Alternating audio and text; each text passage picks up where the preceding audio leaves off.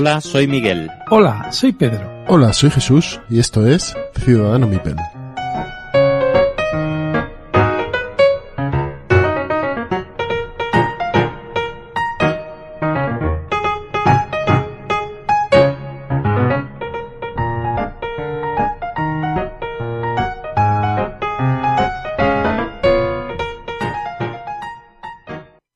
A todos y bienvenidos al episodio número 50 de Ciudadano Mipel.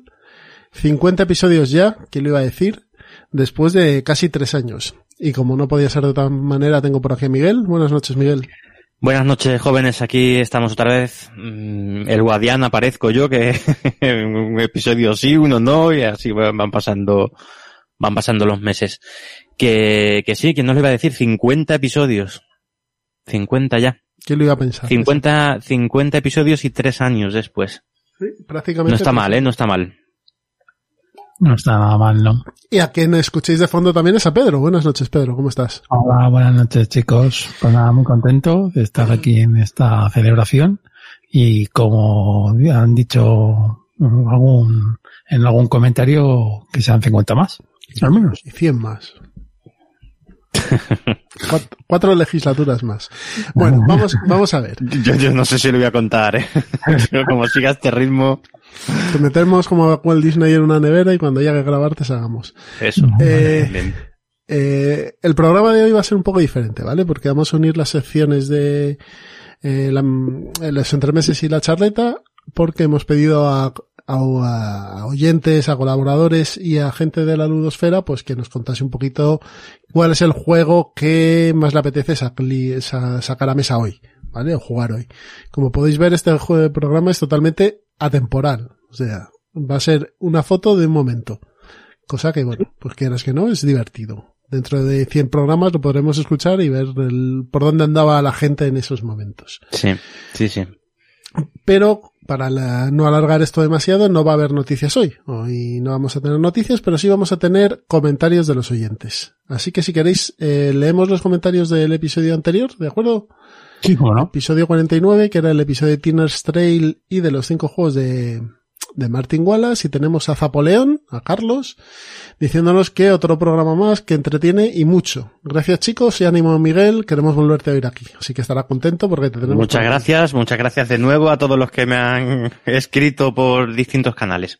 Sí, sí, se agradece, la verdad, el, el ánimo que me estáis mandando todos.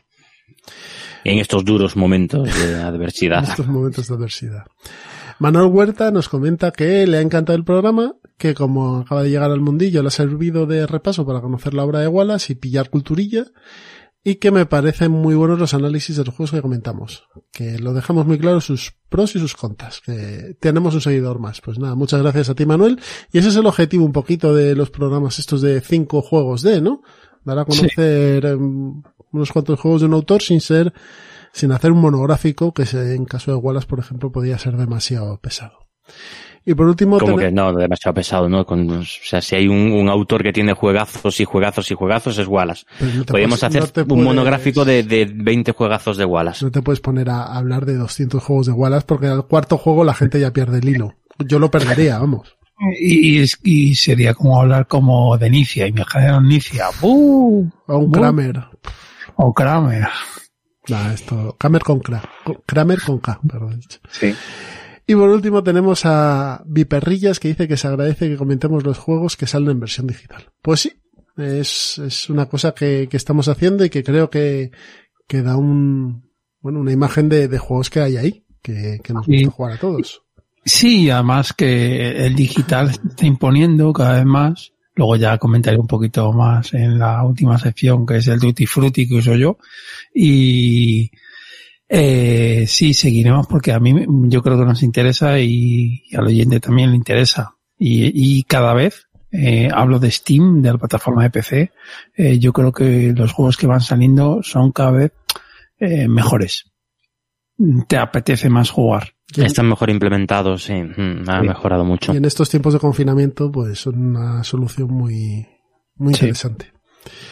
Bueno, pues si queréis vamos al bloque central y antes ponemos una promo de unos amigos. Que, un momento, antes de ir al bloque central, quería comentar yo alguna cosita, o lo comentamos después de todos los... ¿El qué? So- Solo un, un detallito muy interesante, eh, que nos ha salido una lista de cuántos juegos, Jesús, Mm, 30, 40. No sé, Sí, no ha sí. contado.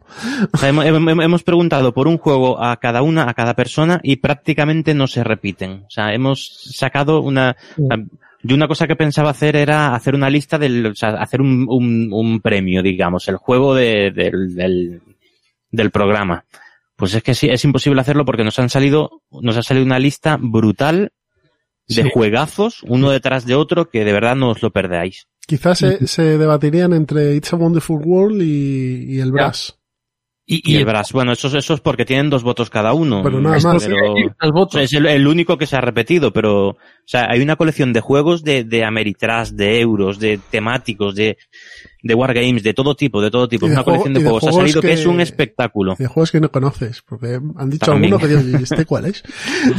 De, de todas maneras, me habéis jodido el episodio, ¿eh? ¿Por? Y ahora ya no, porque ya me me habéis roto el- los, el, los que, los que han votado más. La intriga. Me intriga, sí. No, pero, no, no, no, pero está, está bien advertir eso, eso, comentar que, que, que es una lista brutal. O sea, ha salido una lista brutal y la sorpresa que ha sido es que hay, pero gente mm, Sí. de lo más dispar comentando, que decimos algunos nombres o lo vamos viendo Luego, sobre luego, lo, la marcha. luego lo iremos eh, oyendo. Vale, pues una lista de lo más dispar y salen juegos de pero de absolutamente todo tipo. Fillers, eh, mm, euros durísimos, euros de iniciación, eh, ameritrases de mm, varios tipos, temáticos, wargames, brutal. La lista es, de verdad, la lista es una ludoteca mm, eh, de lo más equilibrada. Sí. Bueno, pues si queréis vamos a Ya la está, ya promo. soltado mi rollo. Vamos a la Jesús promo. me mira con cara de "Cá- cállate ya, cá- cállate ya. Vamos a la promo y, y escuchamos Venga, y pasamos al bloque central. Venga, hasta ahora. Bueno, bueno, bueno. Bueno, bueno. Pesquito y medio, el podcast dedicado a todo lo que nos gusta. Juegos de mesa, series, cómics, ciencia ficción, fantasía, rol y demás cosas frikis. Podéis escucharnos en iVoox, iTunes iTunes, y Spotify.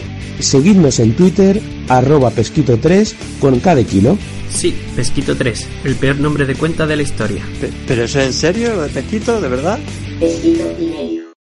Pues ya estamos aquí en el, en el bloque central hoy y vamos a empezar con los oyentes. Vamos a escucharles qué, nos tienen que decir, los audios que nos han mandado y sobre todo darles las gracias. Darles las gracias tanto a Manolo como a Trece Bicis, como a Herreros, como a Ver Renuncio, como a Vallesmanía, como a Nicolás, como a Barquis y como a Lecombi de Pesquito y Medio.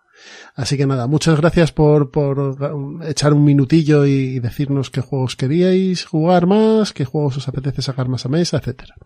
Así que nada, si queréis pasamos a, a escucharles. ¿Os parece bien? Muy bien. Adelante. Pues nada, hasta ahora. Pues el juego de mesa que me apetece a mí siempre sacar es el Star Wars Rebellion. Pero bueno, cada vez me está costando más trabajito sacarlo. Yo por mí lo jugaría mm, una vez a la semana mínimo. Pero bueno, entre que las partidas duran 3, 4 horas y que le suelo pegar una paliza al compañero de juego, el pobre cada vez está viendo más estantería. Un saludo. Hola, hola, hola. Hola amigos de Ciudadano Mipel. ¿Qué tal? ¿Cómo estamos? Bueno, lo primero de todo, felicitaros por estos 50 episodios y esperemos que sean pues otros 50 y otros 50 y otros 50, que ya sabéis que estáis en, en mi top de, podcast en general, no solo de juegos de mesa. Bueno, contestando a la pregunta que lanzasteis en el último episodio, voy a hacer un poco de trampa, voy a decir dos juegos. El juego que ahora más ganas tengo de jugar es uno que no me ha llegado todavía, que me llegará en las próximas semanas y del que hablasteis en el último episodio. Y es el Struggle of Empires. Pues sí, yo me metí en el KS de la edición esta deluxe que hicieron y en teoría para primeros de octubre me debería de llegar y le tengo bastantes ganas, tengo bastantes ganas de montar una partidita y catar esta, este juego y esta edición. Y como he hecho un poco trampa y es un juego que todavía no me ha llegado, aunque sé que más ganas tengo de, de jugar, pues si os tuviera que decir un juego que sí que tengo y que tengo muchas ganas de, de jugar, pues os diría que, bueno, es que ahí no sé si decir London o aunque le he metido muchos palos, campeones de Midgar. Bueno, estaría, estaría ahí a la par. Bueno, con esta pequeña trampa me despido. Muchas felicidades. Muchas ganas de volver a oíros. Espero que Miguel se recupere pronto y en este episodio ya esté y pueda estar dando caña. Y nada, un, un fuerte abrazo chicos. Hasta luego. A la pregunta de Ciudadano Mipel de qué juego eh, siempre me gustaría sacar, eh, podría decir que siempre es el último que me compro o cualquiera de mis estanterías porque prácticamente no juego. Pero por decir alguno en concreto diría CO2. Me gusta la temática, me lo compré y ahí sigue en la caja sin leer las normas. Pero siempre tengo ganas de jugarlo. Hola, soy Abel Renuncio. Lo primero, enhorabuena por los 50 programas que lleváis con una altísima calidad. Y sobre qué juego me apetecería jugar, pues habría muchos juegos, pero por quedarme con uno, Nemesis por todo lo que he oído sobre él, bueno, malo, y porque se reedita próximamente y creo que es una oportunidad muy buena para probarlo. Muchas gracias y seguid con otros 50 o más programas. Hola, buenas, soy Valles Manía y quería felicitar a Ciudadano Mipel en su programa número 50. Jesús, Miguel, Pedro, enhorabuena y gracias por vuestro trabajo, vuestro esfuerzo y dedicación que, tan buenos momentos nos hacen pasar a todos. Muchas gracias. Em, el, programa, el programa no, el juego que ahora mismo tengo más ganas de jugar es Memoir 44. Primero porque es un juego que, pues que me, me gusta bastante, la verdad, porque vas, es ahí súper sencillito, tienes tus soldaditos, tu mapa, que es súper chulo, juega las cartas que te entran, que bueno, siempre hay alguna que te falta, pero bueno, y luego, pues lanza los dados y eso es, eso es el festival ahí de, de, muertos, de soldados, de tanques, en fin. Que, que a mí me entretiene y me divierte mucho. Y además ahora, pues estoy pensando en, en sacárselo a los chicos que tienen 6 y 10 años. Y nada, pues eso, eh, tengo el miedo de que no les guste, pero ojalá que les guste y, y podamos pasar muchas tardes jugando uno contra otro. Y nada más, cuidaros todos mucho, gracias y mucha salud a todos. Buenas, yo soy Nicolás y lo primero que quería era felicitaros por llegar a este programa 50, que es algo que se debía venir porque desde el principio habéis tenido un programa muy bien trabajado y estructurado, pero bueno, llegar hasta aquí siempre es un logro y los que vendrán. Respecto al tema del audio, pues yo tengo que hacer un poco de trampa y voy a hablar de dos juegos que son Le Havre y Brass Birmingham, pero la razón que voy a dar es la misma, por la que me apetece más jugarlo ahora. Y es que me parece que son juegos muy elegantes en su desarrollo, pero que tienen una gran profundidad. Y esto, para una persona como yo, que no puede jugar todas las semanas, ni mucho menos todos los días, la relectura de reglas se hace súper sencilla y la explicación igual. Además son turnos súper ágiles y aunque los juegos sean poco, son largos, en, particular Le Havre, las partidas se pasan volando. El único pero que les podría poner a lo mejor es que necesitas jugadores de un nivel similar para disfrutarlos al máximo. Pero por lo demás me parecen dos juegos que son obras maestras. Y nada más, pues un saludo. Muy buenas compañeros oyentes. Soy Barkis, un oyente del programa. Primero, felicitar a todos los que hacen posible el podcast Ciudadano MIPE, que ha llegado a su programa número 50. Segundo, a ver si tengo suerte y hace la vista gorda conmigo para escucharme su próximo gran programa, al grano. Nos han pedido que digamos qué juego nos apetece más jugar. El mío es Escape, de Rainer Quinicia. Un juego sencillo de dados, con mala leche y divertido, simulando la escapada de un mierdón de película que estamos visualizando en una gran sala de cine. Bueno, majetes, gracias a mí ya acabado. Pasadlo muy bien y disfrutad del programa. Buenas chicos, Alecron al habla del podcast Pesquito y Medio. Lo primero, felicitaros por los 50 programas. Encima, cuando, cuando menos lo esperéis, llegáis a los 100 seguro, ¿eh? Y con respecto a los juegos de los que nunca puedo decir que no, son a los de construcción de mazos. Y como no puede ser de otra manera, si me tuviera que quedar con uno sería con el Gran Dominion. Para mí, eh, a pesar de- del tiempo que ha pasado, sigue estando entre, entre los grandes. Y bueno, nada más. Eh, un saludo y seguid así, que sois un referente en el mundillo. Chao. Este ha sido el audio de, de los oyentes, el bloque de los oyentes, y hemos tenido ahí una buena lista de juegos, ¿eh? Sí, la verdad que sí. Sí, han salido ya cosas interesantes, ¿eh? Y cosas ya en las que seguro que discutiríamos. Por ejemplo, bueno, vamos en orden o saltamos ya al troleo. Hombre, em, si queréis, eh, hago una lista de los juegos y, y luego los vamos comentando, ¿vale? Venga. Tenemos un Star Wars Rebellion, Struggle of Empires, London, Campeones de Midgard, CO2, eh, Nemesis, Memoir 44, Leab, eh, o Leabre, Brass Birmingham, el Escape de Inicia, que no sabía yo ni que existía este juego, y el Dominion. Así que habrá un juego. Pues vamos, la- juegazo, ¿eh? Un juegazo tras otro. Que Star Wars Rebellion, mm, de los mejores juegos que hay para dos, de los mejores temáticos que hay para dos, para dos jugadores. Sí. Y además la expansión no es necesaria. ya entramos. Sí. oyentes, No, o t- sea, tienes razón, Pedro, ¿eh? no es necesario. O sea, es de los pocos juegos de Fantasy Flight que con la caja base tienes de sobra, ¿eh?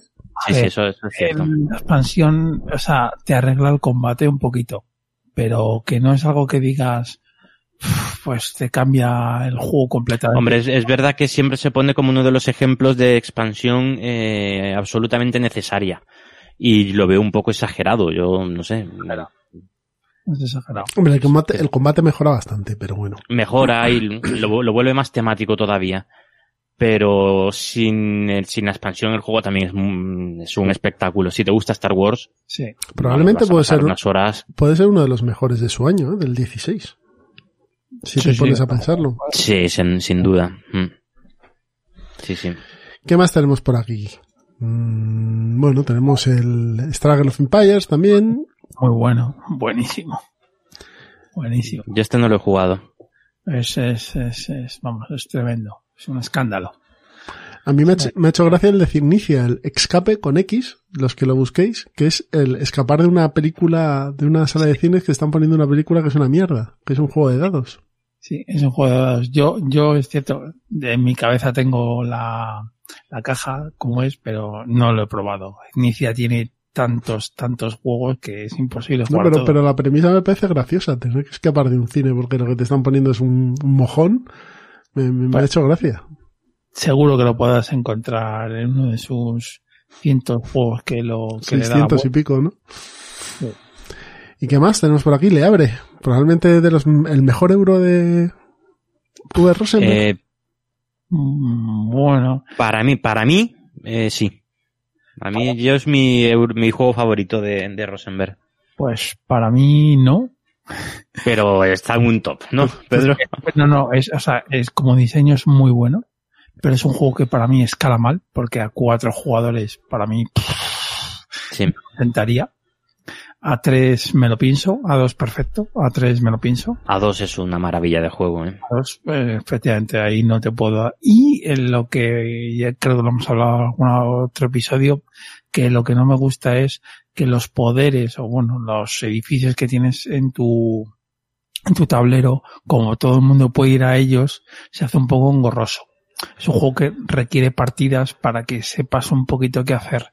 Y Tienes, sí, sí, tienes que conocer los edificios, saber más o menos cuándo salen cada uno, porque en todas las partidas hay un cierto orden en, en el que salen los edificios. Y, y saber, o sea, hay alguien que tenga experiencia sabe, hay, hay una serie de mecánicas para generar dinero. Al final es un juego económico.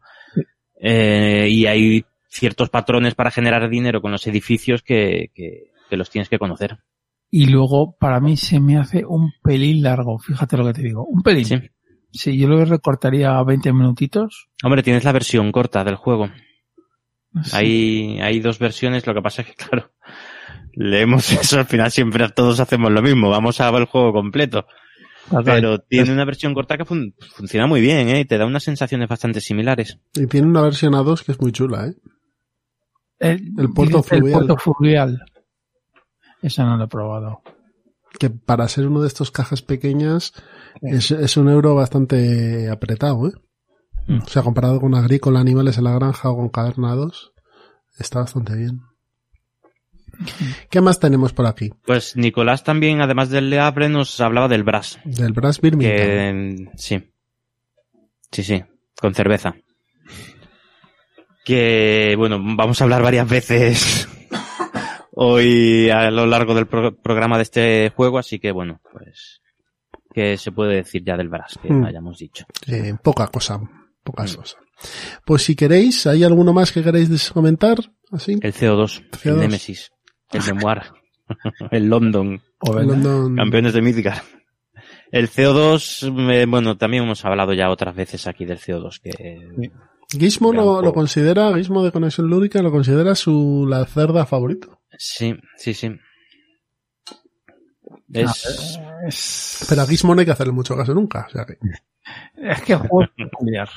El CO2. sí, es peculiar, es peculiar. Hay que jugarlo, ¿eh? es un juego que merece la pena jugarlo. Hmm.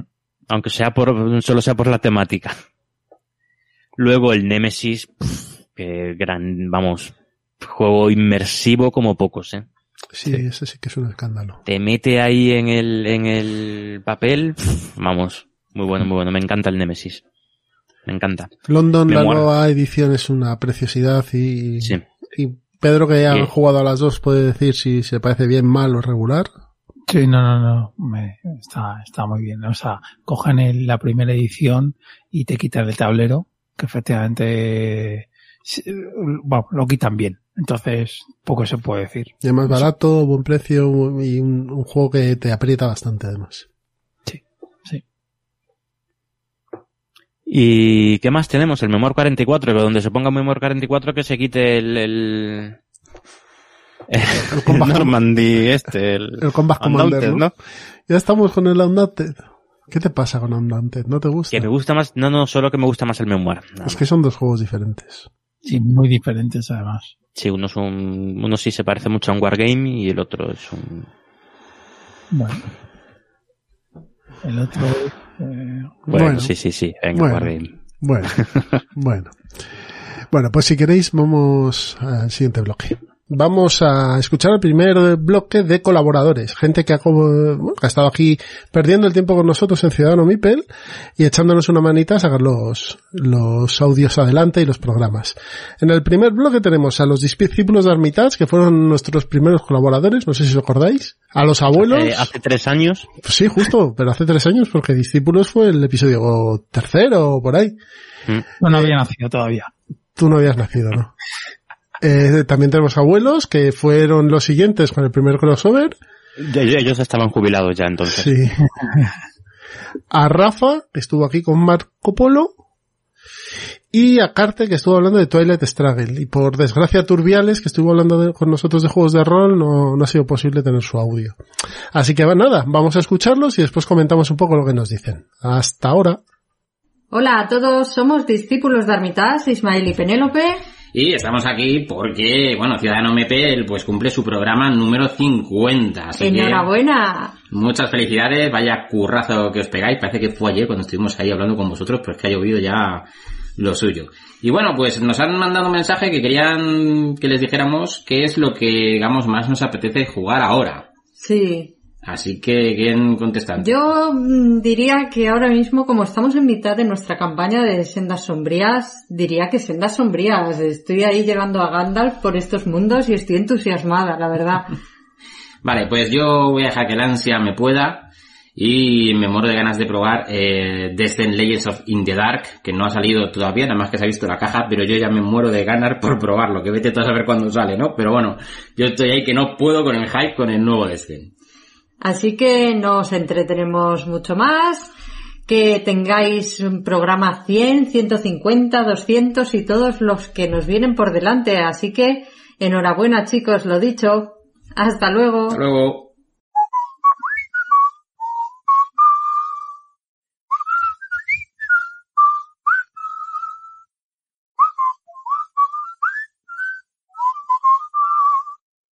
Macho, se me ha quedado grabada la sintonía de Ciudadano Mipel en la cabeza después de 50 veces. No me extraña.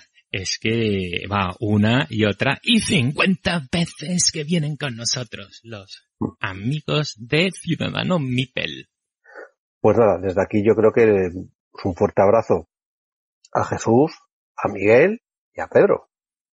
Un fortísimo abrazo y nuestra más sincera enhorabuena por llegar a esos 50 programas, por hacer que nos lo pasemos tan bien y ojalá que sean muchos más y que tengamos muchos más crossover y, y que juguemos mucho más. O sea que son todo cosas buenas y buenos deseos.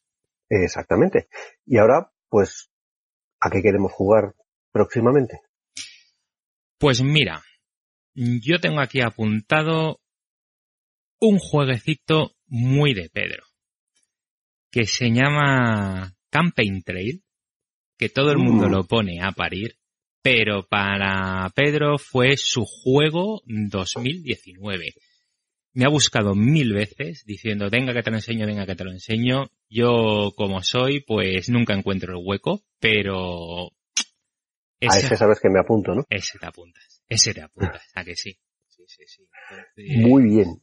Mm. Pues yo el que quiero jugar es al Imperial Struggle. Estoy muy hipeado, ya he jugado un par de partidas y quiero jugar más. Juega que me lo empezaste a explicar el otro día y tiene un pintón. Que se Está muy bien, te va a gustar mucho. Sí. Y luego yo creo que tú y yo coincidimos en, en, en otro juego que nos tiene conquistados el corazón, ¿no? Sí, sí. Y yo, vamos a decirlo, es el 1817, que a mí me apetece un montón jugarlo. Porque Pero un es montón. un 18XX, pero no es de la, fal- de la parte de construir, sino es de la parte De económica. la parte de, Y de eso nos bolsa. mola. Y eso mola, eso mola. Es- es- eso es. Así que eh, este juego se lo dedicamos a, a Jesús, porque sabemos que le encantan los 18XX, y entonces eh, estará esperándonos en el club con los brazos abiertos. Exactamente. Pues nada, chicos, lo dicho, a seguir escuchando Ciudadano Miguel. Hola, soy Rafa y quiero mandar un saludo a todos los oyentes de Ciudadano Mipel, que estáis ahí pendientes de las correrías lúdicas de Jesús, Miguel y, y Pedro. Eh, os agradezco mucho que contaréis conmigo para el capítulo 12 del podcast, donde tuvimos una charla muy entretenida sobre el Marco Polo, el 1, que bueno, ya sabéis que el año pasado pues sufrió de la ola de reimplementaciones de juegos que, tenemos actualmente y ya tenemos por aquí dando vueltas el, el Marco Polo 2. Respecto al juego que me gustaría sacar a mesa, en mi caso el que he elegido es el Alta Tensión. Yo me compré la versión deluxe para evitar tentaciones de expansionar el juego con mapas y al final pues no he sido capaz de jugarlo ni una sola vez. Eh, cuando yo lo compré pues mi idea era sacarlo cuando se juntaran cinco o seis personas en casa y esto ya es complicado y luego pues con el tiempo pues me he dado cuenta de que la mecánica de subastas pues no termina de, cuajar aquí en casa. Así que me habré leído el, libro, la- el reglamento como cuatro o cinco veces con ánimo de sacarlo y las veces que lo he puesto ahí en la pila de juegos susceptibles de, echar la partida en la tarde o lo que sea, pues al final el pobre siempre se vuelve para la estantería. A ver si consigo este año, pues lo que queda echar alguna partidilla porque yo creo que el juego está bastante bien. Pues por lo demás, pues nada, desearos a todos salud, ¿vale? Que es lo primero. Y, y mis felicitaciones por, por, por estos 50 programas de- del podcast, ¿vale? Y, y que podamos seguir disfrutando todos de- del buen hacer de los chicos de Ciudadano Miper que le ponen muchísimo cariño y, y muchísimo entusiasmo al podcast. Un abrazo muy fuerte para todos. Hola mozuelos, soy Cartesius del podcast Bislúdica y el juego que siempre me apetece jugar, como no puede ser de otra manera, es Twilight Struggle, mi juego preferido de todos los tiempos, un auténtico pepino. Un saludo muy fuerte a todos los siguientes del podcast Ciudadano Mipel y enhorabuena por esos 50 programazos y ya sabéis, a otros 50 más. Un abrazo, hasta luego. Bien, pues este ha sido el primer bloque de colaboradores con, como os hemos dicho antes, discípulos de Armitage, Abuelos Games, Rafa Tamarashi y Carte. Pues muchos juegos, ¿no? Eh, nos han contado nuestros amigos. Mucho y bueno, ¿eh? Mucho y muy bueno. Empezamos por los, por los discípulos. Bueno, muy bueno, bueno, no, que han dicho un 18XX, eso ya no es bueno. Bueno, eso ya, esa es la guinda del pastel. que con los discípulos se nota, mm, se notan sus gustos, ¿eh? Sí, sí. Son, Fieles vamos, a lo que tienen que ser. figuritas, eh, minis y, Ameri y puro. tema, hay mucho tema. Sí, mi, mi consejo es que, que escuchen el Express que vamos a sacar este mm, que hemos sacado ya. y, y a ver si les pica el gusanillo. Yo de estos juegos, eh, Viajes por la Tierra Media, es uno de los juegos de, de los últimos años que más éxito han tenido. ¿eh? ¿Lo habéis probado alguno? Yo, yo juego al Mansiones, que se supone que es una vuelta de tuerca. No, pero bueno, no. No, pero no lo- es- tiene diferencias, ¿eh? Por lo que Mm. me han contado yo al Mansiones y jugado. Sí, y Pero la este- gestión de las cartas es... mm, Sí, a a ver, es, han cogido el Mansiones segunda edición y lo han mejorado, que me parece bien. Cosas, peros que tiene, que le pone la gente y lo veo bien, que la, la, el, ¿cómo se llama? La, el, La campaña. usar el iPad, o sea, Ah. usar un, usar un tablet que, bueno, pues no. Ya, eso a mí me, no sé, mí- yo eso no lo veo un problema. A mí sí, a mí sí me molesta, ¿eh? Si en el 2080, que estaré muerto y en la No, no, aplicación. pero no, no es por eso. Yo me acuerdo en el Mansiones de la Locura que al final estás mirando la pantalla, no estás mi- mirando el tablero. no sé, a mí el Mansiones me encanta, el Mansiones de la locura. no la pantalla la miras cuando la tienes que mirar. Y este, el tema, pues es que el tema es muy atractivo, pero bueno, yo ya comenté en su momento lo que no me gustaba del tema de este, que es, que es, que es que no me imagino esos personajes mm, de, de aventurillas por ahí por la tierra. Hombre, es que o metes esos que personajes... otros perso- unos personajes inventados, pero bueno, pero Ya, y pero- que luego Fantasy Flight ha cambiado de política, que a mí me parece correcto, y es cada caja son 100 pavos. Se expansión o no, son 100 pavos, porque te dan material que yo creo que en este caso en concreto te están metiendo un porrón de losetas que quizá pues no son necesarias. Yo, a ver, lo de Fantasy Flight, voy, voy a meter polémica otra vez. Lo de Fantasy Flight, tantas críticas a Fantasy, Fantasy Flight por su política de precio porque es un saga, saga cuartos y tal, vale, te- podrá tener un- una buena parte de razón. Pero yo particularmente, mira, yo- tengo el Imperial Assault entero, todo. Todo, no, no, no quiero saber cuánto me he gastado. En el Imperial, en el Imperial Assault entero.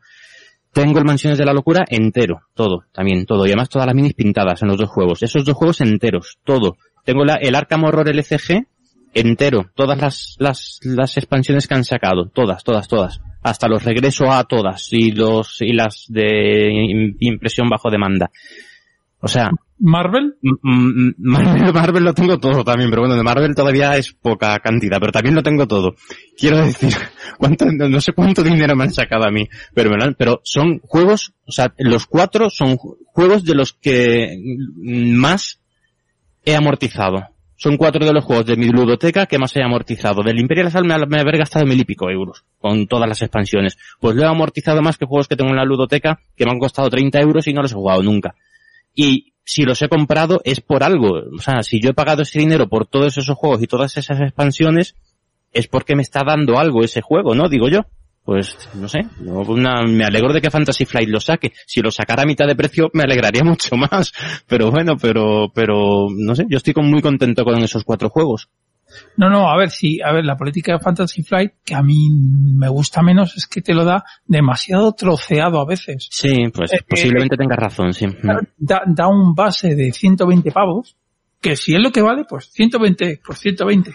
Y ya expansiones, o sea, lo que está, la política que está haciendo ahora me parece mejor que la de antes. En plan de, te doy una expansión, pero la expansión es gorda. No mini trocitos o un base como se ve en el Outer Rings, que el base está capado. Sí. Bueno, eso ya lo hicieron en el Mansiones de la Locura. El Mansiones de la Locura tiene cinco o seis expansiones. No es, no es el troceado del Imperial Assault o del Arkham Horror. No, bueno, el Imperial Assault incluso me parece como está, yo creo que no está mal del todo. O sea, como lo plantearon al final. Hombre, sí, tú sí, sí. Los blisters realmente los, eh, los compras si quieres tener la figurita. Y bueno, y alguna carta, alguna carta más. Pero bueno, no, no son necesarios para jugar las aventuras. Pero nada, para nada. Para Con nada. tener las expansiones de caja grande es suficiente. Bueno, sí, sigamos. Venga. Vale, Eh, vale, jefe. Bueno, bueno, bueno, decir una cosa que el abuelo encantado, yo le seguiré dando la turra para jugar a un campaign trail con los abueletes, porque vuelvo a decir que es un juego, oh, vamos, underrated total, que sí es cierto que con una partida puedes decir what the fuck, tienes que echar alguna más, pero el juego merece la pena. Y va a haber expansión este año, creo, dijo el, yo lo estoy siguiendo al tío. Cuando haya, El juego de los mil meeples, ¿no? sí. Pues trae material para aburrir. Imperial Struggle. Yo tengo muchas ganas de jugarlo, la verdad. Y yo, y yo, y yo, y yo. Sí, sí, sí. Edu es malo. Nos cuenta a todos cosas. Sí, él está muy hipeado con este juego. Está- No, no, es- Hombre, han sido muchos años esperándolo además también. Sí, no, pero, pero, pero- Pero ha sido por circunstancias, no porque el tío haya tardado tanto en... sí, pero que es un juego, por lo que se va yendo de la gente que lo ha jugado, que es diferente al, a Twilight Struggle en todo, no tiene nada que ver y demás, pero a mí como el periodo me, me atrae y me parece bien que sea una vuelta de tuerca, pues mira, Y yo esperando a Debir, ¿eh? Ojo, aquí estoy, producto patrio. Me no es por producto patrio, eh, el Imperial Struggle, Quiero decir... Nombre de Vir, de Vir. Ah, la- bueno. la- la, la traducción, vale, pero eso va a tardar, eh, Ya no. ¿Cómo? que eso va a tardar. Bueno, el año que viene. Bueno, el año que viene, bueno, habrá que verlo. Bueno, pues esperamos a Garriga lo que haga falta. Porque más que nada por todo el rollo del COVID y demás. ¿Y qué más tenemos por aquí también? Un 18XX, pues, pues eso. No, no hagáis del mundo, no hagáis del mundo un lugar peor. Un 18XX siempre, siempre es bien. Siempre. Estando, siempre es un estando para un aventureros al, 18XX. estando Ticket to Ride, para, ¿qué más? ¿Qué más de trenes necesitáis? Pero, pero. ¿Qué más de trenes O necesitáis? Red Roll Tycoon o el Steam. Claro, ¿qué más de trenes? ¿Por qué? No hace falta. Por favor. Por favor, estoy guiñando dos, dos guiños seguidos. Ayudadme. Y- Necesito jugadores de 18XX. Que en este podcast no, no, no los Habrá encuentro. más, habrá más críticas a 18XX más adelante. Y, y alta tensión y Toilet Struggle. Friedman Fries, lo comentábamos antes, es un gran autor. Lo que pasa es que es un Y poco al- y alta tensión, un juegazo. Sí, lo es. También entiendo a los detractores, como hablaba con Miguel antes del, del programa, que, que efectivamente es, un, es un- es de hoja de cálculo. Hmm. Tienes que saber el dinerito que tiene, lo tienes que tener oculto y ver hasta dónde llegas, hasta dónde no. También para posicionarte en el orden de turno, que es importante la partida. Eh, incluso la primera posición donde plantas tu casa, ahí te va a determinar Uf, eso es, sí, sí, esencial. Mm. es esencial y, y dependiendo, y los mapas a la edad, además, le dan bastante salsilla, pues están de puta madre. Mm. No es lo mismo jugar en Japón que jugar en España que jugar en Alemania. o- Y, y el grupo de jugadores, ¿eh? O sea, es que son partidas totalmente distintas. Hay gente que es mucho más agresiva en las subastas. Cualquier juego de subastas pasa eso. Hay gente que es muy agresiva con las subastas y te puede destrozar. Hay gente que es muy... que al revés, que es muy comedida. mm. El problema es que como aquí el dinero siempre te falta una pela, pues eh, la subasta al principio puede ser muy fuerte, pero luego ya te apaciguas, te apaciguas. Cada vez me gustan más ¿eh? los juegos de subastas. ¿Sí? Sí. Estoy ahora con el Modern Art. Estoy, vamos, que, que lo estamos quemando aquí en casa. Y eso que es, eh, es un juegazo, pero tiene algún defectillo que ya... O el comentaré. modernar del mazo este de juez. Sí. He tirado otros 30 euros. ¿30? Bueno, no, no, 30 sobre la versión anterior.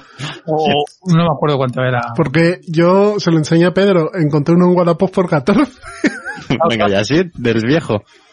Joder, qué bueno. Pues entonces he tirado 60 euros. Bueno, 50. con- Hombre, no es lo mismo, no, los materiales no, No, son no, oye, iguales. a ver, es que eso, vamos a ver, no es lo mismo, claro que no es lo mismo. la producción. La producción está muy chula y el mazo es que no, no se puede jugar sin ese mazo. No, seguro que Por sí. Dios. Bueno, y como último Twilight Struggle, pues, pues que hemos hablado tanto ya de él. Twilight Struggle es, es es- Es Dios. es un, sí, un pepino absoluto. O sea, jugar ese juego es tener la seguridad de que vas a pasar una tarde mm, espectacular. Y no hemos comentado, si nos ha pasado, el segundo que dijeron los discípulos, que es el Descent. El Descent. Bueno, pero- El nuevo Descent. No lo hemos Es que podido jugar, evidentemente, pero también lo espero, yo también lo espero con Yo, yo espero ansia. que no sea un juego de carreras como es de en de segunda edición. Mm. O, es- o Imperial Assault. Y bueno, a mí Cartesius me ha sorprendido que no ha dicho Aristella. Pero bueno, No, es- Hombre, pero el Twilight el que se ocupa sabe un que- lugar en su corazón es el Twilight. Mm. Bueno, pues si queréis escuchamos el segundo bloque de colaboradores. ¿Vale? Muy bien. Venga, hasta ahora. Bueno, muchachos, venga, vamos, tenemos que avanzar. Anda, mira, si están aquí los chicos de Ciudadano Mipe. Ajá, perdonad, esperad, esperad, que me habéis pillado jugando. Un momento, un momento. bueno, venga, bromas aparte. Eh, lo primero de todo, chicos, es de daros la enhorabuena por estos 50 programazos. Eh, joder, parece que fue ayer cuando Jesús me habló de esta locura vuestra y mira, aquí estáis, eh, 50 ciudadanos después. y bueno, lo segundo, pues daros las gracias por tantas horas de novedades, tantas charletas y tanto plan malvado que habéis traído a nuestra vida y sobre todo a la de mi tarjeta de crédito. y deciros que bueno, que así es un placer escucharos siempre. Y bueno, ¿para qué estamos aquí? Bueno, me habéis pedido que os diga cuál es el juego que más me gusta sacar a la mesa o que me encanta sacar a la mesa, vamos. Y sé lo que estáis pensando. Estáis pensando que os voy a decir un juego con un nombre impronunciable, que seguramente tenga en la frase algo de Napoleón o de Mundial, y que tiene cientos de reglas y todo eso. Pero, pues va a ser que no. Va a ser que no, porque mira, el juego que muchas veces no me resiste, me encanta sacar a mesa es, tachán, el Horror. ¿Y por qué es el Horror? Sorpresa. Pues mira, porque me ha dado muchísimas horas de juego en familia, me ha dado muchas risas, he compartido muchos buenos momentos con mi hermano, con mi hijo, con mi cuñada y eso es impagable. Y siempre, siempre que estamos juntos el grupo y no sabemos a qué jugar, pues oye, pues sacamos un Eldritch y lo pasamos muy muy bien. A ver, que todos sabéis que yo soy de Wargames, pero claro, eh, los Wargames requieren una preparación, requieren pues una serie de cosas que bueno, pues que que no son para sacar así rápidamente a la mesa. Entonces, eh, donde esté un buen Eldritch, pues oye, se juega. bueno, chicos, eh, simplemente daros la enhorabuena y esperar que para el programa número 100 también me invitéis y que no me rolle tanto. Bueno, un saludo a todos y seguir así chicos. Enhorabuena. ¿Qué juego me apetece sacar más ahora a mesa? Pues creo que, dado que acaba de salir la versión digital de Root, es un juego que me encanta y que desgraciadamente puedo jugar muy poco a menudo, pues no sé muy bien por qué, bueno, porque da un poco de pereza el tema de reglas, explicárselo a alguien nuevo y tal. Eh, bueno, pues al jugar la versión digital de Root me han dado unas ganas locas de volver a, jugar al juego, de, sacar las nuevas razas y, probar diferentes, diferentes razas, diferentes estrategias. Me parece un juego completísimo. Y, creo que es lo que más me apetece jugar ahora, nada de novedades y cosas muy, muy extrañas. Y por completar y meter algo así un poco más hipster, lo otro que tengo muchas ganas de jugar, que también cuesta mucho sacar a mesa y, y llevo sin jugar un mogollón de tiempo, probablemente sea Dominant Species de Chad Jensen que es un juego de mayorías, bueno, lo conocerá mucha gente, y bueno, igual, es un juego para cinco jugadores, cuatro o cinco jugadores, y bueno, más bien cinco, y sobre todo bastante largo, puede tener bastante AP y tal, y un poco caótico, pero que a mí me, me encanta. Así que esos dos root y dominan especies. Hola, muy buenas, soy Edgar de 9 Cubos y antes que nada quería felicitaros por haber llegado hasta a este hito de los 50 programas, cosa que no es nada fácil, requiere mucho trabajo y mucha constancia, así que enhorabuena por este logro. Y ya sin entretenerme más, eh, me pedís que os diga el juego que más me apetece sacar a mesa y como, como es típico en estas cosas voy a romper un poquito las reglas, voy a decir dos. Os voy a decir, el juego que más me apetece sacar en plan familiar o casual, que jugamos en casa con los niños o en la familia, y sería el It's a Wonderful World, que es un juego de bastante reciente, que lo han sacado los chicos de Transgis Game. Eh, bueno, han sacado la edición en castellano y es un juego de, de draft eh, con, con, una mecánica de gestión de recursos que, que, la verdad es que en casa nos ha gustado muchísimo y desde que lo abrimos no, no, hemos parado de jugarlo, así que ahora mismo es el que más me apetece para jugar así en familia. Y si lo que tuviese fuese un grupo de jugones, pues yo creo que ahora mismo el que le secaría por delante sería sin duda el, el Gaia Project, que me tiene encantado y sigue siendo uno de mis juegos duros de, cabecera y al que nunca le diría que no. Y por duración y satisfacción de decisiones y variedad y tal, es el que, el que ahora mismo me gustaría. Así que nada más, seguid así chicos y nos seguimos viendo por la ludosfera. Un saludo y hasta la próxima. Hola, muy buenas, felicidades Ciudadano Mipel, aquí Bubu de Troquel Connection y os diría que lo que más me apetece sacar ahora a mesa es Reinos de Papel en su variante en solitario. Algunos me pusieron los dientes largos durante el confinamiento. Me llegó la semana pasada y lo tengo listito para jugarlo, o sea que A eso le voy a dar en breve. Hola, soy el doctor. Felicidades, Ciudadano Mipel, por estos 50 programas, que no son pocos.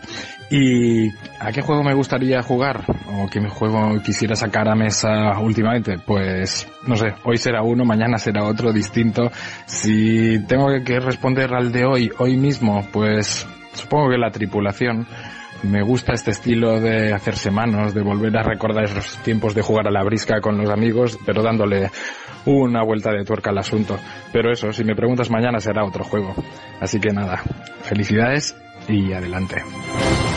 Hola a todos, soy Ramón, alias Letal, y quería felicitar a los compañeros de Ciudadano Mipel por ese trabajazo que están haciendo. Y respondiendo a la pregunta sobre el juego que más me apetece sacar a mesa o jugar, tengo, tengo dudas, pero creo que por cómo han ido las últimas partidas, ahora me posicionaría en el Gloomhaven, que sí que es verdad que tuvimos un inicio un poco convulso, pero ahora últimamente está, está triunfando bastante y tengo ganas de seguir avanzando la historia y ver cómo va. Un saludo, gracias. Hola Pedro, Miguel y Jesús, soy Pepe Enhorabuena por los 50 primeros de los muchos que seguro vendrán. Quiero, en mi nombre y en el de toda la familia troquélica, daros la enhorabuena por el gran trabajo que estáis haciendo. Y respondiendo a la pregunta de qué juego me apetecería más sacar a mesa, ya sabéis, bueno, los que me conocéis, eh, cualquier Minecraft siempre estoy dispuesto para sacarlo a mesa y si no lo llevo yo y lo saco, no es problema. Pero últimamente también eh, estaría dispuesto y me apetece muchísimo cualquiera de los dos que yo considero son los mejores fails que hay hoy por hoy y me daría igual tanto una partida de Aquasphere como una de Luna. Allí me tendríais seguro. Un abrazo y a seguir así chicos.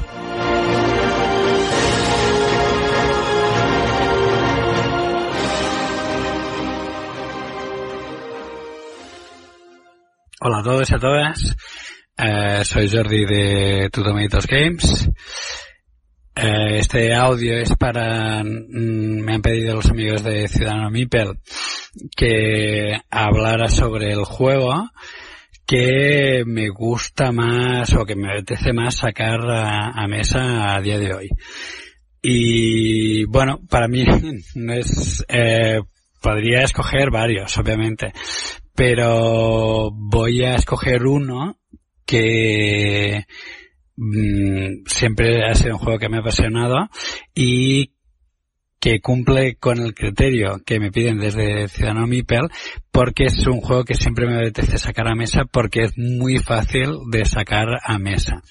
Eh, yo muchas veces tengo reuniones con amigos que no son nada jugones y claro, no les puedo sacar juegos de, digamos, de más calibre, ¿no? O que son más, más complicadetes, más duros y tengo el juego que para mí nunca falla, incluso con, para jugar con gente que, vamos, que no juega nada, que no juega ni al Catán, vamos, ni la Oca ni nada, que es el, es el Ponce Scheme. Es un juego de reglas súper sencillas y luego tiene dos elementos que funcionan muy bien, que es que tiene billetes y eso todo el mundo lo entiende. y lo siguiente es que se trata de farelear y negociar, ¿no? Y eso yo creo que a todos nos gusta eh, y siempre da para partidas muy fáciles, muy divertidas y en las que te, ríes mucho. Por esas características, a día de hoy, y ya, ya os decía antes, que desde hace bastante tiempo, es para mí el juego que más fácilmente ve mesa. Pues nada, hasta aquí la explicación. Y muchas gracias por tenernos en el programa. Hasta luego, chicos. Hola amigos de Ciudadano Mipel y felicidades por estos 50 programas.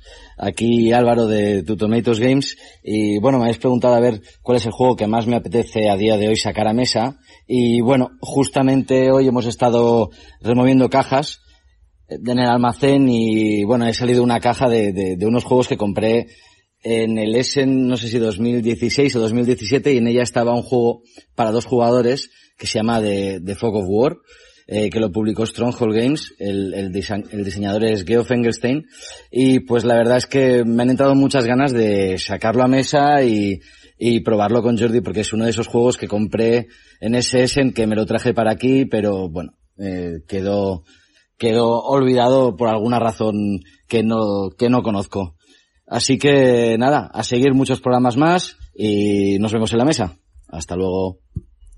Este ha sido el segundo bloque de colaboradores que teníamos por aquí a, a Frank que estuvo hablando con nosotros de Wargames, ¿os acordáis? Y sí, efe- efectivamente, eh, yo esperaba que dijera un, Un wargame. un, un wargame de un ex counter con pinzas y Hombre, demás. si lo extrapolas podía ser un Wargame también, el, el Eldritch. Es una Sí, lucha. no. Hombre, a ver, sí, si el Undaunted Normandy es un wargame, esto también lo puede ser. Eh, hoy, hoy Miguel viene en modo troll. Eh, también tenemos a Raik, que estuvo hablando de, con nosotros de Argent Bueno, pero Consortium. ¿qué, qué os parece el Eldritch Horror? Es... mm, Pues el Eldritch Horror a mí me gusta. Yo lo vendí, pero me gusta. Es decir, lo vendí porque tengo, tengo Arkham Horror. Entonces, Eso, yo, son yo me quedo juegos- con Arkham Horror. Hombre, Arkham Horror es un juego más antiguo, se le nota. Sí. Eh, Sí, tiene unas pero- mecánicas más viejunas, se le nota. Y el Pero Horror no deja... cuanto- una o cosa, sea, el perdón. Horror no deja de ser la remodelación de ese juego. Entonces tiene cosas que están muy bien. Pero es que mm, son prácticamente lo mismo. Desde mi punto de vista, ¿eh? Eh, hombre, arregla la duración de la partida. Que Eso en sí. el Arkham se te puede ir. Pero yo, yo me pego una partida de cuatro horas a cinco jugadores del Eldritch Horror, ¿eh?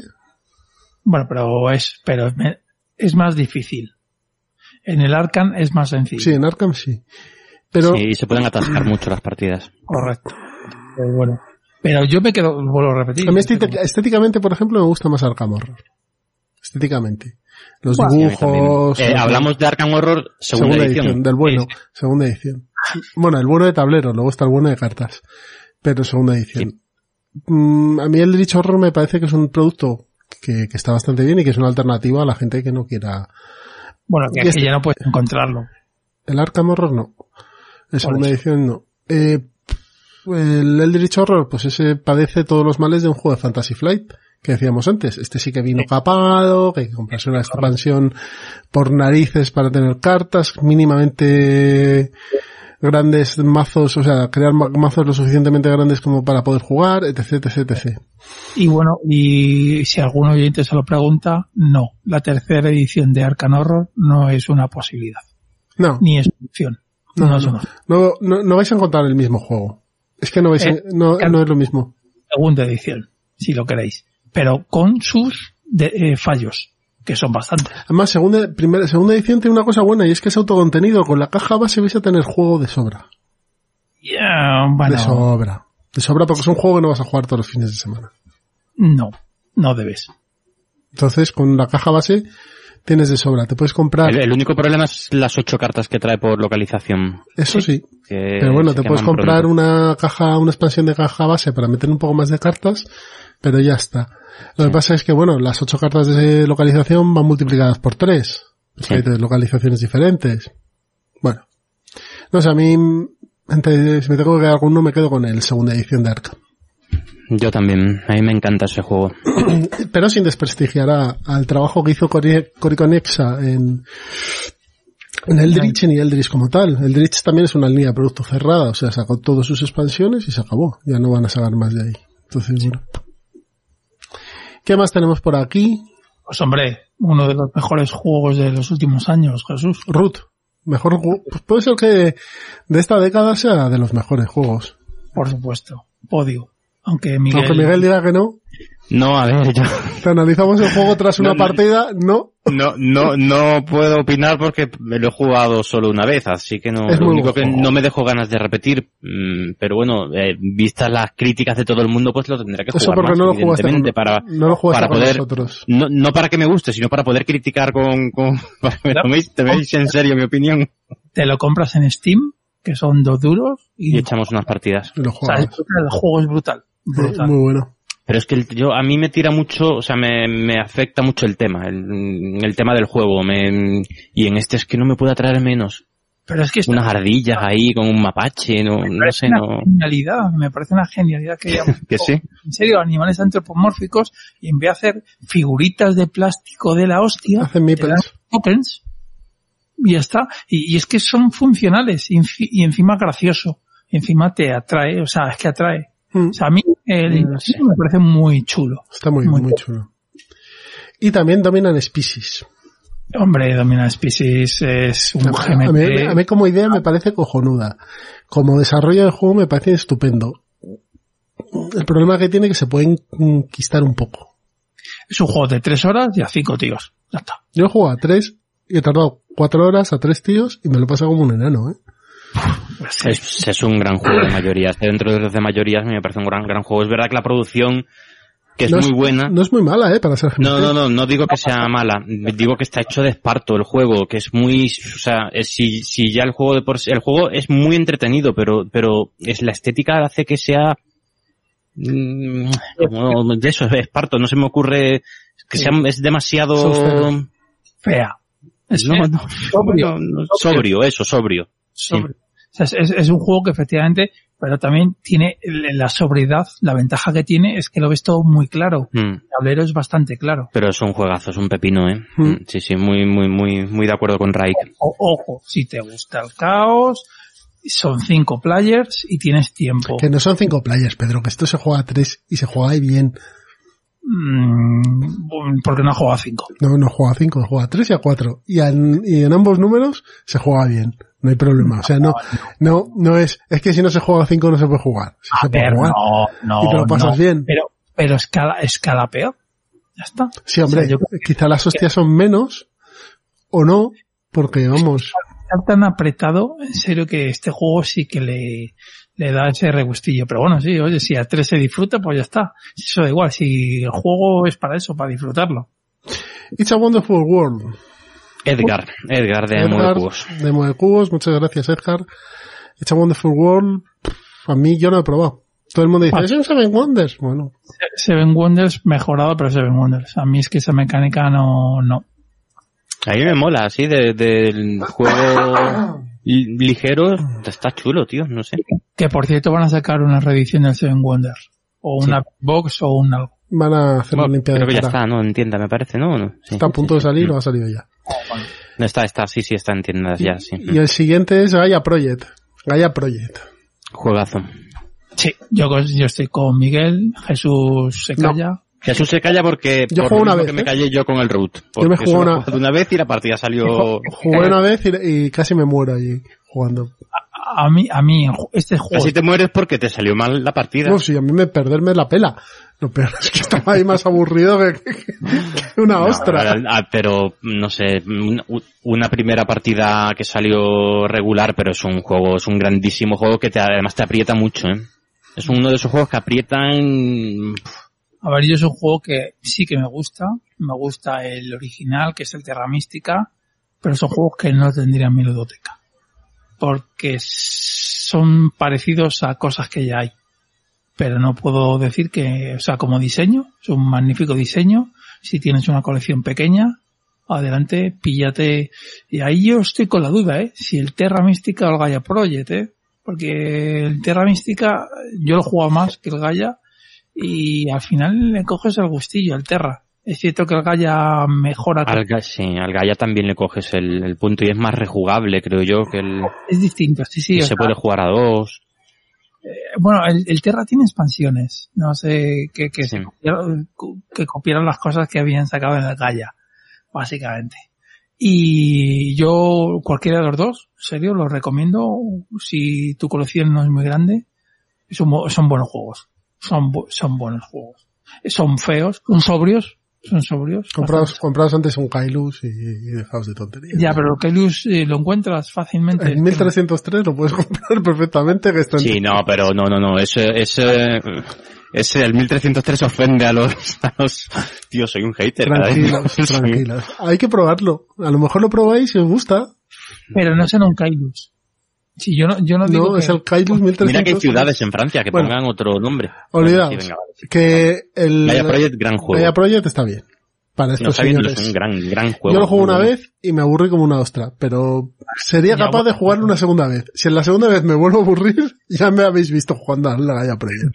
Te- hacemos una sesión, Jesús, eh, una partida de Root y otra de Gaia Project. Vas a ver, cuál- qué diversión en el root. Reinos de papel. Reinos de papel. Entramos ya con los amigos de Troquel Connection. Exacto. Bubu, en el orden están Bubu, el doctor, Lethal y Pepe. Pues Reinos de Papel es un juego de cartitas muy divertido, muy rápido, de draft. Puedes jugar con draft o no. Las reglas te dicen que tienes que jugar con draft. Yo como juego con mi hijo no juego con draft. Y la verdad es que está muy bien. Es ir atacando al de al lado, montando tu pequeño reino y demás. Un juego muy divertido que está, por lo menos en verano estaba hiper saldado, pero Sí. hiper saldado 50%. Y por ahí creo que todavía anda rondando. Así que, eh, si os gustan ese tipo de juegos, bueno, pues está bien. Sobre todo que es muy rápido. En 25 minutos te lo has fundido. Bueno, pero lo de rápido es que dura lo que tiene que durar. Sí, no, pero que además tiene cuatro rondas. Pa, pa, pa, pa, pa, y se acabó. Y las rondas fluyen Es- rápido. No es que, que está muy bien porque un juego sea rápido, ¿no? No, no, no. Es muy rápido porque está diseñado para que sea rápido. Claro, y dura lo que tiene O que sea, durar. esto, que es ese- ese- esas mecánicas durante dos horas te acabas pegando un tiro. Pero como son 20 minutos y está diseñado para que se dure eso 25 o media hora, pues a mí me parece que se ha logrado. Eso nos lo ha recomendado Bubu. El profesor, o el doctor, mejor dicho, nos da- recomienda The Crew, la tripulación. El juego, el juego Speed Leyares 2020, que no le que no le gustó a Miguel. No, yo, yo antes que una tripulación que no sé qué tiene que ver con el juego, lo del el noveno planeta y no sé qué historia, que podía ser este, mm, juego de coleccionar candados, no sé, es que es mm, no le veo el tema en ningún O sitio. de poner vías de tren en el 1800 también. Pero antes que esto me he hecho una pocha, claramente. En para yo, vamos, para mí. A mí me parece que, que la reimplementación que han hecho está muy lograda. Ya, a vosotros dos os encanta. Sí, sí, lo sé, lo sé. El milagro de coger la pocha y coger un juego cooperativo y decir, ¿y por qué no? ¿Y por qué no? Pues que yo me pregunto, ¿y por qué? ¿Por qué? No, ¿por Si el competitivo funciona muy bien. Eh, bueno, vale, pues no te preocupes que la expansión será competitiva. No, hombre, nosotros le hemos echado bastantes partidas aquí y tengo que decir que ha funcionado muy bien en casa, ¿eh? O sea que Es un juego muy ágil como a mí me da un poco de pereza mm, jugarlo, pero pero ha funcionado bien. Con, con los niños y tal, mm, en plan familiar ha ido muy bien. es como decía Jesús, como comer pipas. Y eso Eh, es como comer Sí. pipas. Empiezas una, otra, otra, otra, otra. ¿Qué más tenemos por aquí? Eh, sí, tenemos Gloomhaven, que nos lo ha recomendado Lethal. Yo no lo he probado. Así que no puedo hablar. Yo sí lo he probado. Y para, ti no y para ti no es un Dungeon Crawler. También es un Dungeon Crawler, correcto. Pero, pero, bueno, o mejor dicho, ¿por qué, por qué este Dungeon Crawler está el primero, está de los primeros, bueno, ya hace tiempo que no me veo la lista, está de los primeros? ¿Por qué? Pues porque la BGG. Porque El la- primero, está el primero, sí. Sí, Sigue, sigue, sigue, sigue. ¿Por qué? Porque la BGG lo que hay son Eurogamers. ¿Por qué está el primero? Porque es un Eurogame para, o es un Dungeon Crawler para Eurogamers. Pero eso no es malo. O sea, a mí no me parece mal. Y objetivamente, sabiendo que según tu punto de vista no es un Dungeon Crawler, No, no, como pero juego, porque no es un Dungeon Crawler, porque la mecánica sea Eurogamer, no, pero al final lo que haces es explorar una mazmorra, un, explorar un mundo, explorar un... Perdón, Jesús, que te vuelvo a interrumpir. no, no, lo, lo único que le quería decir es si como juego le parece que está bien, nada más. No, no, como juego me parece que está muy bien. Es que son cosas que son distintas. O sea, no, no tiene que ver una cosa con otra. Ser el primero, pues bueno, pues como la gente se quejara de por qué el Puerto Rico era el primero. Para mí lo sigue siendo. Para mí sería un Puerto Rico, un Toilet Struggle, antes que un Gloomhaven. De hecho, en, en los bloques que tenemos de gente de la ludosfera, uno de ellos, Andrés, eh, habla de Puerto Rico. O sea, me parecen diseños, pues, superiores. Pero, pero el Gloomhaven me parece, o sea, si está ahí no es por, no es baladí. No es porque sean 20 fanboys que lo votan un 10 y ya está. No, no, está ahí por mérito propio. Pero una cosa, para mí, no quita la otra. Y, y ya está. Pero un grandísimo juego, ¿eh? En serio. El problema es, te vas a jugar una campaña. Es que son detalles que dices, "Pff, cajote, tal. Habrá gente que sí. No, no, claro. Hombre, muchas, sí, sí, claro. Pero entera, Habrá gente que sí. sí, claro. No sé, no sé. no- Aún así no- han sacado, van a sacarle la opción esta del, bueno, la opción, el producto El- este el- de el- 25 campañas, ¿no? va- no van a sacar la, el Gloomhaven Lite, que es el, ¿cómo se llama? King, Lion, Lion no sé qué, Sí, de Lion and de no sé qué. que son 25 campañas, o escenarios, mejor dicho. escenarios. Bueno. A mí lo que me parece en el, en el Heaven, y no, bueno, he jugado poco, a mí sí que las o sea, las misiones se me parecían todas, se me parecían. Pero la chulada de que el muñeco se te va avanzando, por así decirlo, pues está bien.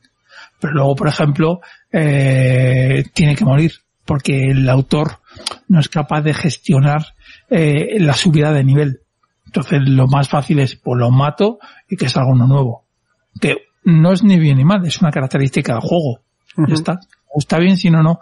Pues os digo que en un Dungeon Crawler que solo puedas avanzar una serie de niveles y ya está, pues hombre, es una putada, ¿no? Pero bueno. ¿Qué más tenemos por aquí? Pepe, aparte de hablar de los main class games, que yo tengo... Todos. ¿Eh? Son buenísimos. Yo tengo, Trique- tengo Trickerion y no lo he jugado todavía, porque soy así de desastre. La edición coleccionista además, que me tiene el Kickstarter este, me dejó ahí, me dejé un Perú allí, y ahí, es preciosa, pero ahí está. Pero no. No, es muy bueno el Trickerion, es muy bueno el Anachrony. Pero, eh, pero él no nos habla de los main class games, nos habla de dos juegos de Fell, que son Aquasphere y Luna. Eso es. El Luna que volvió, salió... Salió hace el poco. Bueno, los dos, los dos han salido. ¿El, el Aquasphere ha vuelto a salir? Sí, No, sí, la- sí, lo editó maldito. Ah, bueno, vale. Yo sé del Luna, que salió, o sea, era una edición, bueno, normal, como la de antes, y se agotó. Y pasaron varios años, y ha sido recientemente a través de un Kickstarter que ha vuelto a salir al juego, pero me parece que ha salido a un precio de estos Kickstartianos. No, no, No, no- sé, tú puedes comprar ahora la versión en español, no sé si, yo creo que todavía queda stock además. Y Sí, no, es excesivamente cara. Dentro de los precios que se manejan a día de hoy. ¿eh? Vale, vale. Para mí, pues hombre, son buenos juegos, pero eh, a mí me gustan otros suel. A mí me gustan, ya os he dicho, el, el Notre Dame Y el año del dragón, ¿no? Eso es el año del dragón. Son los que más me A gustan. mí Castillos de Borgoña me gusta mucho, de hecho es el que, el que más juego de él. Es que Castillo de Borgoña es que es muy bueno. O sea, es un diseño muy ligero, pero es que está muy bien. Es un buen juego, sí. Y la gente de Dos Tomates que estuvieron hablando con nosotros de, de distribución en juegos de, de juegos de mesa. Jordi nos ha recomendado el esquema Ponzi o Ponzi Sim y Álvaro el Fog of War. De Ponzi Sim hablamos en el primer crossover con la gente de Jugando con los Abuelos. Nos lo pasamos como piratas allí. Y es un juego para pasárselo en grande, ¿eh? Es un juego de troleo, de, de mm, El, subastas, el único pero que tiene es el precio. Por lo demás, pero es un juego, no sé, a mí me encanta, ¿eh? O sea, es un juego sí, muy bueno, Eh, muy sí. bueno, muy bueno. O sea, hay que tenerlo. Este sí que hay que tenerlo. Y el Fog of War, lo que decía Jesús, ¿lo van a sacar? Lo de los tomates, ¿no? Hombre, ¿por qué no? eso, eso, eso lo he pensado yo, pero vamos, de ahí a que sea. No, esto ni es noticia ni nada, esto es un, estaría bien. es un suponer, como se dice, ¿no? Sí, Suponer, muy suponer, porque es un juego para dos personas y de dos horas de duración. O sea, es decir, es un juego difícil de comercialmente sacarlo. Pero bueno, oye. Y encima es antiguo ya, pues de- del Como de 2000. 2016. Bueno, pues, y eso no es antiguo. No, muy antiguo, es un juego del año 2000 o del año 95, pero... 2016 ya es antiguo. Jesús. Joder. Está deprecado. Tengo juegos ahí de comprados en 2016 sin, sin quitarle el plástico. Pero eso es, que los tienes tú ahí ya a ver si... El Dominant Species, para empezar, lo tengo... A ver si crían. Bueno, pues si queréis, si queréis lo que hacemos es escuchamos el primer bloque de gente de la ludosfera. ¿Qué os parece? Muy bien. Muy bien. Venga, hasta ahora. Muy buenas y frescas. Soy Roberto, aunque mis amigos jugones me suelen llamar Zoroastro o sobre todo Zoro. Pues vengo a hablaros porque mis amigos de Ciudadano Beeple me han pedido que haga un audio hablando de uno de los juegos a los que siempre me apetece jugar. Y aunque hay varios juegos a los que siempre me apetece jugar dependiendo de las circunstancias, hay uno que está por encima de todos ellos. Y es el Age of Steam. El Age of Steam es un gran juego. Tiene tensión desde el primer minuto hasta el último. Estás continuamente tomando decisiones. ¿Cuántos préstamos coges? ¿Cuántas puja, ¿Cuánto pujas por el orden de turno? ¿Cuándo debes salirte de esa puja? ¿Qué rol coger? ¿Dónde construir? Decisiones, decisiones, decisiones. Tiene una subasta que es diabólica, que funciona increíblemente bien. Y luego tiene un ritmo de juego en el que estás súper agobiado, que al principio te cuesta despegar y que llega un momento en el que sientes un alivio, que es el momento en el que ya no tienes que pedir más préstamos para seguir pagando los intereses de los préstamos que ya habías pedido. Tensión desde la primera decisión hasta la última. Y además tiene una rejugabilidad tremenda. Cada partida es diferente, porque dependiendo de dónde sacan los cubos, vas a construir en un sitio o va a ser más eh, interesante construir en otro lado. Y si, y si eso no fuera poco, además tienes decenas de mapas diferentes entre los que elegir. No todos son fáciles, no todos son fáciles de conseguir tampoco, pero cada uno le da una vuelta de tuerca a unas mecánicas que ya de por sí son geniales. Así que si no has jugado a Age of Steam, no sé qué estás esperando para probarlo. Y bueno, pues muchas felicidades, Ciudadano Mipel, por vuestro programa 50, que es un número bastante grande y que espero que sea muy pequeño porque hagáis muchísimos más. Nos vemos en el programa 100. Hola, muy buenas, ¿qué tal? Soy Frank de Conexión Lúdica o la mitad de Conexión Lúdica y bueno, lo primero, como siempre, eh, enhorabuena, felicidades por vuestros 50 programas, 50 programas de Ciudadanos Mipel, que además, y esto suena a peloteo, y lo es, ¿vale? Eh, es uno de los podcasts que, más disfruto escuchando, ¿vale? Hay varios podcasts que disfruto mucho y el vuestro, sobre todo con, con el Plan Malvado, es uno de los que me encanta. Me habéis pedido que os diga cuál es el juego que más me apetece ahora mismo jugar o sacar a mesa. Pues bueno, la verdad es que el juego que más me apetece, porque además acaba de salir la primera expansión de este juego, es el juego Through the Ages con, con su expansión. Espera, espera, espera, espera, espera, espera, Fran. O sea, estamos hablando de, de 50 programas de, de un podcast como Ciudadano Mipel y dices les propones esa basura que no llega a ser un juego siquiera. ¿Tú cómo te has colado en mi audio para este programa, Gizmo?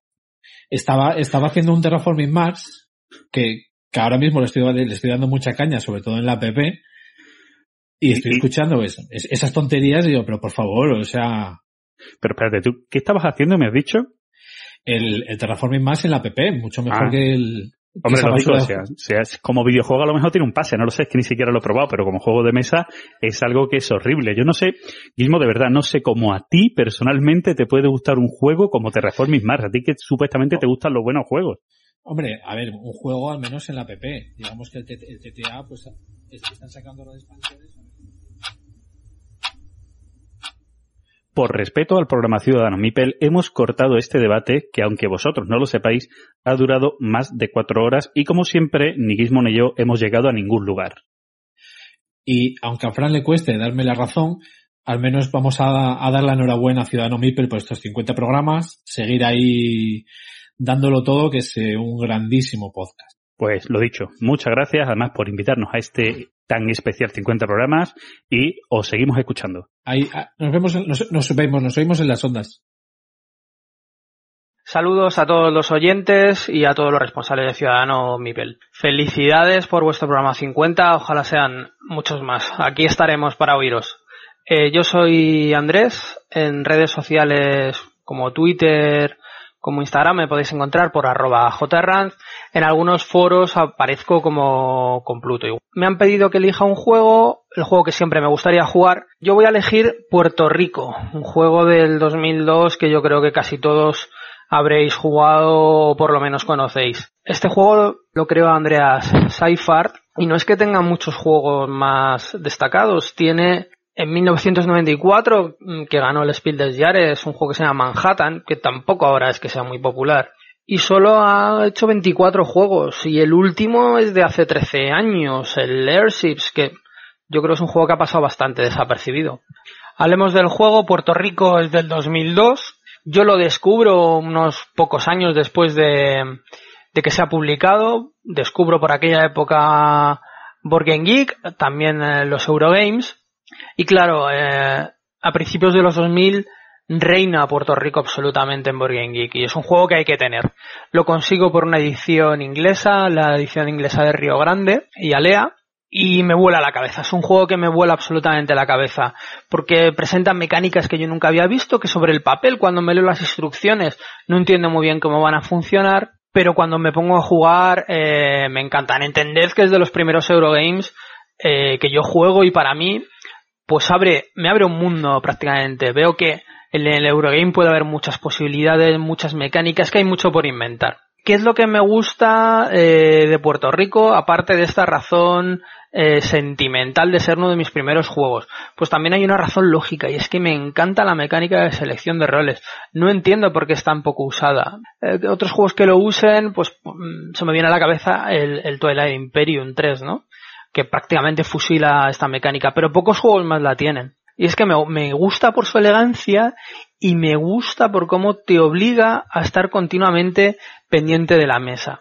A pesar de que Puerto Rico mucha gente dice que es un solitario multijugador, yo creo que si juegas muy aisladamente, solo fijándote en tu tablero, te estás perdiendo mucho del juego. La selección de roles lo que te obliga es a fijarte mucho en lo que están haciendo los demás jugadores. Para el que no conozca muy bien el juego, nosotros vamos a tener una serie de roles que te permiten hacer unas acciones. Entonces, de los roles que hay disponibles, tú escoges uno y por ser el jugador que lo escoge, vas a poder ejecutar la acción pero con un privilegio. Pero todos los demás jugadores también van a ejecutar la acción. ¿Esto qué supone?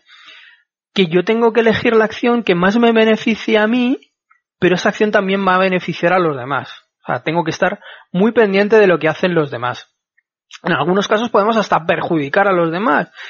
Y eso también es algo que me gusta mucho del juego, que te obliga a ser muy estratégico, tienes que tener tu camino bien pensado, cuál va a ser tu ruta para conseguir puntos, pero también te obliga a ser muy táctico y mirar los tableros de los demás.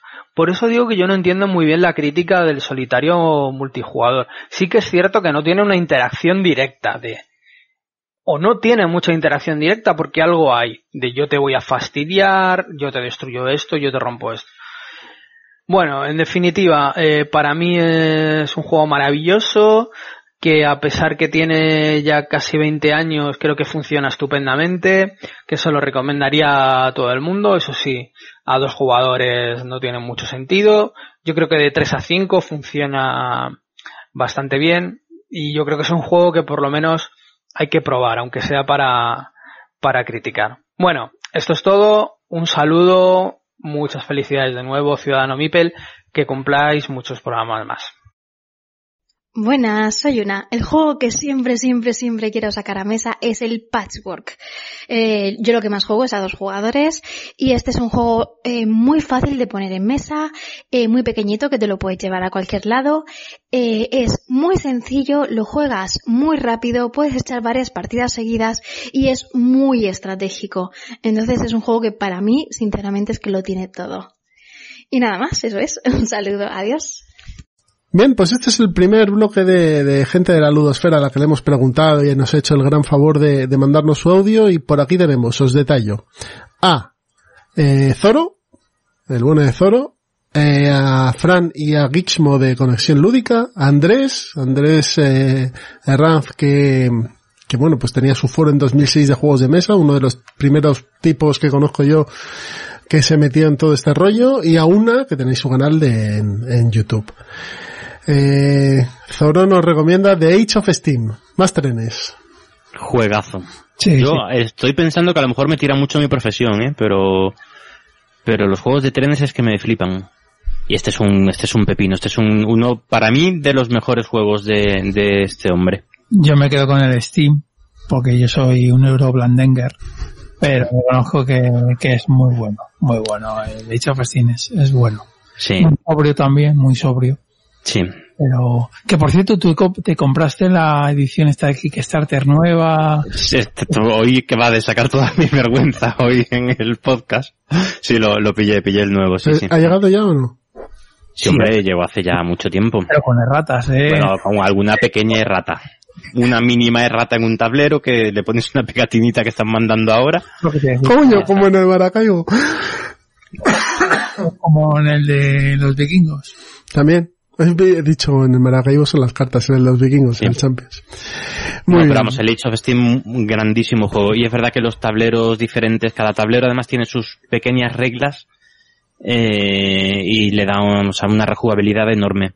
Es un y... juego ¿Y vosotros creéis ¿eh? que... Muy bueno, para mí es un top. ¿Creéis que el Steam y el Age of Steam tienen sitio en la misma colección? No. ¿Y que es un paso lógico jugar al Steam y después al Age of Steam? Mm, podría ser. Hmm. O sea, básicamente el Age of Steam, la diferencia fundamental es, como bien lo comenta Zoro, el- los... Las pujas, las subastas y todo. Basta. Es eh, lo, lo que y lo que más te, te, te- te acongoja. Muy bien, pues te puedes, quedar, te puedes quedar en el Steam y tan pancho, ¿eh? los compañeros de Conexión Lúdica nos, eh, eh, Fran y, y Gizmo nos recomiendan dos. De, a, de su mane- a su manera, pero nos recomiendan dos. Uno es Through the Ages y el otro es Terraforming Mars. Through the Ages. Es lo que le comentaba yo a Pedro. A mí en ordenador me gusta. Me divierto, me lo paso bien. En mesa no tengo esas sensaciones. También es cierto, yo no juego a la última versión. Yo juego a la anterior. Es- es No sé si habrá mucha diferencia o no. Es menos farragoso, vas un poquito más deprisa. Vamos, es un juego también para tres personas. No, dos, tres. Yo no juego a dos.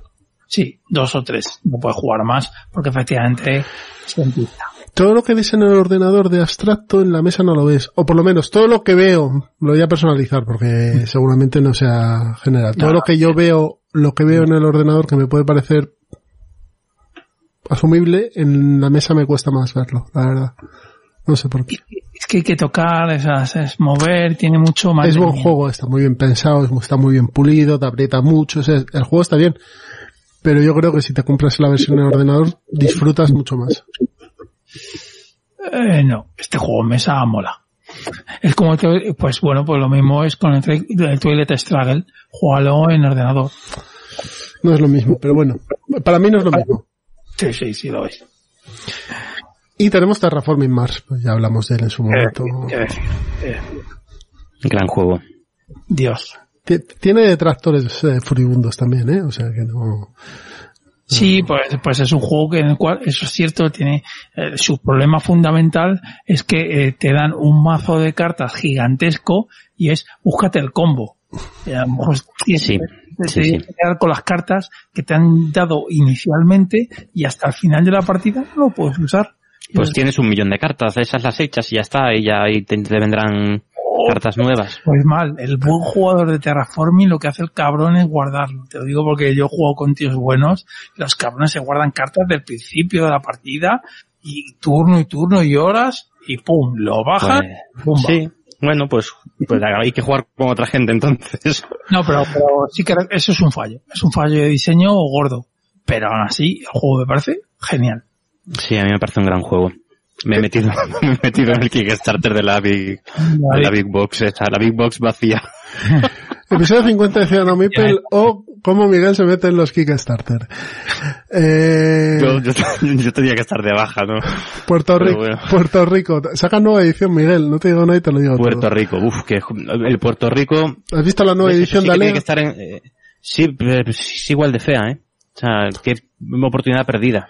Bueno, es un poquito menos fea. A mí es que un Puerto Rico, yo reconozco que no me parece que sea feo, me parece que es funcional, pero bueno. Es funcional, no es feo, correcto. Y es un grandísimo juego, ¿eh? Me pasan los años y a mí me parece, me sigue Y pareciendo un juego. uff, Andrés una aquí, Andrés lo aquí lo explica a la perfección, ¿eh? Hmm. Sí, pero, es, es una mecánica, la de selección de roles, que es que no se estila demasiado en los juegos. No hay tantos. Entonces, por eso es- a día de hoy sigue pareciendo fresco, porque no se ha quemado esa mecánica. Sí se usa, pero no, pero tampoco tanto. Entonces, Mm. este tiene juego- una tensión, el juego tiene el, el timing, el buscar el momento perfecto para, para vender tus, tus mercancías o para, o sea, para ser según que, que, o, o- o coger el alcalde, coger, no sé, el timing es, es, es estupendo ese juego. el problema que tiene es que te sientes al lado de un novato con el juego. Bueno, sí, es verdad, tiene, tiene making, sí, tiene un poquito. Un handicap. Pero bueno, porque te aprovechas de él, vamos, básicamente. Te Mm. aprovechas de él. Pero, pero vamos, que es un juego para, dura una hora la partida o por ahí. Un poco más, O- sí, no mucho más. Pero no mucho más. Y es un juego que ese sí que lo tenéis que tener. Y si haré reedición, con mayor razón. Y su variante de cartas, el San Juan, es un juego muy chulo también. Sí, sí, sí. y ahí sí. puedes jugar a dos. Es para dos. De hecho, San Juan, Pues como hecho- yo disfruto, es a dos. Pues se puede jugar hasta cuatro, ¿no? En San Juan sí, pero, pero a dos funciona muy bien. Y como último tenemos el Patchwork, que nos recomienda una. Más, no se puede dar más por menos. Sí, correcto. Sí. Sí. Esta misma semana lo he vuelto a sacar a mesa después de bastante tiempo y qué buen ratillo, ¿eh? O sea, muy bien, muy bien. Está, es de estos que dices, qué bien medido, que, eh, qué difícil debe ser hacer un filler. Qué difícil debe ser hacer un juego que dure 20 minutos y esté todo medido y no se te vaya de mano, etcétera. Eso sí que, que es orfe- orfebrería. Y el password normal, el express, no. Ese password normal dura poco. Es que no, Sí. no, el estrés no, te, no te dará tiempo ni a sacar las piezas, yo creo. Bueno, pues vamos a por el siguiente bloque. Venga. Venga, hasta ahora. Muy buenas chavales, aquí Arcades, Calino del Choco de los Bárdulos. Eh, lo primero agradecer a Ciudadano Mipel que me dé la ocasión de exponeros uno de los mejores juegos que tengo en mi biblioteca. Voy a hablaros de Food Chain Magnate. Primero deciros que yo no soy un jugador de Eurogames, principalmente me gustan más los juegos temáticos y últimamente me ha dado por Wargames. Pero he jugado mucho Eurogame y si tengo que elegir un top 10 de mi biblioteca, hay unos cuantos, diría que hasta tres juegos podría meter y eh, representando a, a los Eurogames. Si tengo que elegir uno solo, me iría a eh, el Fuchin Magnate. Evidentemente elijo un Eurogame porque creo que es la filosofía de este podcast va más acorde a este tipo de juegos. Dicho esto, eh, Fuchin Magnate es un juego que yo creo que mm, no sé si se lo podría recomendar al 100% de las personas que juegan a juegos de mesa, pero si te gustan los Eurogames, este tiene que estar. ¿Qué le pido a un Eurogame principalmente para que me guste? Pues que tenga un buen tema, que esté bien implementado, que haya interrelación, eh, algo de interrelación entre los jugadores, que eh, cuando termines de jugar hayas hecho algo que merezca la pena ser contado. Eh, Quiero decir, que haya una historia detrás de la partida, ¿vale? Esto lo hace perfectamente Fuchimanate. Eh, Fuchimanate es un juego de la editorial Exploter, una editorial que principalmente es reconocida porque sus juegos están bien testeados, no tienen fisuras y porque son bastante caros. Este no es una excepción, es uno de sus juegos más reconocidos, también uno- el precio es bastante elevado, pero reconozco que nos gastamos mucho dinero en juegos y hay juegos que realmente solo por los componentes eh, incrementan el precio y este no es ese caso. De hecho, a mucha gente los componentes del Fuji Magnate le echan para atrás. En mi caso, eh, me encantan, me encantan esos componentes, no sé que sea un diseño eh, con muchas florituras, no te va a llamar la atención en mesa, pero para mí es un juego que con su diseño espartano consigue evocar lo que está intentando representar. Además, el juego tiene un tema de expansión de una empresa de comida rápida, lo representa perfectamente, eh, terminas de jugar y hueles a patata frita y a, y a, y a fritanga en general, aceite, y es un juego que además, eh, pues con unos, eh, con unas eh, reglas relativamente sencillas, no me parece que las reglas sean difíciles, consigue eh, la dureza en el juego en sí, en que intentes sacar de esas reglas eh, el mayor partido posible. Ahí es donde una vez que te enfrentes al juego, aunque de- las reglas sean sencillas, encuentras la dureza y tu cerebro termine echando humo. La expansión está muy lograda, consigues un montón de interrelación entre jugadores, tienes que intentar que los clientes de los restaurantes vayan a tu restaurante, para eso vas a tener que contratar personal, eh, hacer una elaborada eh, eh, pues eh, em, expansión con tus con tus eh, restaurantes siempre teniendo un ojo en cuánto gasto para no irte de, eh, en, en- en dinero. Y por otro lado elaborar una campaña de marketing que te merezca la pena a ti y no a los demás jugadores. Todo esto hace que eh, Fuji Magnate esté dentro de los 10 mejores juegos de mi ludoteca y no puedo otra cosa que recomendaros. Si encima a eso le añadís la expansión que acá ha salido en Essen hace eh, la última la última ya eh, eh, feria que ha habido de Essen, pues ya tenéis un Eurogame para toda la vida. Tiene muchísimos módulos la expansión, desde más comida, diferentes tipos de, de pues desde café, eh, comida china, que te hace pues diferentes mecánicas que todavía implementan y mejoran un juego que ya para mí es redondo. No es necesaria la expansión, pero si lo tienes fundido de jugar, la expansión aún lo mejora. Dicho esto, repito, gracias a Ciudadano Mipel y os sigo escuchando, chavales. Un abrazo a todos. Buenas, eh, soy Sergio, Spank del Choco de los Bárdulos. Y bueno, lo primero, felicitar a Ciudadano Mipel por sus 50 programas, la verdad que son unos cracks. Y yo pues os voy a hablar de, uno de mis wargames preferidos, que es el María, que es un wargame a tres jugadores en la guerra de sucesión austriaca, donde pues uno lleva Francia, otro Austria y el tercero lleva dos bandos, uno son los prusianos y otro el ejército pragmático. Este pues es un juego que tengo hace mucho y la verdad es que lo he jugado mucho con gente muy diferente y, y la verdad es que es una pasada porque cada partida es un mundo, salen partidas muy diferentes, muy divertidas y, y la verdad es que, que es una maravilla. Me encanta el mapa, que es un mapa punto a punto, ¿vale? Donde está dividido en una cuadrícula con los palos de la baraja. Esto hace que, que tengas que colocarte en unas zonas donde tienes mejores cartas o en otras, ¿vale? Defender unas o atacar en otras. Entonces tiene mucha, mucha táctica ahí. Y la verdad que, que es un juego también en el que la negociación, pues es muy importante. Al ser un juego a tres, pues muchas veces tienes que hacer un acuerdo con un, un segundo jugador y, eh, pues durante unos turnos ir a por el otro. En caso de que el otro vaya ganando, pues aliarte con el que, los que van por detrás. Entonces, es un juego que depende mucho también de la imaginación, las negociaciones de los jugadores. Es muy importante y la verdad que, que cada partida, pues eso, según con quién la juegues, pues sale diferente. Y hay que decir eso, que los, los acuerdos son vinculantes, entonces es un juego en el que también hay que ser preciso en lo que acuerdas, intentar ahí pues rascar eso que te puede beneficiar.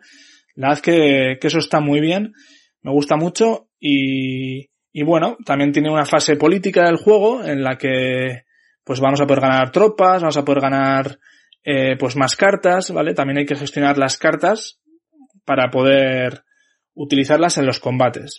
La verdad que los combates son también muy, muy emocionantes y donde vamos a ir jugando cartas, cartas de la zona en la que estemos y, la verdad que, que muchas veces es mejor retirarse antes de, malgastar tu mano, porque puedes recibir ataques en el siguiente turno, entonces es un juego en el que hay que gestionar la mano bien y las retiradas son muy importantes. Retirarte con pocas bajas muchas veces es mejor que un mal ataque. Y nada, eh, pues poco más. La verdad que es un juego que debería probar todo, bueno, todo el que le gusten los wargames no muy complicados o incluso, vamos, que, que se animen a probarlo porque es, la verdad que es un juego muy divertido.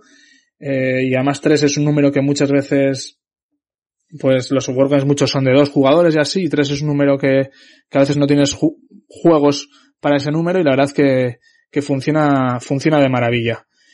Y así que, pues nada, eh, este es mi, mi juego preferido. Así que nada, pues lo dicho, felicidades a Ciudadano Mipel y, a seguir escuchándoles. Un saludo a todos. Hola, un saludo a los amigos de Ciudadano Mipel y a todos los siguientes de este, uno de mis podcasts de referencia del mundillo lúdico. Vamos allá, aquí el que os habla es David, perdón, del Choco de los Bárdulos, picotó para los amigos y enemigos, y voy a aprovechar, ya que amablemente nos lo han pedido, eh, hablaros de uno de mis juegos de referencia.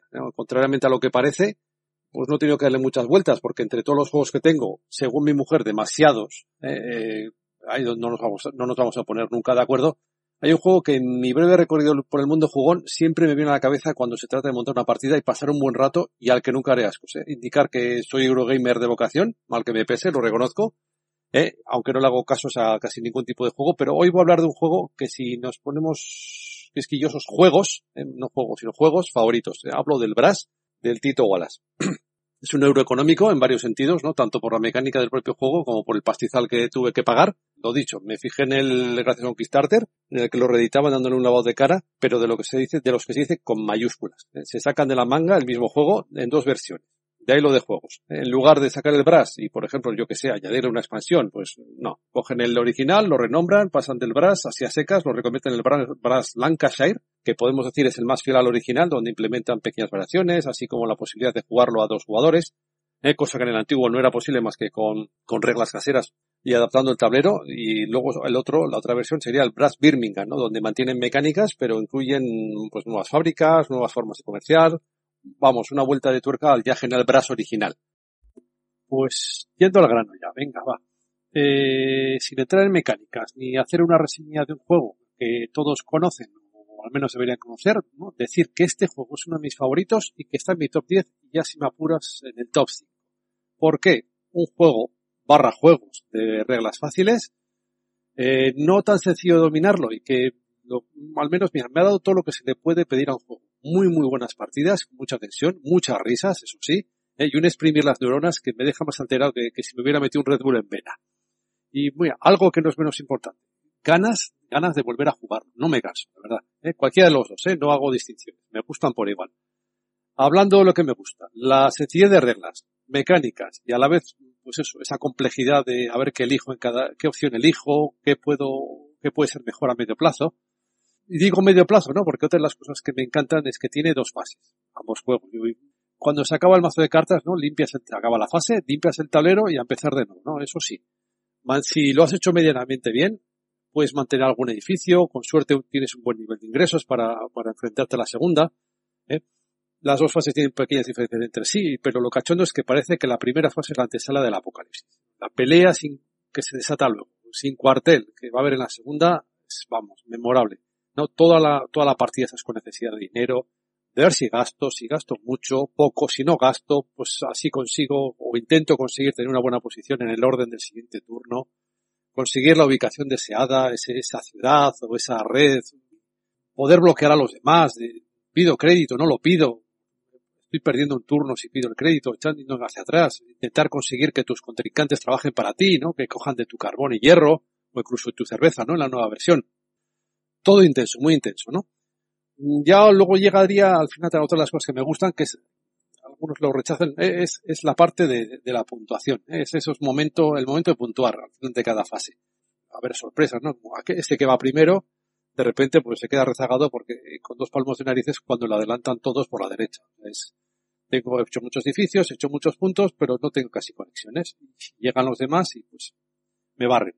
¿No? Además, encima luego lo puedo repetir en la segunda fase, para doble cachondeo. ¿no? Me encanta, ¿no? Esa incertidumbre, parece que uno va primero y al final, pues no. Además, nos, a mí, a mi grupo de amigos, nos ha dado unas partidas épicas, ¿no? Como cuando empatan los dos primeros a puntos y al final gana uno, pero por mejor nivel de ingresos. O cosas como esta, ¿no? Y esos detallitos que, bueno, pues no.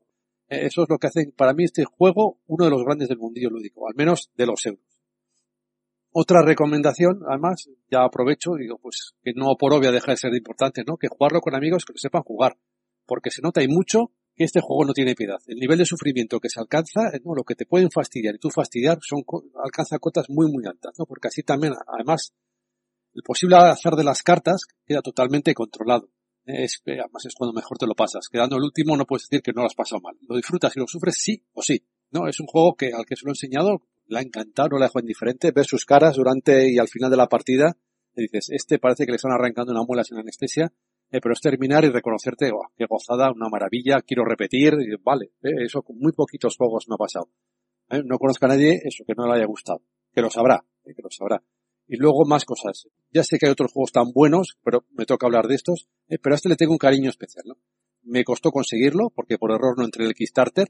Mi misión en la vida en ese momento fue la búsqueda y, y hallazgo de estas dos versiones. ¿eh? Fue otro juego en sí mismo, ¿no? Al final, conseguirlo, encima era por partida doble, son dos juegos, una maravilla y los dos mandan unas horas de diversión de la buena. Pregunta que me surge, ¿con cuál te quedas? ¿Qué te pueden hacer? ¿A quién quieres más? ¿A papá o a mamá? Dice, Ni idea, no sabría decantarme. Las dos me parecen magníficos, cada una tiene sus cosas buenas y prefiero, pues eso, no quiero a ninguno más que a otro. Las juego por igual, tantas partidas tiene uno como otro y buenos momentos. No sé, eh, otra pregunta, así, me retrato, ¿no? Dice, si tengo que elegir qué versión me llevaría, una isla desierta, pues mira, sorpresa relativa, ¿no? A ninguna de las dos. Tan sencillo, porque ya me dirás tú qué pinto yo en una isla desierta con un juego que no tiene versión en solitario. ¿eh? Eso sí, ni falta que le hace, ¿no? En fin. Bueno, oye, eh, ya está, eso es que no me queda más que daros las gracias por aguantar la chapa y enviaros un saludo a todos y nos vemos dentro de otros 50 programas. Un abrazo. Gracias por la oportunidad de participar en esta celebración. Eh, gra- gracias a Jesús, gracias a Miguel por esos 50 programas. Seguid así eh, hasta que el cuerpo os diga basta, que ya os avisará. Pues por el acento ya os daré cuenta que no soy muy del sur, soy Karajan de la Calúdica, soy el máximo accionista, el único que está el pringao que está ahí, eh, cada uno con su locura, y, afortunadamente la Calúdica no es Spiel Digital Monger. Ahora retomamos el tema y en mi grupo, o nuestro grupo mejor dicho, eh, solemos reunirnos entre dos o tres veces por semana, eh, tres o cuatro personas. Pero a veces vienen cinco. Cuando somos tres o cuatro personas siempre nos organizamos y ya tenemos claro a lo que vamos a jugar eh, y no hay ningún pero. Podemos jugar a cualquier tipo de juego. En cambio, cuando somos cinco siempre hay una semana de debates, que si jugamos una cosa, si jugamos a otra cosa, que yo si quiero jugar a esto, yo quiero jugar a otro. Y a mí siempre me llamó la atención los 18XX cuando eh, podemos jugarlo con cinco jugadores. Insisto, insisto, insisto, pero no hay forma de que salga adelante y al final acabamos jugando un Studying Emerald y dos más. Pues eso es mi, mi gran frustración y, como dijimos, eh, gracias por la participación y adelante. Forza. Pues este ha sido el tercer, no, el segundo bloque, segundo bloque de, gente de la ludosfera que hemos tenido aquí al, casi al plantel completo del Choco de los Bárdulos, a Calino, a Sergio y a Picotúa, a David, y se les ha unido también Carayan de la Calúdica. Hoy nos hemos dado un paseo por el norte de España. Así que empezamos, si queréis, con Futsin Magnate, que nos lo recomienda Galino, tuvimos programa, juegazo, ¿no? Juegazo. Para mí de los mejores económicos, sin duda, vamos. Para mi gusto. Es que, es que recrea la oferta y la demanda de una manera brutal. Sobre todo a cinco jugadores. Y la trasera de la caja es brutalmente Eso brutal. es im- impresionante. Por- es no hay blanca. palabras. Es blanca. Sí, sí. Si este juego sí que, si el, el Dominant Species decía que estaba hecho de esparto, este, este está. Pero luego por dentro este es tiene igual. las pizzitas y demás, tampoco está No, sí, a mí, a mí me gusta, ¿eh? Y la estética- las cartas también me gustan mucho. La, La estética de de años las cartas, 50, ¿no? Sí, sí, sí, eso es. Pero es verdad que las losetas mm, ya es una estética que a mí, a mí no me termina de gustar. Es un juego criticado, pero yo creo que este, este que empasta perfectamente. Incluso las losetas tienen aire 80, o sea, de, de los años 50. Sí. No, Sí, sí. Las cartas sí me gustan mucho. Las losetas yo... Pero bueno, pero eso no quita que el juego es un espectáculo. necesitas también el atril para poner las cartas, porque si no es un chos la mesa que no veas. Pero bueno, quitando detalles, eh, el juego es muy bueno. Tiene una versión digital muy chula en Board Game Core, ¿eh? Sí, funciona muy bien. Mm. Pero es para jugar en directo. Este juego no lo puedes jugar, yo lo he jugado varias veces en, eh, por turnos y demás y pierdes el hilo. Entonces ne- tienes que jugar en directo para ir viendo lo que va haciendo el otro, si no te pierdes. Es Eh, un y además funciona, o sea, en, hay mucha gente que, que solo lo juega a partir de cuatro jugadores. Eh, yo para mí a tres funciona muy bien y a dos funciona bien. Es verdad que a, a cuatro es una maravilla y a cinco, a cinco se puede alargar un poco, pero bueno. Creo. Pero a dos funciona muy bien. ¿eh? Lo que pasa es que bueno, pues hay menos codazos, ¿no? Sí, sí, sí. Es que lo que recrea es la, la oferta y demanda, o sea, la competencia. Entonces, un mercado en el que hay cinco competidores es mucho más entretenido, más divertido que uno en el que hay dos. Y luego, y luego la expansión, que es brutal, porque la expansión son mil, bueno, miles. Son unos cuantos módulos, y es que miles, miles, miles de módulos. son bastantes módulos. Millones. Es que, es que cuesta casi lo mismo que el original, pero es que la caja está petada. Está petada de cosas. Sí. Es, eh, la verdad es que si se puede comprar, yo lo compraría, ¿eh? Esta expansión. Aunque no aporta nada. Bueno. María, de Sergio, de Sepang. Vamos. Brutal. Eh, la, iba a decir reimplementación. No, no lo es. No lo es. Eh, La segunda, eh, la, eh, la segunda parte de Friedrich, eso, Sí. eso sí que lo es. Sí.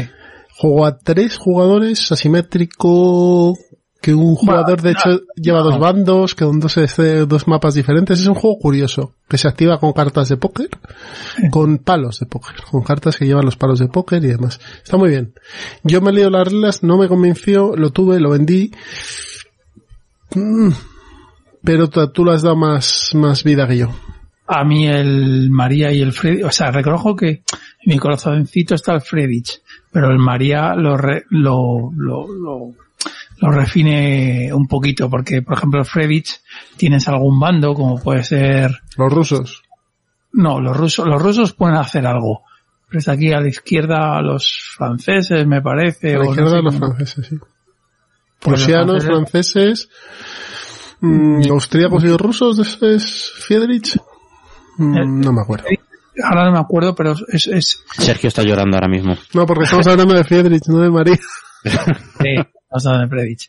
Y la verdad es que eh, hay, hay, hay un bando, hay un par de bandos que lo tienen muy jodido. Y si tú juegas, porque el Predich mola a cinco jugadores, si juegas con, te toca una de esas facciones, pues o el jugador del austriaco no, no lo hace bien, o vamos, tus opciones de ganar son prácticamente nulas. Yo al, al Friedrich no he jugado, al, eh, pero al María sí. He jugado muy pocas partidas, eso es verdad. Y, pero la sensación que me dejó fue muy buena en todas las partidas que he jugado. O sea, muy, lo de- muy entretenido. Lo de las cartas, que se juegan con los palos de las cartas, dicho Jesús, es una genialidad. Y es una gilipollez. O sea, si empiezas y dices, coño, ¿por qué no se me ha ocurrido a mí? Pues ahí tienes. Mm. El huevo de Colón. Tiene mucho eso de, de comer la oreja, como dice Sergio, pero después es que tienes que, es, es que las cartas te limitan mucho. O sea, las cartas tú quieres hacer algo, pero No, no, y que tienes que gestionar bien tu mano porque como te den, te zumben en rombos y no tienes rombos, Te los comes. has cagado, la has cagado. O sea, tienes que saber defenderte y saber dónde poner tus piezas para defenderte en el palo que tú quieres defenderte. Es que tiene su complicación. No, no, no. El juego para mí es, vamos, es- yo creo que es el mejor diseño que tiene los de History Games. ¿Mejor que Virgin Das Volk? Sí. Para mí sí. Picotúa, David. Nos habla de, de Brass, tanto Lancashire como Birmingham. Hay un poco a decir, ¿no? Sí. Yo lo, Esto estoy, es un- yo lo estoy jugando mucho en la aplicación y me lo estoy pasando como un enano, además. Pues, qué, qué juego más bueno el Brass. O sea, de- el, de- el Brass es de los juegos duros, porque es más bien durete, no de reglas. De Mm. reglas no. Pero es de los juegos duros que es que terminas una partida y te dices que me empezaba otra ahora mismo, porque es que es... Y mira que dura, ¿eh? Al final la partida se va a las dos horas eh, con mucha facilidad. Y, y la última media hora es de, de- de migraña. Pero terminas la partida satisfecho y, y yo me echaba otra. Ujú. Qué grandísimo juego. Y por último, Karayan nos habla de que no le dejan jugar a un 18XX. Yo lo entiendo, ¿eh? Por algo será, ¿no? Mucho, no, mucho tren que- aquí, De ¿eh? verdad, no. Tienes ese, no, tenemos que jugar un, Ya he jugado uno, ¿eh? sí, pero a, no, no, no, no, A cinco, pero es además. un 18XX muy particulares, el de, porque era el UR, creo, ¿no? Sí, el de, un 1830. Pero un 18XX. ah, bueno, pues no, pues entonces sí, vale, entonces, Eso es normal, en 1830. No, Sí, el sí, sí. UR 1830 Ah, antes de Cristo, es, Vale, vale. Entonces no. Que es el de la agüita. tienes que echar un 46 o un String Overall para empezar, yo creo que son No. los dos así, El 30, el de GMT, puede jugarlo No, el, perfectamente. el de GMT es el 46. Ese 46 no es el Que 30. sepa yo esto. sí, es verdad, sí, sí, el 46. Sí, ves, Jesús, sí, sí, ya, ya sabes de, de, Sí, Bueno, no, pues- porque no, porque todos los que tengo alrededor están con el puto 18XX, este, el Sardinia, el pues CZ, por, por- por algo será. el Chesapeake, pues porque sí, sí, Dale una oportunidad. porque me tengo que irme a un grupo de Ameritrasers, que de gente de orden y, y que hablemos de miniaturas. Bueno, vamos al tercer bloque. Hasta ahora. Muy bien. Hola a todos. Bueno, me han pedido de Ciudadano Mipel que, que comparta cuál es mi juego, o sea, el juego que siempre me apetece sacar a mesa, o el que más me apetece sacar a mesa en este momento y por qué. Y es súper gracioso porque llevo varias semanas queriendo grabar el audio y todas las semanas cambiaría de juego, porque así somos. Pero al final me voy a centrar en el juego que siempre, siempre, siempre me apetecería sacar a mesa bajo cualquier circunstancia. Y es el Brass. O sea, el Brass es un juego que es mi number one. O sea, top uno total de mi autor preferido, que es Martin Wallace. Y es un juego que me encanta y siempre estoy dispuesta a sacarlo a mesa porque mm, da igual cuántas veces lo juegues. Las partidas siempre son diferentes. Es un juego económico. Es un juego que tienes que leer perfectamente el tablero y leer cómo están jugando el resto de jugadores para adaptarte eh, y, y ser oportunista y aprovecharte pues mm, de las acciones que van llevando a cabo el resto. Entonces, un juego que con los mismos componentes y el mismo mapa siempre te ofrece partidas tan diferentes, tan tensas y tan chulas, pues es que no le pongo ningún pero a este juego. Es indiscutible el número uno. Además me parece súper elegante. Eh, las ilustraciones ya eran chulas para mi gusto. O sea, la edición antigua ya era chula porque tenía un aroma de siglo XVIII que no, no podía con ella. Y, y, y ahora, pues igual y encima bonito. O más bonito todavía. O sea que el brush number one y el que siempre, siempre, siempre, bajo cualquier circunstancia, me apetece sacar a mesa. Y nada, eh, un abrazo a todos y, que sigáis muchísimos años más. Le toca el turno al comparsa de Punto de Victoria, a Camille Pelchef. Y los chicos de Ciudadanos Mipel me han preguntado que cuál es el juego que siempre quiero sacar a mesa. Y esto realmente depende siempre del número de jugadores. Y pues vamos a decir que en solitario siempre tengo muchas ganas eh, de sacar a mesa el Gobilion hasta que le encuentre un juego que lo pueda reemplazar. Y a más jugadores llevo ya unas semanas queriendo jugar eh, a Cloud Spire, ¿vale? Pero jugarlo al modo competitivo. El modo cooperativo y el modo solitario están muy bien. La verdad es que los disfruto muchísimo. Pero que otro jugador lleve las facciones y que te tengas que adaptar a la manera de pensar o a sus estrategias, creo que hace todavía el juego bastante mejor. Eh, me lo paso muy bien jugando a tres jugadores a ese juego. O sea, sé que lo recomiendan mucho a dos porque se hace más corto y no a tres lo que puede pasar es que una facción recibe más eh, de lo debido. Pero el hecho de tener que adaptarse y de poder enchufar a los eh, a las unidades de los jugadores que van pasando por el camino, de construir tus torretas, de no sé, me parece un juego Mm, bastante redondo y que siempre me apetece sacarlo porque me lo paso muy bien. O sea, tiene esa, esa inmersión que puede durar la partida dos horas, tres, que no me doy cuenta. Cuando he terminado la partida digo, va, qué, qué rapidito se ha hecho, ¿no? Pues nada, eh, esto es el juego que siempre me apetece sacar eh, con más gente y no yo solo. Un saludo. Muy buenas, soy Pritcher. Un saludo y felicidades a los compañeros de Ciudadano Mipel por sus 50 programas esperemos que 50 más. Eh, bueno, pues para este aniversario eh, me habéis pedido que comente algún juego eh, que últimamente me apetezca sacar siempre a mesa. Y revisando un poco mi colección, pues hay uno que, le saco a mucha gente, jugones, no jugones, y, y siempre, siempre triunfa, la verdad incluso ha triunfado durante el confinamiento con una versión online que tiene. Este juego no es otro que el, el K2, que es un juego que está basado, pues, es, es una carrera de alpinistas para, para escalar, pues, la famosa montaña K2. Eh, un juego en el que, bueno, de lo que se trata, pues, no es de, es una carrera, pero no es por llegar, sino más bien por sobrevivir. De lo que se trata es eh, que cada jugador manejará dos, dos alpinistas y con una mecánica de, gestión de, mano de un mazo de cartas que es simétrico, es igual para todos los jugadores, en los que habrá cartas de movimiento y cartas de aclimatación, que digamos que será una forma de conseguir vida para tus alpinistas pues intentarás, intentarás ascender con tus dos alpinistas tanto como, tanto como puedas y sobrevivir eh, los turnos que, que dura la partida. Porque se puntuará y ganará al final de la partida el jugador que tenga más puntos y se puntuará eh, por cada alpinista tan alto como hayas llegado siempre y cuando sobrevivas. Dará igual hacer cima con un alpinista si, si no consigues sobrevivir a, al llegar al final de la partida, porque perderías los puntos de, de, ese, de ese alpinista. Eh, es un juego que admite hasta cinco jugadores es de estos juegos que cuanto más jugadores mejor, aunque escala, aunque escala bien porque tiene una mecánica de bloqueos en las posiciones.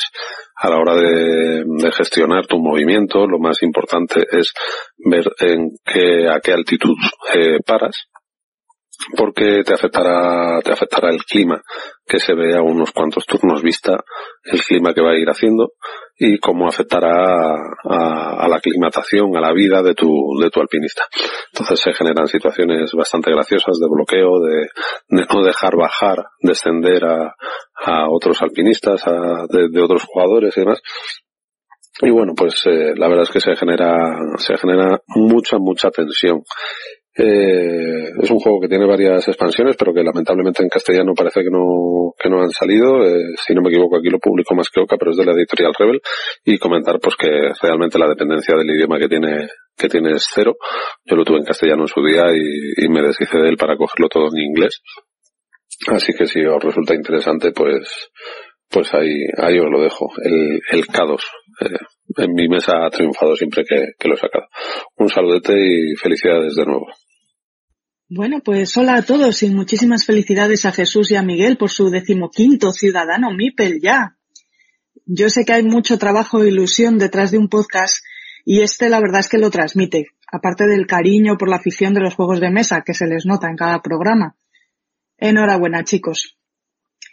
Bueno, pues yo tengo muchas ganas de jugar a muchísimos juegos porque han sido unos meses de una sequía lúdica tremenda, como os podéis imaginar, y miro la estantería y madre mía, me muero de hype a ver si volvemos pronto a los clubs y a quedar con amigos con precauciones. Pero como no puedo hablar de todos los juegos que me gustaría, pues voy a hablar de una novedad que viene ahora en otoño, que le tengo muchas ganas, y que se llama Small World of Warcraft. Bueno, pues Small World es un juego súper conocido para todos los oyentes de este podcast, seguramente, del que además hablasteis hace poquito en el programa 43. Es un juego de Philippe Keyertz de 2009, que seguro que lo he pronunciado fatal, que a su vez es una reimplementación del Vinci de 1999. El Vinci era un juego de ambientación clásica con civilizaciones antiguas y el Small World pues es un juego de fantasía medieval, ya lo sabéis.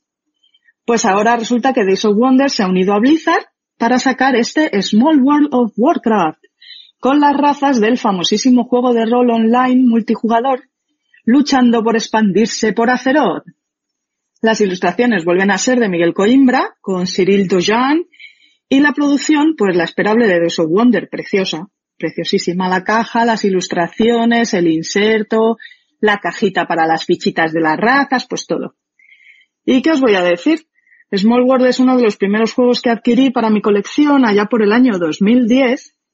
No sé si en el primer o el segundo pedido que hice a la Dragotienda.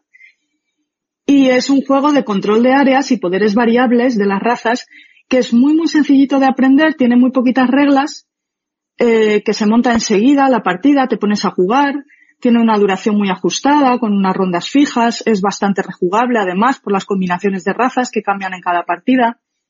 Es además muy, muy bonito de ver en mesa, llama la atención, está muy bien producido, todos los componentes. A lo mejor la única pega es que si pasas mucho tiempo sin jugarlo, pues te tienes que repasar un poquito las razas y los poderes. Pero bueno, con las hojas de ayuda se hace rápido. Es un juego muy recomendable para familias y amigos, claro, a los que no les importe la interacción, por no decir aniquilación directa, que de eso va el juego, de expandirte por el mapa, quitándole las zonas a los demás y comer orejas, establecer alianzas, eh, que a veces nada, te traicionas antes de terminar el turno directamente. En fin, un juego lleno de maldad y traiciones y risas. Pero es que además yo he sido una grandísima viciada a World of Warcraft hace como 15 años antes de tener a mis hijas. Ahora con el confinamiento hemos vuelto a desempolvar a, a los personajes que tenían telarañas y he sacado a mi querida druida Tauren, para darnos unas vueltecitas por Azeroth con el señor Potato y unos amigos que tenemos. Así que este juego ya lo tenemos encargado y deseando echarle muchas partiditas de sana exterminación. Esta nueva implementación de Small World tiene unos tableros modulares, en vez del tablero rectangular de siempre, pues son como unos islotes. Eh, hay que coger un número determinado según el número de jugadores que, de la partida y eh, aparte eh, tiene, claro, todas las razas del videojuego World of Warcraft con habilidades especiales y además unos poderes con los que se combinan en cada partida de forma aleatoria eh, que también son un poquito distintos al Small World normal y que tienen mucho sabor pues al Warcraft. lo he estado viendo un poco en el vídeo de Tom Basel y sí que cambia, ¿no? Cambian un poquito las habilidades y los poderes.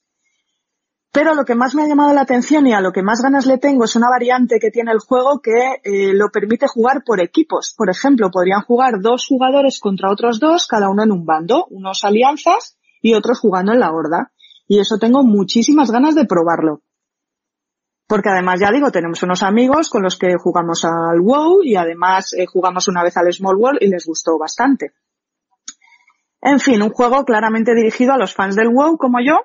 Así que ya sabéis, si os gusta Small World y os gusta el WoW y estáis por Madrid, pues os invito a intentar expandiros con el pequeño pequeño Azeroth conmigo o contra mí. Bueno, a lo mejor esto ha quedado larguísimo, así que me despido ya. Mucho ánimo a todos con el inicio del curso, cuidaos mucho, cuidad a vuestra familia, amigos y vecinos, porque se acerca el invierno y va a ser duro. Un abrazo fuerte a Jesús, a Miguel, a todos los oyentes y a por los próximos 50 programas. Un beso, adiós. Pues este es el tercer bloque de gente de la ludosfera que tenemos a Joel, tenemos a Gabriel, a Mipelchef, a Preacher y a Mami Mipel. Cuatro opiniones totalmente distintas. Además, este que yo creo que es el más variado de todos. Porque por un lado, Joel nos recomienda a Brass. Ya hemos hablado de antes de él en, en el bloque anterior con David. Pues ya, un poco, un poco más que decir. Juegazo. Eh, Gabriel Miguel Pelchev nos, nos recomienda dos. Goblivion, que estabas tú hablando ahora de él, que es un Tower Defense, nos has dicho, ¿no? Tower Defense del 2018 para uno o dos jugadores. A mí, pues está metido en mi radar el cabroncete de, del comparsa. Y acaba, miraré. acaba de perder usted 80 euros. Venga, y seguimos. El siguiente es Cloudspire. Este también es, Goblivion también es de la gente esta de Chip Theory, ¿no? No, no, yo creo que no, ¿No? Es, es, fran- es francés el juego. Vale, Es de, de- el, public- el, el editor es Goblivion Games. O sea Vale. que creo que tendrán solo este juego. Pero. Cloudspire es de o Cloudspire, Spire. Cloudspire, para que todos nos entendamos, es de Chip Theory, ¿no? Correcto. Y es, ese sí que es brutal. Y tú lo has señor. jugado en competitivo, como él Yo dice. en competitivo y en, Y a tres. y a tres en solitario a cuatro también lo he jugado. Es, es- es un juego, en serio, absorbente, buenísimo. O sea, lo mejor y, y la culpa de esto la tiene Punto de Victoria, ¿eh? Ellos lo hablaron y dije, voy a probarlo. Y al final Raik eh, me, me compró una expansión que iban a entrar ellos a hacer un grupo tal, que se la cogí hace unas semanas y, en serio, brutal. Este juego es carete. Muy caro, pero es que lo vale. Es que lo vale. En serio. Está muy, muy, muy bien pensado. Pero muy bien pensado. Es un Tower Defense. Es que, es que lo que os cuente de Cloud Spire, tenemos que un día hablarlo, lo jugáis y opináis. Pero, Tower Defense es el Cloud Spire. yo No, sí, Gobi- sí. también el Tower, sí, o sea, el, el Cloud Spire es un Tower Defense en el sentido de que tú tienes tu, tu, bueno, tu torre o tu, tu, tu zona de, de seguridad de tu castillo y te mandan el resto hordas a atacarte. Bueno, pues, pero, pero mola porque jugar a tres le come la oreja a los otros, que a mí el, el trash talking que hay me, me gusta bastante de, pues no, atácala a él, eh, no sé qué, a mí no, tío, que me has atacado la ola anterior. ¿Es un juego largo? Sí. ¿Es un juego complejo? También. Que de reglas parece que no, pero tiene detallitos que te afean las partidas. Eh, cada, esto sí que es un, eh, como un bust o como un root. O sea, cada uno va a su puta bola. Y cuando digo su puta bola es que no se parecen nada. Me acuerdo que la primera partida que eché, eh, un compañero se cogió los, los pajarillos que hay por ahí y no supo usarlos porque tenía un- unos detalles que no supo. Pero claro, ya yo en casa estuve una semana empollándomelo dije, ah, vale, ya sé. La semana siguiente fui, jugamos y, le, y les tumbé con los pajarillos. con los pajarillos. Pero es que, o sea, es que es brutal. Ya, lo que de este juego se queda corto. En serio, no me extraña que a mi Chef le encante porque es brutal. Es muy, de, es muy de rollo de mi Chef, además, ese tipo de juego. Cajote, cajote, carote, carote. Sí, pero yo te lo he visto jugar en, en Reino del Norte y los componentes son muy chulos. O sea, tanto los, las fichas. Los componentes, que los componentes son, o sea, top notch. O sea, es todo, ¿cómo se llama? Tapetes de neopreno. tapete de neopreno, fichas de póker que pesan, no las de los chinos. No, estas son de póker de verdad que pesan. Y nada, o sea, está muy bien integrado porque dices, eh, que eso está muy bien. Es, han hecho un juego y dicen, este juego con minis sería pues cinco mesas para poder jugar bien. En cambio, con, con fichas de póker es se perfecto. apilan, pues bueno. Correcto, se apilan, es, es, es, es perfecto, en serio. No, no puedo hacer nada. Preacher nos recomienda el K2. Muy bueno también. Yo no he jugado. ¿No has jugado? No, el K2, lo único que puedo decir del K2 es que de los 8000 que hay en el mundo es el más peligroso. más que el Everest. Pero Pues aparte- es, es un juego familiar súper graciosete. Que sí, Familiar, pero, pero tiene su puntito de mala leche. ¿eh? sí, sí, bueno, vale, que sea familiar, no, una cosa no implica la otra. Bueno, sí, el de Island es familiar y es de zumbarse. Sí, sí, o sea, el, el K2 sí que, o sea, bueno, porque efectivamente es un juego que es rapidito, las reglas se explican en 10 minutos, no creo que tarde más, Mm. y, y efectivamente hay cierto puteillo porque es una carrera y en la carrera puedes bloquear las posiciones, que es lo que dice Miguel, que, que la verdad es que, no, no, muy, muy, muy buen gusto, buen gusto. Me A mí me ha encantado, perdón, me, me ha encantado lo que ha dicho Pritcher de que el K2 escala bien. me ha parecido muy... Escala bien a varios Pues- jugadores, sí. Pues mira, sí, es que escala bien el K2. A mí- me recuerda por lo que estáis diciendo al 1911 a Bunsen versus Scott, el de llegar al Polo Sur, que también vas puteando al de al lado. Sí, Esos pero, pero en, en el Amundsen, si no me equivoco, eh, cada uno va de un lado, o sea, no, no van juntos, ¿verdad? No, vas en dos... Los tracks distintos. Aquí es todos en el mismo, Ah, vale. en la misma montaña. Sí, O sea, la misma sí. cara, subiendo por la misma cara todos. Es cierto que eh, te puedes ir un poco hacia la izquierda, si alguien que ha jugado se entenderá, entonces das más vuelta, pero bueno, puedes evitar las, las hostias. Entonces, bueno, Y por último, Mavi nos, nos recomienda Small World of Warcraft, o todos los Small World, vamos. El, también muy bueno. Es un juego familiar eh, que para mí yo creo que ha envejecido muy bien. The Day of Wonder junto con A Ticket to Ride yo creo que son, sus mejores diseños. Eh, es un rediseño del Vinci. El Vinci lo jugué hace mucho tiempo, entonces no, no tengo en la cabeza las diferencias que hay, pero vamos, a mí el Small World me encanta. El, el dibujo que han, el grafismo que, que han, que han usado, hablo del, del original, ¿vale? Porque el otro, pues, eh, habrá salido las tiendas unos días antes de que salga este, Sí. este episodio. O sea, no, no lo he probado. Y, y la verdad es que el Smart World es- son partidas muy rápidas y es que está muy bien. Es que es un juego de timing, quizá aunque sea familiar, no puedes jugar con niños, o los niños ya tienen que ser un poco más mayores, porque el- la gracia del juego es cuando haces el declive de tu raza.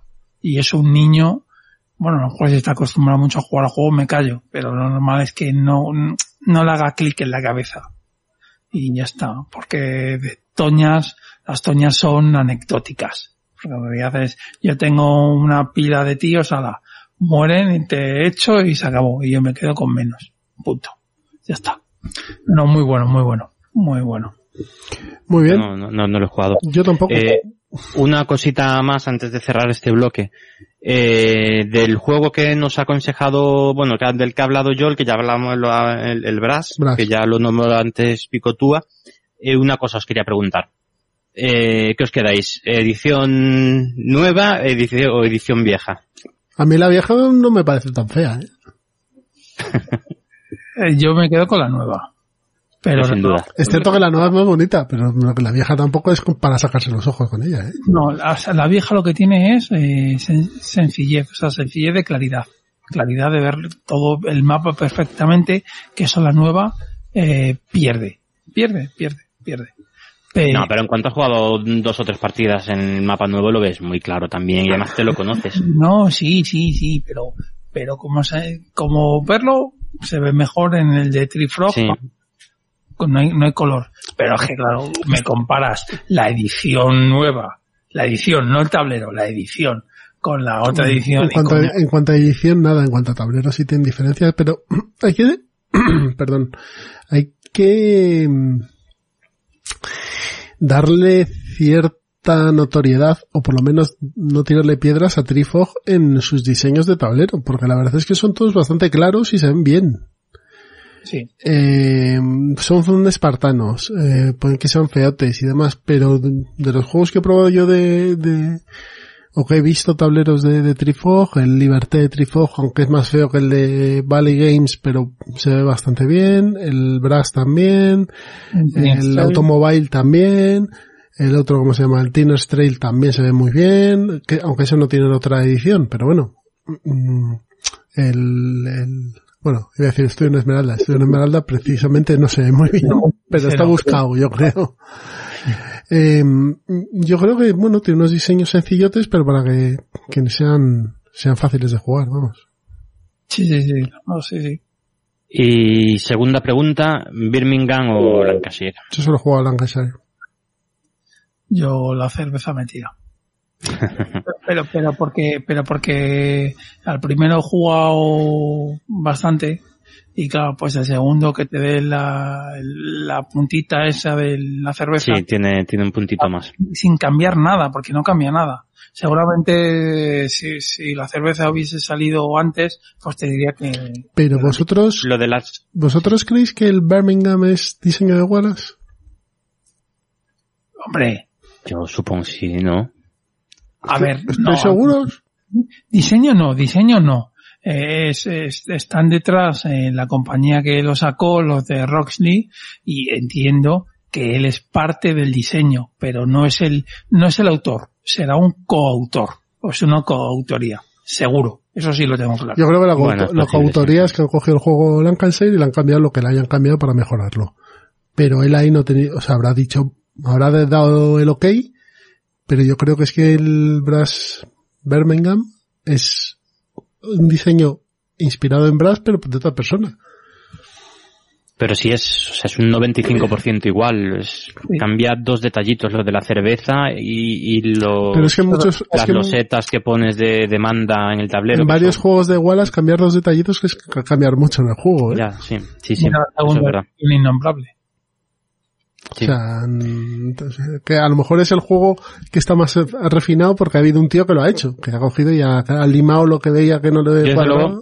entre los dos no sabría con cuál quedarme. ¿eh? Yo no, no les veo diferencia mm, grande como para mm, No, no. preferir uno u otro. Correcto. Eh, sí que me parece curioso también la, el, el tema de que el Brass hace unos años era un juego, pues hace, bueno, justo antes de que saliera esta edición era un juego que estaba ya pasando, pasado de moda, estaba ya la estética esa también viejuna, quizá jugaba en su contra, estaba ya en el puesto, no sé qué decir, a lo mejor 50, 60 de la BGG, y han sacado la edición nueva y ahora está, ahora está el 3.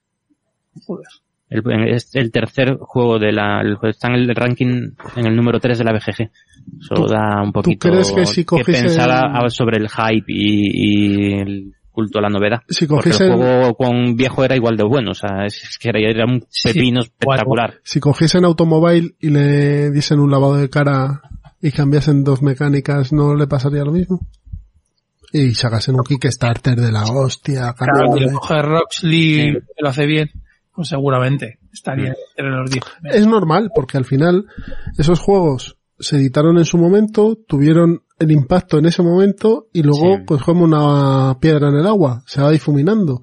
Pero claro, como vuelven a salir otra vez, vuelven a reeditarlos, vuelven a hacer una, una edición nueva, le cambian algo, sacan dos versiones y tal, pues la gente que en ese momento no estaba metida en la afición, le pasó por debajo del radar o llámalo X, se mete en ello, descubre que es un buen juego, que sigue, sigue siéndolo, con el tablero feo, bonito, sigue siendo un buen juego, pues tiene más y sube en los rankings. Yo creo que es normal, yo creo que si coges cualquier Sí, otro ¿no? juego, le das la vuelta y, y lo sacas en una edición tal y haces un Kickstarter y pagas 80 euros por él, pues la gente estará muy, los, los aficionados estaremos muy tendentes a decir, joder, qué juego más chulo. Yo, lo, o sea, entenderlo lo entiendo perfectamente, pero me da un poquito de, no sé, me da- me parece, un, me da un poquito de pena, digamos, que hay juegos por ahí que son juegazos espectaculares y que como ya ha pasado su momento, pues, pues ahí se van hundiendo en la BGG y, lo- y la gente que llega nueva a la afición no los descubre Bueno, pues y se para- están perdiendo joyas. Para eso hay gente, hay gente como nosotros que mm, tiene que no hablar solo de la novedad, sino hablar de juegos que a lo mejor están más perdidos y, y son interesantes y que, pues por ejemplo, el otro en el capítulo anterior lo hicimos, ¿no?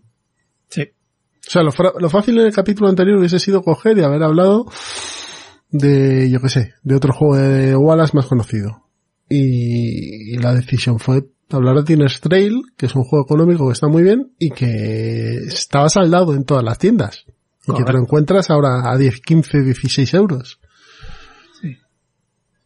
Bueno, eh, quédate con la parte buena, Miguel, que los juegos buenos van a tener siempre rediseño, siempre. Entonces a lo mejor en 2025 eh, sale el automóvil que le gustaría a Jesús, con dos cambios de reglas. Yo he puesto ese ejemplo por, por no poner el estudio en Esmeralda, Venga, que, es más complicado, pero o un Liberté más mapeado, o- Sí, sí, sí. O sea, los buenos diseños, da igual del autor que sea, vuelven a salir, se reeditan, pues ya está. Esperar. Yo me quedo con eso. Mm. Bueno, pues si queréis pasamos al siguiente bloque. ¿De acuerdo? Muy bien. Venga, hasta ahora. Enhorabuena a este podcast, a Ciudadano Mipel y a sus tres integrantes, a Pedro, a Miguel y a Jesús, por llegar a estos 50 programas. Esperamos otros 50 programas y un especial 100 aniversario por todo lo alto. Soy Arribas de Bislúdica y os voy a comentar el juego que más me apetece jugar ahora mismo.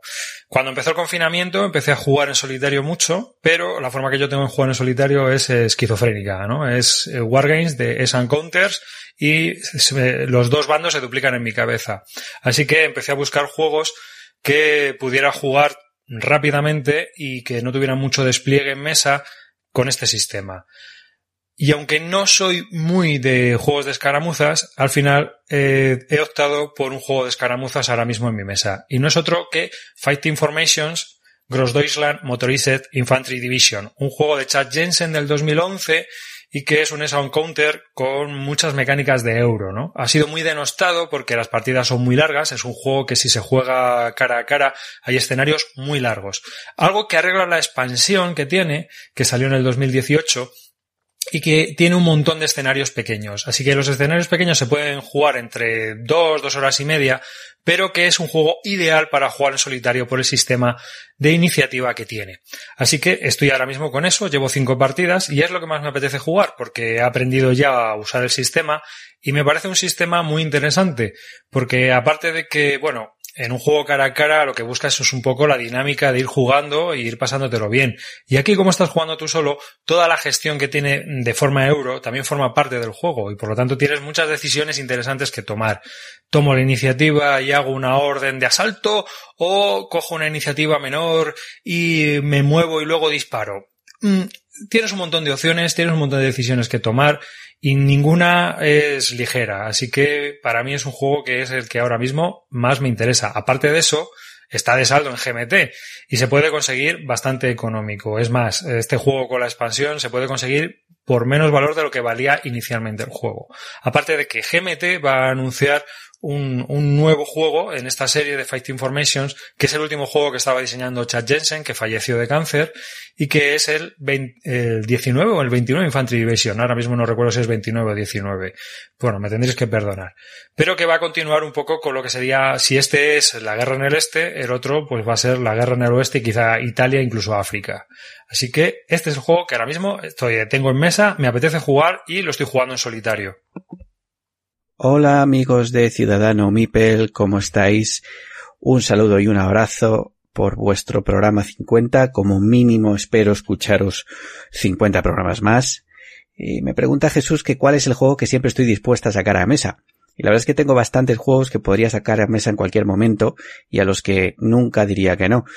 Una de las modalidades que más me gusta, si no la que más, es jugar a dos jugadores porque echando un poco la vista a mi estantería me doy cuenta que la mayoría de los juegos favoritos que tengo son para dos jugadores. Lo que pasa es que por duración no siempre me es posible sacarlos a mesa. Por ejemplo, juegos como Guerra del Anillo, que, que aunque no me importe explicarlo, pues impone y, y, hay que dedicarle una explicación muy detallada, suele irse de tiempo, no, no siempre tengo la suerte de jugar con alguien que ya sabe jugar y aún así, siendo así, pues son tres orillas como mínimo para disfrutarlo, ¿no? Así que bueno, sin que os pille de sorpresa porque es un juego sobresaliente, en su modalidad de juego de escaramuza voy a decir que el juego que más me apetece sacar siempre, al que no le digo que no, y que seguramente sea el juego que más rápido me puedo poner a jugar, es Imperial Assault. Imperial Assault, que ya sabéis que es este juego de Star Wars, en el que podemos jugar con una modalidad campaña, en el que vamos haciendo aventuras en escenarios diferentes y podemos también jugar en la versión escaramuza. La versión escaramuza es en la que elegimos una banda de personajes repartidas en tres facciones, el imperio, los rebeldes y los que llaman scums, que son la escoria, pues los que son los contrabandistas y todo lo que pueda no entrar en las dos facciones anteriores. Y a partir de ello cogemos sus figuritas, sus cartas de mando, que son las que nos van a proporcionar la posibilidad de hacer cierto tipo de tácticas, y tenemos que luchar en un escenario concreto para llegar a una serie de puntos también específicos. Además de darnos puntos por eliminar figuras enemigas, el escenario que elijamos nos dirá cómo podemos conseguir más puntos. Y cada escenario además tiene dos posibles tipos de partida, que son un añadido que, como decía, da puntos para llegar a lo que necesitamos para ganar. Por ejemplo, el escenario dice que obteniendo antes que el contrario una serie de suministros o poniendo unas cargas explosivas para destruir algún tipo de terminal o llevando de un punto a otro punto unos rehenes, no sé. Varias opciones en cada escenario pues te va a dar más puntos. Hay tropecientos escenarios, literalmente. No sé cuántos son tropecientos, literalmente, pero deben ser muchos. Pues la gente utiliza la palabra tropecientos para decir que son muchos. Pero no sé cuántos son exactamente. Pero bueno, es un juegazo, la verdad es que es una maravilla. Es uno de mis juegos 10. Este modo de juego es divertidísimo, es estratégico, pero es muy, muy, muy táctico y tiene un sabor de Star Wars que para los que les gusten verán perfectamente reflejadas personalidades de los personajes que utilices en sus tácticas, en sus formas de batallar, en sus formas de escaparse, de esconderse y demás. Es muy divertido y tiene el handicap de que, bueno, pues cualquiera que quiera echarle un vistazo a este juego verá que hay muchísimas expansiones. ¿Cuántas son muchísimas? Pues vamos a decir tropecientas también, ¿vale? Para tener una idea aproximada. En cuanto a esto, hay mucha gente que es muy completista. Yo diría que os olvidaréis. Además es un juego que realmente no hace falta ser completista. Como dice muchas veces mi compañero Checho en Planeta de Juegos, si puedes jugar al tenis sin necesidad de tener que ir al Roland Garros, pues posiblemente puedas jugar también a Imperial Sol sin necesidad ninguna de tener todo lo que ha salido. Yo lo que sugiero es que tengáis el básico y si queréis pillar una expansión, que ahora además están bastante baratas, sea la que más os apetezca por temática y que no os compliquéis porque tengáis lo que tengáis os va a dar para sacar partidas espectaculares. Sobre todo también si queréis que sería lo suyo, elegir algún personaje que os guste. Hay un montón de personajes, no sé, ¿cuántos puede haber? Pues vamos a decir una cifra al azar, tropecientos, ¿vale? Hay muchísimos donde elegir. Yo diría que podéis coger la facción que más os mole y si queréis alguna de las expansiones, ir a por el personaje que os apetezca, que sea de esa facción. Y la verdad es que posiblemente sea cada vez más difícil dar con el juego porque se irá agotando hasta desaparecer y ya será complicado dar con él a no ser que sea a través de la segunda mano. Y además cuando acabe por desaparecer posiblemente los precios de segunda mano se disparen puede ser una buena oportunidad de haceros con uno de los mejores juegos de escaramuzas que existen, que además, como he dicho, tiene una opción de campaña del que sin ser yo especialmente fan, pues hay que reconocer que la opción nueva que aporta la app eh, que te puede descargar y que está en español, pues ha, ha hecho ganar entero respecto a la campaña tal y como salió en su momento. Así que nada, ese es el juego que jugaría siempre que estoy calentito, que no me importaría que en cualquier momento me lo sacaran, porque las partidas duran en torno a una hora, se hacen intensas, se hacen interesantísimas y además el juego es sencillísimo de aprender a jugar. Es muy fácil y lo que le da realmente la vidilla a las partidas son las cartas y cómo las manejas y cómo manejas a tus personajes y haces que se ayuden y conven entre ellos para fastidiar al enemigo y quitarle los puntos que necesitas para ganar. Así que sin más, ya sabéis, si queréis echar una partida conmigo en Imperial Sol, siempre os voy a decir que sí. Enhorabuena por los 50 programas de Ciudadano Mipel, un fuerte abrazo a Jesús, a Pedro y especialmente a Miguel, ya sabéis por qué. Nos seguimos escuchando. Chao. Hola a todos, soy George del Rincón Legacy y, bueno, pues Jesús se puso en contacto conmigo para, para participar en esto y, y yo lo que puedo decir es que nunca, nunca, nunca, nunca podré negarme a, a jugar un deck building, ya lo sabéis, y dentro de esos deck buildings eh, el Ascension es, eh, un juego que, no me cansa de jugar, así que me lo puedes sacar en cualquiera de sus versiones, variantes y expansiones que siempre lo jugaré. Y también tengo que decir que últimamente me está pasando eso, con el Isa Wonderful eh, World que ha traído Trangis eh, recientemente en castellano. Me parece un juego muy chulo y que nunca me negaré a jugar. Así que nada, muchas gracias y un saludo a todos.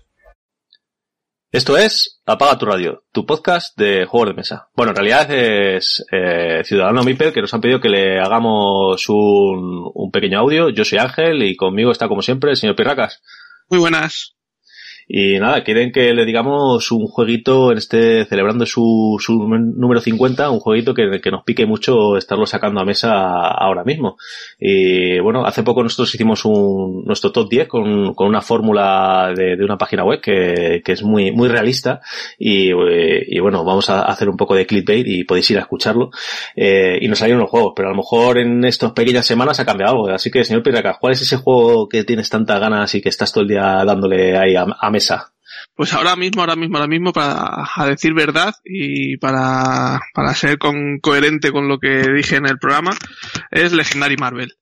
Es un juego que hace poco me hice con todas las expansiones que me faltaban y, y no me canso de, de, sacarlo a mesa, no me canso de jugarlo. Debo llevar ya más de 40 partidas en los últimos dos meses o un mes y pico y por más que termino de jugar y lo guardo y quiero, quiero sacarlo más, quiero sacarlo más, tiene tienes combinaciones prácticamente infinitas, es un deck building muy sencillo, eso sí, pero que se juega muy rápido, muy fácil, las partidas eh, duran media hora, tres cuartos, puedes jugar en solitario o con más jugadores y, la verdad es que a mí, que no me gusta el tema de los superhéroes, el juego me encanta y la verdad es que es eso, eh, cada vez que no estoy jugando a él, estoy pensando en él, ¿no? Es como, estás poniendo los cuernos a los demás juegos, estás jugando a otra cosa estás pensando en él. Y la verdad es que ahora mismo es a lo que más me apetece jugar.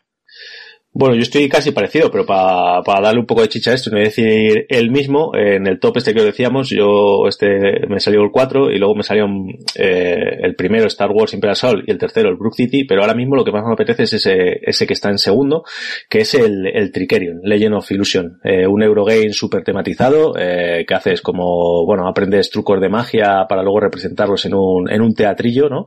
Y, y sin hacer los mejores trucos posibles para conseguir al final punto de victoria como un Eurogame, pero muy, muy, muy tematizado. Eh, es un, un, juego que no sé por qué no tengo en la estantería todavía. Eh, a ver si maldito debe estar a punto en estas fechas de traerlo, pero vamos, estamos con lo mismo hace un año y pico. Eh, decidí esperarme la edición en español, no sé por qué, hice el tonto, porque es uno de, de, mis juegos que me apasiona y no sé por qué no está todavía en la estantería, pero bueno, ya, ya queda poco y siempre tengo la copia de, del señor Pirracas para, para tirar de él. Así que bueno, eh, nada, felicitaros por los 50 programas. Espero que, que este audio os, os, valga para darle un poquito de hype a, a, vuestros oyentes y mínimo otros 50 más esperamos escucharos, ¿no? Exactamente, muchas felicidades y esperamos en el programa número 100 que estemos aquí otra vez con vosotros celebrándolo. Venga, recordar que si maduráis mucho os pudréis. Bien, pues este es el cuarto bloque que tenemos de gente de la ludosfera con David Arribas de Bis Lúdica, de Luis Flay de Planeta de Juegos, a George de Rincon Legacy y a Ángel y a Pierracas de Apaga tu Radio. Y los juegos que nos han dicho, pues tenemos aquí Imperial Assault, Fighting Formations Grace Doyland Motor Ace Division, creo que se dice así. eh, Ascension, It's a Wonderful World, Legendary Marvel y Tricerion. Pues hagan juego. Vamos, Luis y, y, George, la verdad es que no, no han sorprendido. Eh, yo creo que esos juegos, si tuviera que apostar, apostaría por ellos. Porque al escuchar sus programas, está claro, bueno, George, sí. un deck building, Ascension le mola muchísimo. A mí es un juego que, como deck building, no está mal, pero para mí, eh, eh, lo he jugado tanto eh, vía online, que lo recomiendo, en, el móvil, precisamente es un juego que funciona muy, muy, muy, muy bien y no me lo compraría, solo por eso. Y el juego está bien. Eh, bueno, tiene alguna peguilla que no me termine de convencer, pero si lo podéis comprar en el móvil o en el, o en PC, lo recomiendo, porque es como las pipas, como diría Jesús. Entonces, eh, eh, te echas partidas súper rápido y está, es un juego que está muy bien, muy bien. Este de tener como mil suplementos, ¿no? Y mil expansiones. Y pues, cada año sacan una caja. Me parece que va por aquí toda la sexta. y al principio sacaban alguna expansión. Eh, vía digital es mucho más barato y, y portable como no y, y que está bien, ¿eh? En serio, es, un, es una buena alternativa. Tampoco sorprende la, la elección de Luis, ¿eh? de Luis Flay, que le mando un saludo muy fuerte también desde aquí. Y que es el, el Imperial Assault, que es un juego del que habla mucho él en, en, Planeta. en Planeta de Juegos y que es, como juego de escaramuza es una maravilla. Sí, lo es. O sea, es magnífico. Yo lo único que no le perdono a este juego es que no hayan sacado la mini de Yoda. Yo me sigo quedando con ese mm, mal sabor de boca y de no tener la, la mini de Yoda. Por lo demás, es, es- es un 10. También tenemos Tricerion por aquí, que hablábamos de que los main class games están muy bien, pero les cuesta ver mesa, ¿no? Pepe nos va a matar después de esto, Pepe de Troquel Connection. Es que es cierto, o sea, a mí Minecraft me gusta todo lo que hace, pero es cierto que son juegos que te tienes que preparar, son como un la cerda, que no, no lo puedes sacar todos los días. Entonces, pues tienes que buscar el, el momento. El Tricerion, muy bueno, o sea, muy bueno, que el juego es muy bueno. Pero cuando a mí me da pereza, fíjate, es el típico juego que me da pereza sacar. Y Legendary Marvel yo no he jugado, yo Legendary solo he jugado al, al de Alien y Predator. Claro que es, es otro, Son encounters, son un sistema diferente.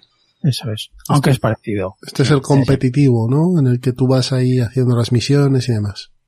Sí, bueno, bueno, en Counters es que eh, sí, efectivamente. La diferencia es el competitivo, sí, básicamente.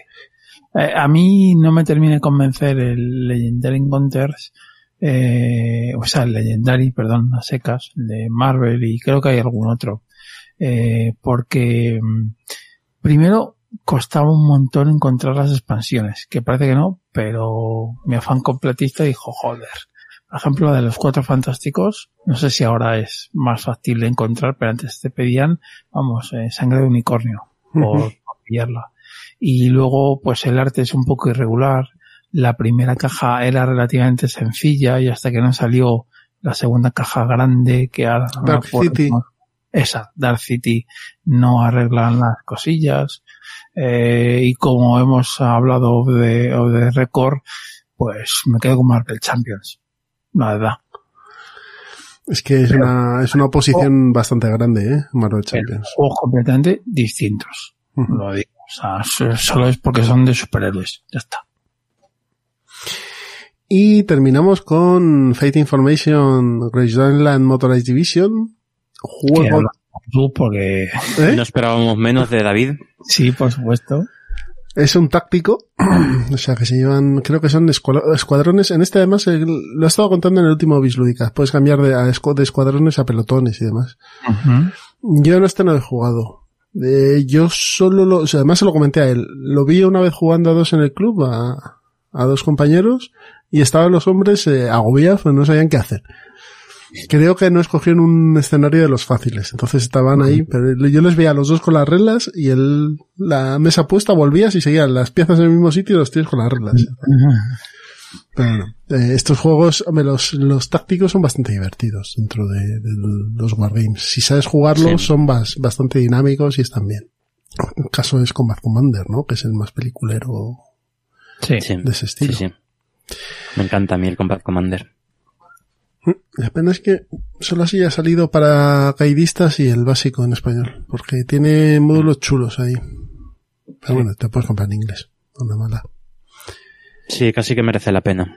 Ahí hay cosas chulas. Ahí el de la resistencia, por ejemplo, puede estar interesante. El del, el de Japón y demás. Puede tener módulo de Japón, ¿no? Ahora no sé si me estoy colando, ¿no? Eh, a mí de Japón me suena Pacífico, sí, creo que tiene, que tiene uno de Pacífico, eh, con Bajo Commander. ¿Sí? Creo. Si no me tiréis piedras, Sí, sí, sí. pero creo que sí tiene uno del Pacífico. Bueno, pues si queréis vamos al siguiente bloque, que ya es el último de la ludosfera, y con eso vamos, lo comentamos y terminamos el, este bloque central, ¿de acuerdo? Perfecto. Venga, hasta ahora.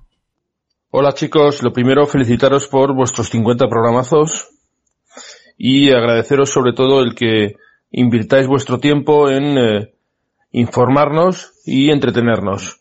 Se agradece, se agradece mucho. Bueno, y respecto a lo que me decís de qué juego siempre me apetece jugar, pues un juego al que siempre encuentro hueco y siempre me gusta jugar son todos los, las, la serie de batallas de la serie Men of Iron de GMT, que son batallas eh, medievales y que me entretienen mucho. Se dejan jugar en solitario, me las pongo en la mesa y me juego unas partidas pues siempre que puedo, la verdad.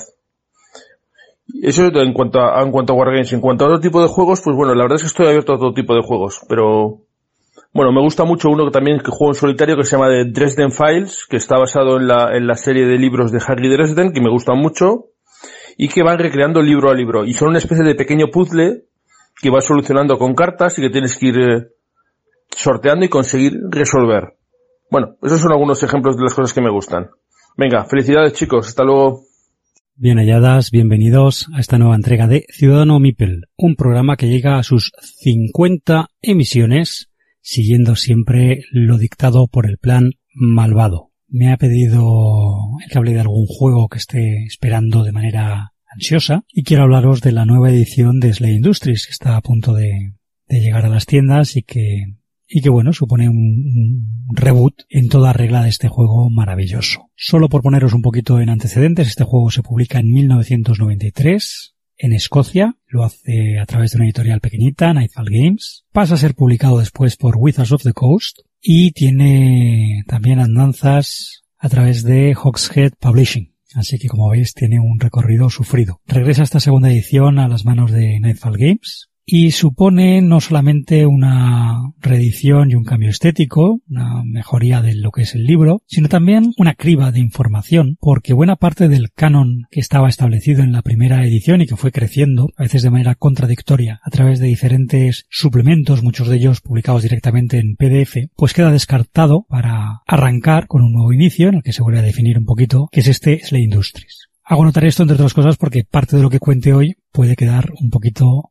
fuera de uso con esta segunda edición que evidentemente no he leído todavía. ¿Por qué tengo tanto interés en leer este juego? Porque cuando con 15 años llega a mis manos me voló la cabeza. Un juego de ciencia ficción con toques de terror, de gore, con mucha crítica social, con un interés por los medios de comunicación y de la aceptación de la verdad o de la configuración de la verdad para con la masa, para con el ciudadano de a pie, que me resultaba muy atractiva. El mundo que nos presentan, o los mundos, ya que en realidad, la Industries, esta megacorporación que lo controla todo y que dicta leyes, que nos dice qué podemos hacer y qué no podemos hacer y que manufactura pues, más del 90% de los productos que podemos consumir y que da trabajo a prácticamente toda la población, se expande por, por muchos planetas y de hecho en, en el planeta principal, en Mort, donde nosotros vamos a vivir la mayor parte de las aventuras, conviven alienígenas, humanos, mutantes, criaturas creadas en laboratorio. Así que tenemos un, una paleta muy rica de sensibilidades, de conocimientos y de percepciones del mundo, todas bajo la bota opresora del señor Slayer, una criatura enigmática de cuya raza apenas sobreviven un par de individuos más, un mundo del que los personajes jugadores reciben una información y la directora de juego pues recibe otra, aunque esto no siempre es el motor de las aventuras, realmente las opciones de juego que tenemos son muy grandes, de hecho el manual siempre habla de, los personajes jugadores como agentes u operarios que reciben misiones que deben cumplir, de la manera más fácil para ir introduciendo a los jugadores en este universo de que los personajes vayan teniendo cositas que hacer, pero cuyo fuerte es precisamente ir desgranando esa resistencia, esas pequeñas empresas que están intentando sobrevivir y en muchos casos truncar los planes de Slay Industries, esas emisoras de televisión. Ir conociendo un poquito el mundo de las estrellas de televisión, que no son más que cazar recompensas, que se dedican pues, a asesinar a prófugos, de alguna manera con, con ecos a The Running Man, ¿verdad? La película de Schwarzenegger. Y bueno, vamos a poder ver cómo vamos configurando el mundo, primero con la información que vamos recibiendo por parte de las autoridades y luego con el conocimiento que nosotros mismos vamos adquiriendo. La parte más baja de la ciudad, esa que está a ras de suelo, porque las, las ciudades van creciendo ya en, en altura y cada planta, digámoslo así, pues va suponiendo una mejora social para quienes habitan en ello si venían de más bajo, hasta el punto en el que los estratos más cercanos al suelo pues cobijan a la, al detritus de la sociedad. Monstruos, mutantes, veteranos de las guerras que ya no son útiles para el sistema y que se ven obligados a malvivir allí, guerreros mejorados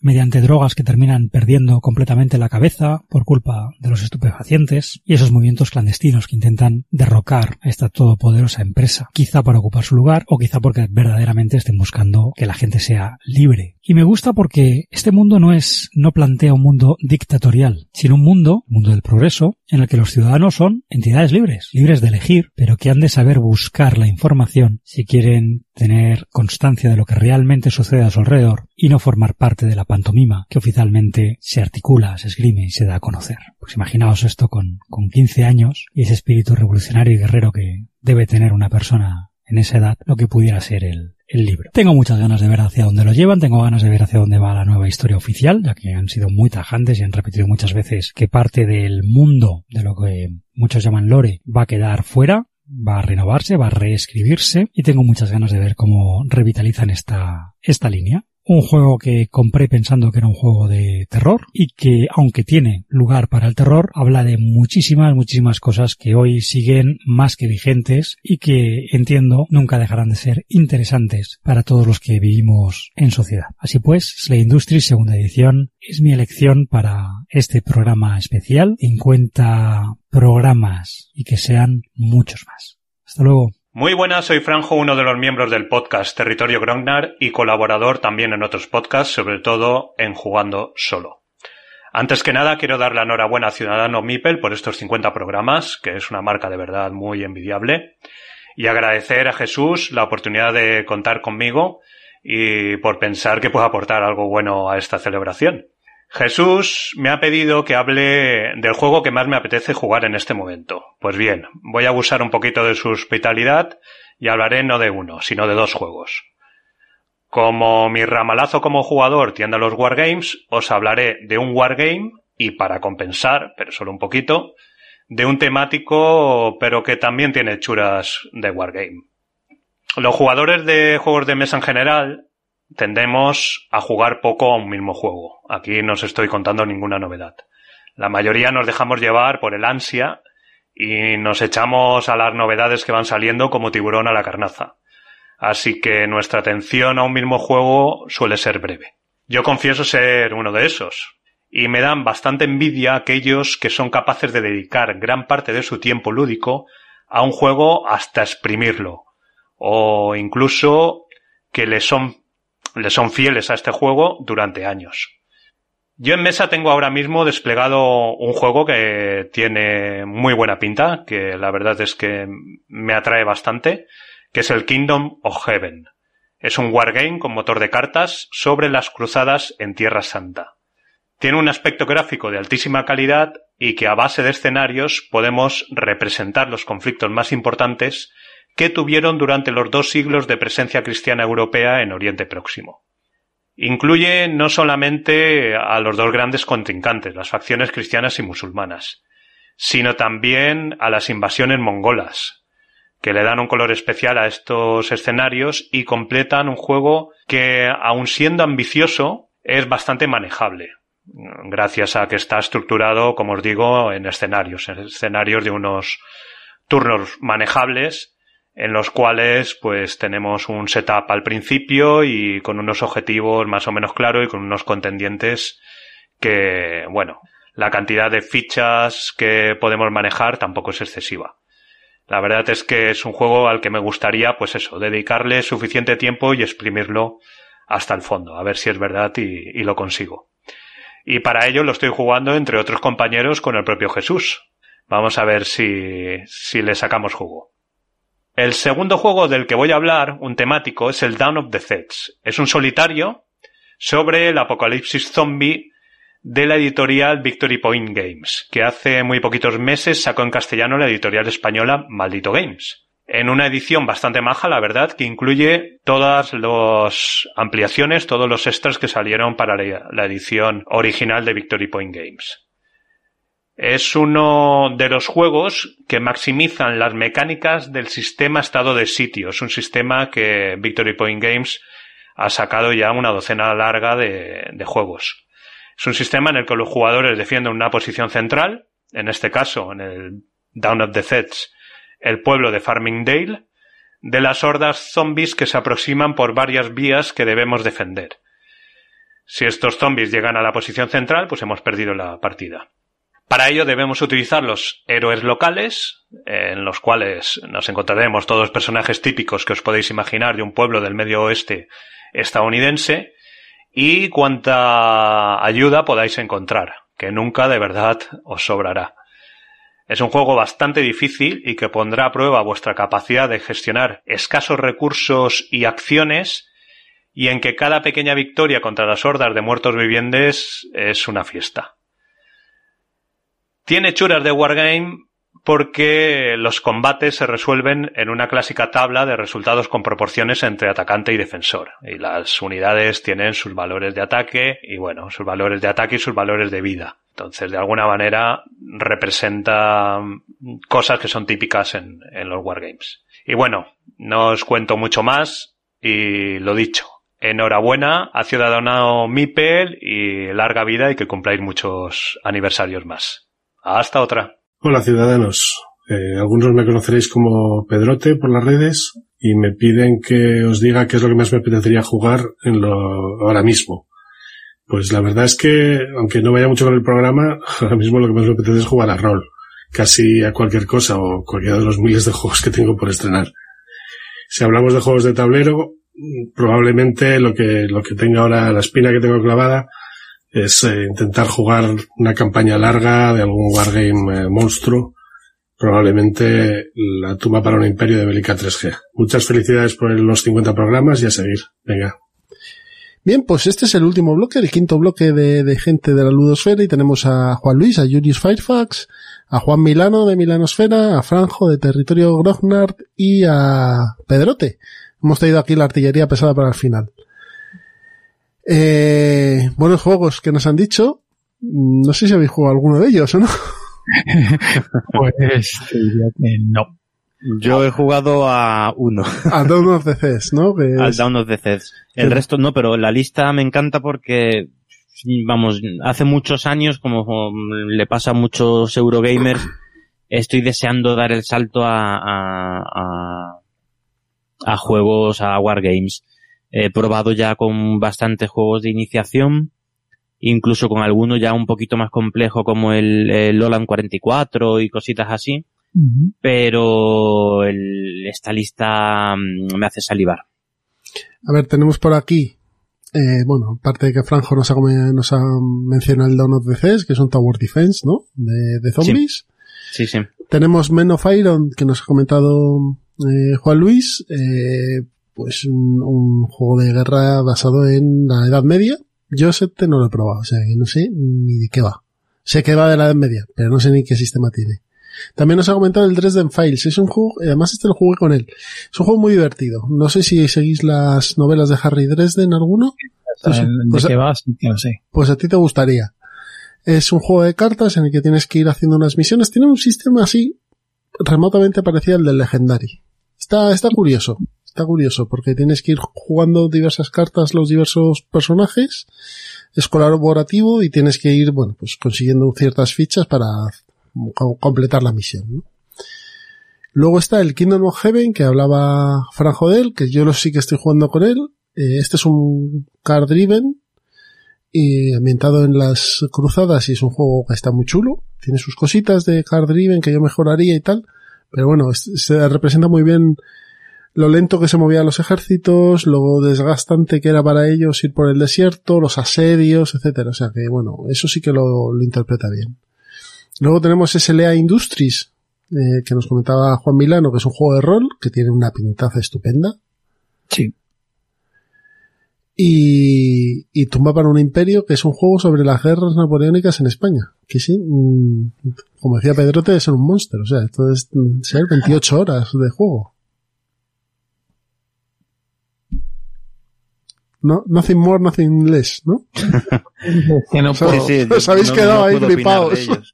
de estos juegos no puedo opinar porque es que no, ya me gustaría, pero no. Bueno, de, de, de No estos yo os puedo decir que el Kingdom of Heaven está bien, aunque hay otros CGDs que me gustan más, ¿vale?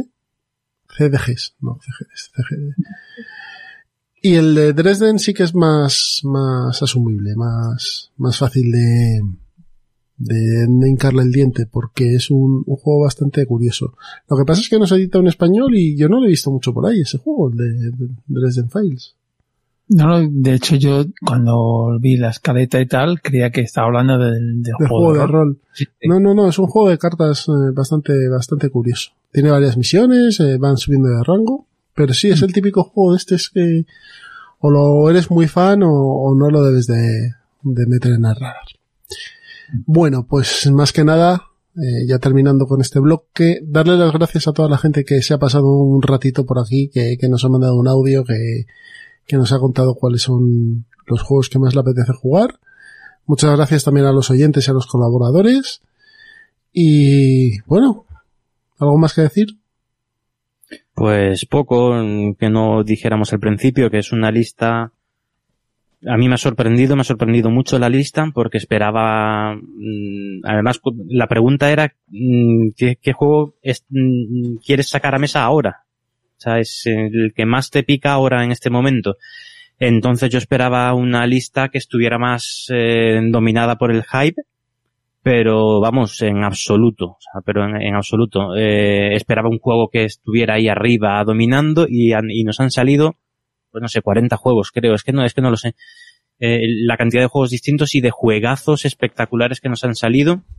Y lo que decía al principio, que, que si tienes una ludoteca con estos juegos que, han, que, que- que nos han recomendado, tendrías una, lu- una ludoteca espectacular, con solo 40 juegos.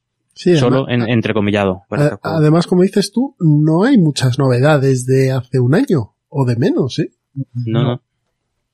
Aquí No, es que al final lo que queremos todos es jugar los juegos que, que sabemos que, o sea, los que más ganas tenemos de sacar a mesa son los que, los que hemos jugado, los que conocemos y más que, yo creo que más que las novedades, eh.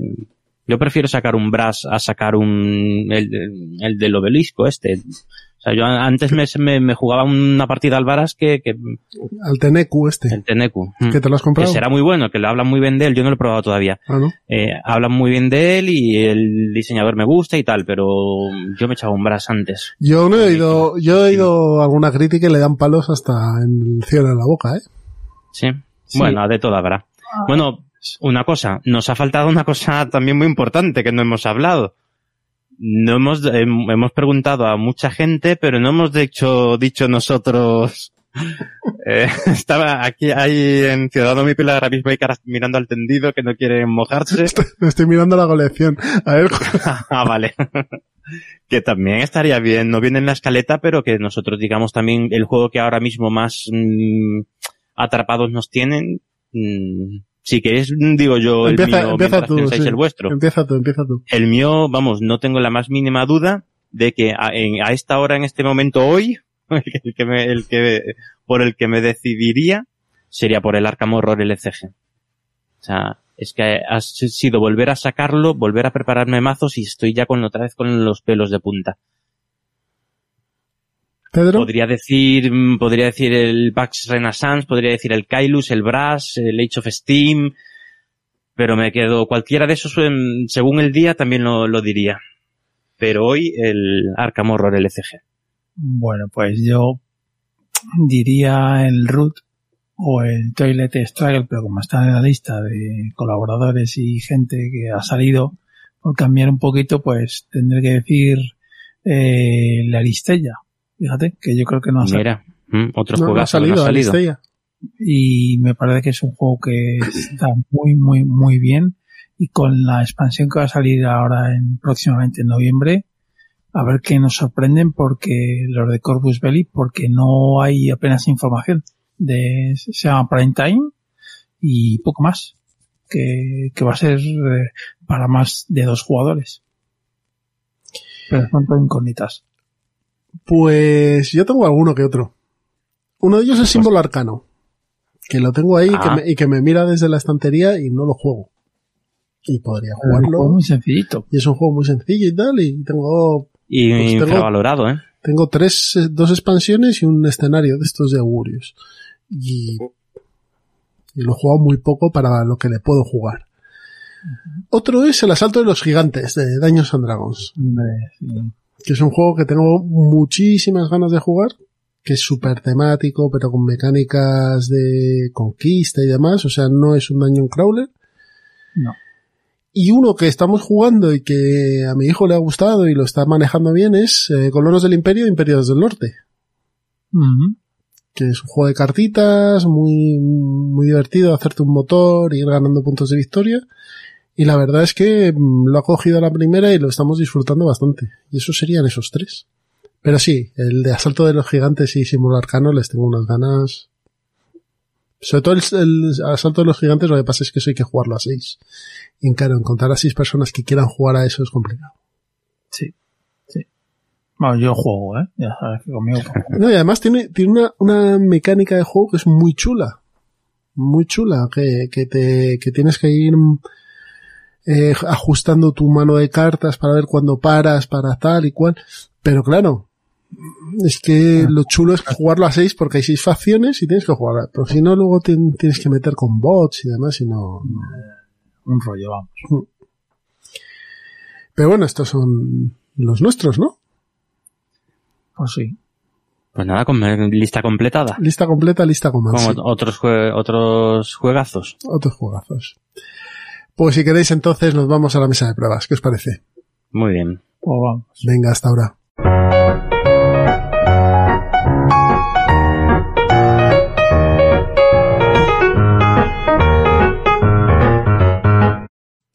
Bueno, pues ya estamos sentados a la mesa de pruebas y vamos a hablar de, de los juegos que hemos jugado esta última semana. Bueno, esta última semana o estos últimos tres semanas, más bien. Eh, empiezas tú, Miguel. Muy bien. Bueno, en mi caso es en estos últimos Tres meses. mes- meses. Por, por mi ausencias, mis ausencias anteriores. Que, bueno, pues voy a empezar con, bueno, con la polémica. Que, bueno, últimamente este verano le he dado bastante a, a algunos juegos. Eh, empiezo por el Unda- Undaunted Normandy, que bueno, le he metido un poquito de caña durante, hoy durante el programa, pero vamos a ver, en realidad el juego me gusta, ¿eh? O sea, tampoco, eh, me parece un buen, o sea, sí, sí, me parece un buen juego, es muy entretenido, el sistema de deck building me parece original, cómo está planteado, cómo eh, quitarte cartas para agilizar el uso de un, de un batallón con respecto al otro, está muy bien planteado, pero tampoco me, a, mí no es un juego que me haya enamorado, como a mucha gente. Es un juego que me entretiene, mm, eh, tiene un setup un poco tedioso y, y sobre todo yo el fallo que le veo para mí, para mi gusto, es que a mí no me mete en, en, en, en una batalla. No tengo la sensación de estar en una batalla y de estar en, en un combate. No tengo sensación de combate en este juego. Como si lo tengo en, en el Memoir y, y bueno, y a otro nivel en el Combat Commander. Lo que pasa es que el Combat Commander ya es otro nivel más, más, si es más wargame. Esto es, esto es, este es mucho más abstracto, es una, es muy abstracto el juego. Y es verdad que para lo abstracto que es, está bien metido el tema, pero a mí no me termina de, de llegar. No, no, le he echado unas cuantas partidas y me falta algo con este juego. Yo creo que para el juego que es, que no deja de ser un juego pequeño, Sí. está bastante bien parido. Este es el es de la gente de Warchest, que también es un juego muy abstracto y que simula batallas medievales y demás. Mm, quizá la sensación de batalla no existe, ¿vale? Y que el juego se compone más en cómo juegas tu mano, cómo consigues los objetivos, cómo mueves a los diferentes tipos de tropa que tienes, etcétera. Eso lo hace bien. Eh, o sea, sí que tienes un reto por delante, que es, aparte de, del manejo de, de- de los escuadrones que tienes, que el otro tampoco te los vaya matando, ¿no? Y tiene su puntito de azar en los tiros, las tiradas y demás. A mí me parece que como juego es muy completo. Sí, yo sé que a vosotros os gustó mucho el, el juego a los dos. Y que hace una cosa muy buena, que es que mete un- una temática de guerra en un juego que no es un wargame eh, canónico. Y eso, quieras que no, es sano. Es sano porque abre, abre temáticas que a lo mejor estaban un poco vedadas a ciertos grupos de jugadores o de juegos, ¿no? Así que bueno, me parece que está bien.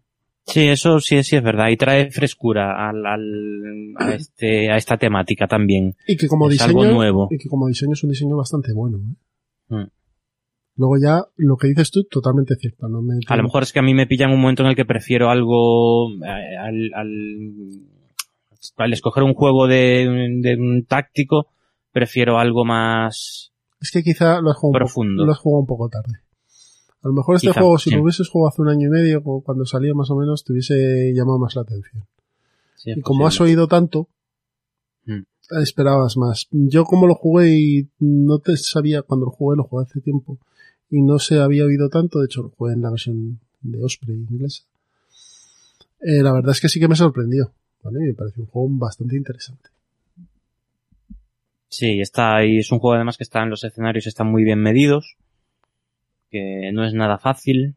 Que el segundo que han sacado, el de Norte de África, parece que también tiene algún cambio y lo han mejorado con lo de los vehículos y tal. Vehículos. Pero también le van a sacar ahora un, uno de cartas, o sea, una expansión solo de cartas. Sí, para jugar en solitario también. Sí. Bueno, parece ser que han encontrado ahí una franquicia que pueden seguir y bueno, Sí. me parece bien. Muy bien. Pues paso al siguiente. El siguiente que le hemos dado unas cuantas partidas es eh, la tripulación. En búsqueda del el noveno planeta, número 9, o lo del noveno planeta. Yo, eh, a este ya sí, yo también sé que os encanta a los dos, pero yo, yo con este sí que no pude. No pude. ¿Pero no te gustan los juegos de Eh, bazas? A mí, yo no, no soy muy fan de los juegos de bazas, vale, sí, efectivamente. Pero, Entonces, por ejemplo, pero vamos a ver, no es que no sea muy fan, es que, eh, como casi todo el mundo, tuve una época en la vida en la que eh, la vida consistía en ir a, a ir a la universidad, eh, jugar a juegos de bazas y después por la noche pues, otras cosas. Pero era estudiar juegos de bazas, estudiar juegos de bazas, jugar a otros juegos. Por la noche jugar a otros juegos. Sí, sí, en eso no, no voy a entrar. Eh, pero, o sea, estuve unos años jugando a juegos de baza, pues, vamos, eh, creo que más que estudiar. Eh, eh, y entonces, bueno, pues digamos que los quemé. Y dentro de esos juegos de bazas, para mí, uno de los favoritos, bueno, juegos de cartas en general, porque hay algunos que no eran de bazas, ¿no? Como, bueno, el mus, la, o el póker. Pero dentro de los juegos de bazas, el, mi preferido era la pocha, que es un juego al que recuerda mucho este de, de la tripulación. Eh, solo que era competitivo. Eh, la pocha me encantaba. Es un juego que, pff, bueno, supongo que todos lo conocéis, todos lo habéis jugado un millón de veces y tiene momentos ah, épicos.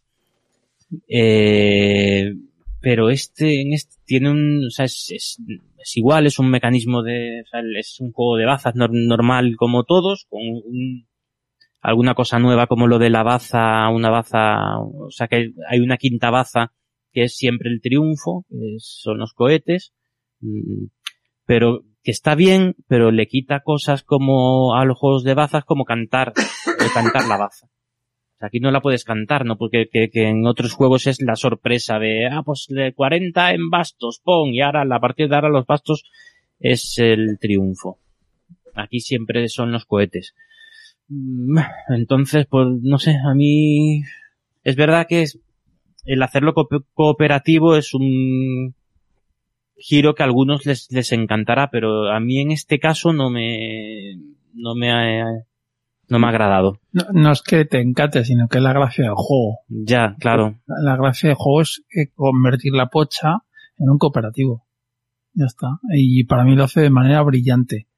Y que haya ganado el premio que ha ganado, pues para mí es merecido, ¿eh? Está ganando el Kenner, que el otro día dije yo el Spiel de Yares y no, no, no, está ganando el Kenner Spiel de Yares. que a mí me parece merecido, sobre todo porque eh, los juegos fillers, o sea, que sea un juego filler y que encima sea de, de cartas, para mí es un doble esfuerzo, porque generalmente esos juegos son los, los, los patitos feos de los juegos de mesa. A ver, Pero oye, que si no te Y no, a mí, Bueno, claro, efectivamente, si, si algo hemos visto en el, a ver, sí, sí, el juego lo, lo juego, eh, lo, sí me gusta y a mis hijos les han, que les, les ha encantado, están deseando seguir con la, con las partidas. Eh, y yo lo juego encantado, pero no me, a mí no me he enamorado. Si algo hemos visto en este programa es que eh, me invitas a 40 personas y hay 40 opiniones distintas de juegos de mesa y todas igual de válidas. Así que, bueno, pues eh, a mí en este caso, este no me ha encajado bien. eh, casi más que por, o sea, hay otro tema que tampoco me gustó del juego que es el, es justo eso, el tema, el tema, el tema no, o sea, que me vendan en una caja el que es la búsqueda del noveno planeta, eso sí que es, o sea, es un juego abstracto de bazas, mmm, como, um, no sé, no, el tema es sobra en este juego, totalmente. Pero bueno, como el 90% de los euros. Uy, pero en este más, eh, yo creo que en este más. Corto. En este yo creo que es absolutamente innecesario.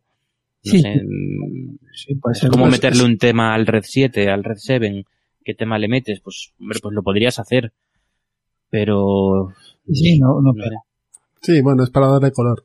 Y exclusivamente. En, en este caso, como es un cooperativo y se supone que vas avanzando, Sí, para hila- hilar la historia, eso sí es verdad. Para hilar una historia e ir metiendo las, Podría las ser una expedición. reglas nuevas. Podría ser una expedición a, a buscar la ciudad de Cíbola eh, Sí. por medio de la selva y sería el mismo juego. Igual. Y es verdad que el, el tema de cómo hacen la comunicación entre los astronautas, entre los jugadores, está a- al principio parece muy tonto, pero cuando llevas tres o cuatro manos dices, oye, esto tiene, es que es importante. O sea, la- eh, la- lo- los giros que le han metido a la mecánica de bazas están muy bien metidos. O sea, que si puedas hablar, para empezar, Hmm. que tengas que estar muy pendiente en lo que hace uno, lo que hace el otro, tal, las misiones, cómo te obligan las misiones a, a jugar las bazas para poder conseguirlas y demás. Sí. A mí me parece que está muy bien parido. El juego, Tienes que jugarlo con, con gente que, que tenga ya culo duro de, de, de jugar juegos de bazas, ¿eh? Porque con esos basta, basta bajar una carta para saber ya prácticamente la mano que tienes. O sea, te, te es mucho más fácil comunicarte con alguien que ha jugado mm, 200 partidas a, a la, la pocha, a la brisca y a, a cualquier juego de estos. Que, que es muy- de esa forma es que bajas un, una carta y enseguida te ven, que es lo que te ven tus intenciones. Con alguien que no está acostumbrado a jugar juegos de baza, Le va a pues, costar es más, más, más difícil comunicarse. Y si no te comunicas bien en este juego, estás muerto. Mm. Repites la misma misión 20 veces. pero sí. Sí. Bueno, que tienes más. Sigue, sigue. Eh, a ver, sí, tengo más. Eh, bueno, tengo más, pero, pero no, no tanto. ¿eh? El, el Modern Art, que lo estamos jugando muchísimo, pero bueno, sí. eh, es un juego que ha triunfado, pero vamos, en casa, de forma inesperada, pero absolutamente, porque yo pensaba que con que en, la, en familia, con los niños y, y tal, un juego de baza, de subastas. de subastas, vamos, es que ni se me ocurría, o sea, es que pensé, se lo voy a enseñar, pero esto va a ser un desastre. Bueno, supongo que pues porque los niños ya son más creciditos, que la pequeña tiene 11. ¿Jugaban los tres tuyos? Jugaban los tres. Mm. 11, 14 y 16, casi 17. Entonces, la, la de 11 le cuesta más trabajo eh, ver el valor del, de los cuadros. Le cuesta un poquito más y, y saber qué pujar. Pero ya le va cogiendo el punto, ¿eh? Ya le va cogiendo el punto. Pero el de 14 y el de la de 17 pff, son una- unas máquinas pujando, pero, sea, son, no tienen piedad, son, no sé, máquinas de, de, de hacer dinero en, en, una, en una subasta, ¿eh? o sea, les encantó. Y lo de, y parece una tontería, pero lo del mazo y el, y la parafernalia de alrededor de subo, pues cinco más, ¿quién, quién da, quién da tal? Pues, bueno, pues, mm, ha triunfado en casa, pero absolutamente. Y mira que es un juego que es, la única mecánica es la subasta, Sí. no hay más. Solo es subasta. O sea, es una subasta tras otra. Se van a subastar eh, cuadros de cinco artistas.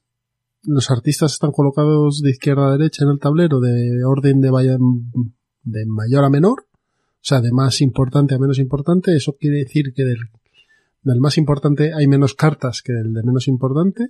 Y luego Sí. las cartas van a, a determinar el tipo de puja que es. Que es puja cerrada. Ah, o sea, a puño cerrado. Puja de a una ronda. Puja sobre precio fijo Puja abierta. puja abierta y luego carta para pujar dos cartas en vez de una, dos cuadros en Sí. vez de una. Que, que esa está curiosa también. Y nada, Sí. es eso. Y luego Sí, lo sí. único, claro, me decías muy cabrón. El, el- en la primera mano el artista que más cuadros ha vendido, porque las manos se terminan, los, las rondas se terminan cuando se subasta el quinto cuadro del mismo artista. El artista que ha conseguido vender los cinco cuadros, ese tiene un bono de 30 y se van a multiplicar el valor de los cuadros que tengas por ese bono. Y eso es el dinero que vas a tener para las siguientes rondas. Si vas acumulando, si ese artista va acumulando, imaginaos, 30, 20, 30, van a ser 70 más el dinero, más los números de cuadros que tengas de él. Entonces, Claro, lo- el problema es que ya en la última ronda es de ese autor va a haber muy pocas cartas. Ahora, con, hay muy pocas cartas, pero están muy valoradas. sí, pero una, una te hace padre ya, claro. Mm, Es fácil que salga. Está, está muy bien, muy bien diseñado. Muy, muy buen diseñado. Y hay como 800 versiones. Miguel tiene la de... Tú tienes la de los coreanos, ¿no? Sí. Yo tengo, por ejemplo, la de mm, Hansing Look, que es más austera. Hay una muy bonita de Culmini Rod. O sea, es un juego que merece mucho la pena si os gustan las subastas. Sí. ¿Y el siguiente cuál tenés por ahí? Este, este me interesa. Eh, eh, a ver, tenía apuntado el Marco Polo 2, pero tengo que decir que no lo he jugado lo suficiente como para como para opinar. Prefiero dejarlo para el siguiente programa. Ok. Lo, lo he jugado ya mm, y la primera impresión es que si tienes el 1 no te compres el 2. Y si no tienes ninguno, cómprate el 2. Vale. Básicamente. Pero uf, el, el setup, digo, cada vez estos setups tan tediosos, cada vez los aguanto menos. Es un setup un poco uf, rollo. Pero después el juego es pues tan bueno como el es mejor que el, que el primero. Entonces ligeramente, li- muy ligeramente. Ah, muy ligeramente. Muy ligeramente, sí. Sí, pero de sensaciones de juego es muy parecido. Es muy parecido. Pero bueno, ya lo, lo desarrollaré más eh, Sí. en el siguiente programa que espero haberle echado más partidas. Y por último quería hablar muy brevemente de uno más, que ya sé que de- teníamos que poner tres nada más en la lista y con este van a ser cinco. Pero bueno, llevaba meses, llevaba meses sin hablar de, de juegos. Eh, le estamos dando mucho a un juego que- del que ya habíamos hablado aquí, pero que yo no he probado, no había probado, que es el Hogwarts Battle. Harry Potter's Eh, Hogwarts Battle. Harry Potter Hogwarts Battle. Mis hijos son super fans de, de la serie, la pequeña se está leyendo los libros y están flipando con el juego. O sea, es un, y mira que es un deck building clásico, sin, sin sorpresas. Las únicas sorpresas son que las cartas son, pues, el profesor Lupin, Ramplón. la, es, es la un deck madre building, es un deck building ramplón. Bueno, a medida que avanzas en los escenarios va metiendo cositas, ¿eh? Va metiendo Sí, cositas. pero vamos. Pero sí, pero es básico, es un deck building básico. Pero el tema es que el tema está muy bien metido, el tema, el- bueno, muy bien metido, no muy bien escogido. Es, es que en mi casa ese tema arrasa. Entonces el, el, que el- que compran cartas simplemente porque es el, porque es la profesora McGonagall. Ah, o sí. porque es em, Krum, el de los mundiales. No sé. Ha, ha caído con muy buen, muy, muy buen, buen pie. Eh, y además, teniendo en cuenta que lo han sacado con la intención de hacer un, un deck building Familiar. familiar, pues, o sea, un cooperativo familiar, con esa idea de ser familiar, es, han bajado la dificultad que suelen tener los juegos cooperativos, que los juegos cooperativos de adulto, digamos, son de gana una partida de cada 10, o Sí, una, no, o- no es- o una de cada 5. Este, este es más fácil, vas progresando, los primeros escenarios son realmente fáciles, y después, bueno, mm, mm, algunos se te puede complicar, pero son juegos que, que vas a poder eh, ganar con, si no a la primera, a la segunda, a la tercera. A nosotros uno se nos complica un poquito más y hasta la cuarta no luego pasamos. Porque poner una dificultad como tienen los cooperativos de adulto a los niños los iba a desmotivar. Y ahí estamos, vamos ahora por el sexto escenario. Producción espectacular. Mm. O sea, mm, las cartas están muy bien hechas, eh, tienes las imágenes de, de la película, etcétera. Bueno, es pelín caro, pero bueno, es un producto que supongo que la licencia, Entiendo la la licencia no es de barata. licencia. Muy bien, Miguel, pues nada. Buena, eso re, termino. buena reentré. Mm. Pedro, dale, que hoy- hoy yo creo que le vas a dar palos a algo. Sí, sí, voy a dar- puede ser, puede ser, puede ser. Bueno, pues empiezo por el Ciclades, que ya que estamos hablando de pujas, pues meto uno de pujas, que yo como tengo la beatbox de Ciclades, que, que es tener todo, absolutamente, eh, y es un juego que me gusta. Cada vez que lo saco a mesa, lo juego contigo, además, Jesús, y la verdad es que es un, un juego que me, es un juego que me encanta. Es muy sencillo.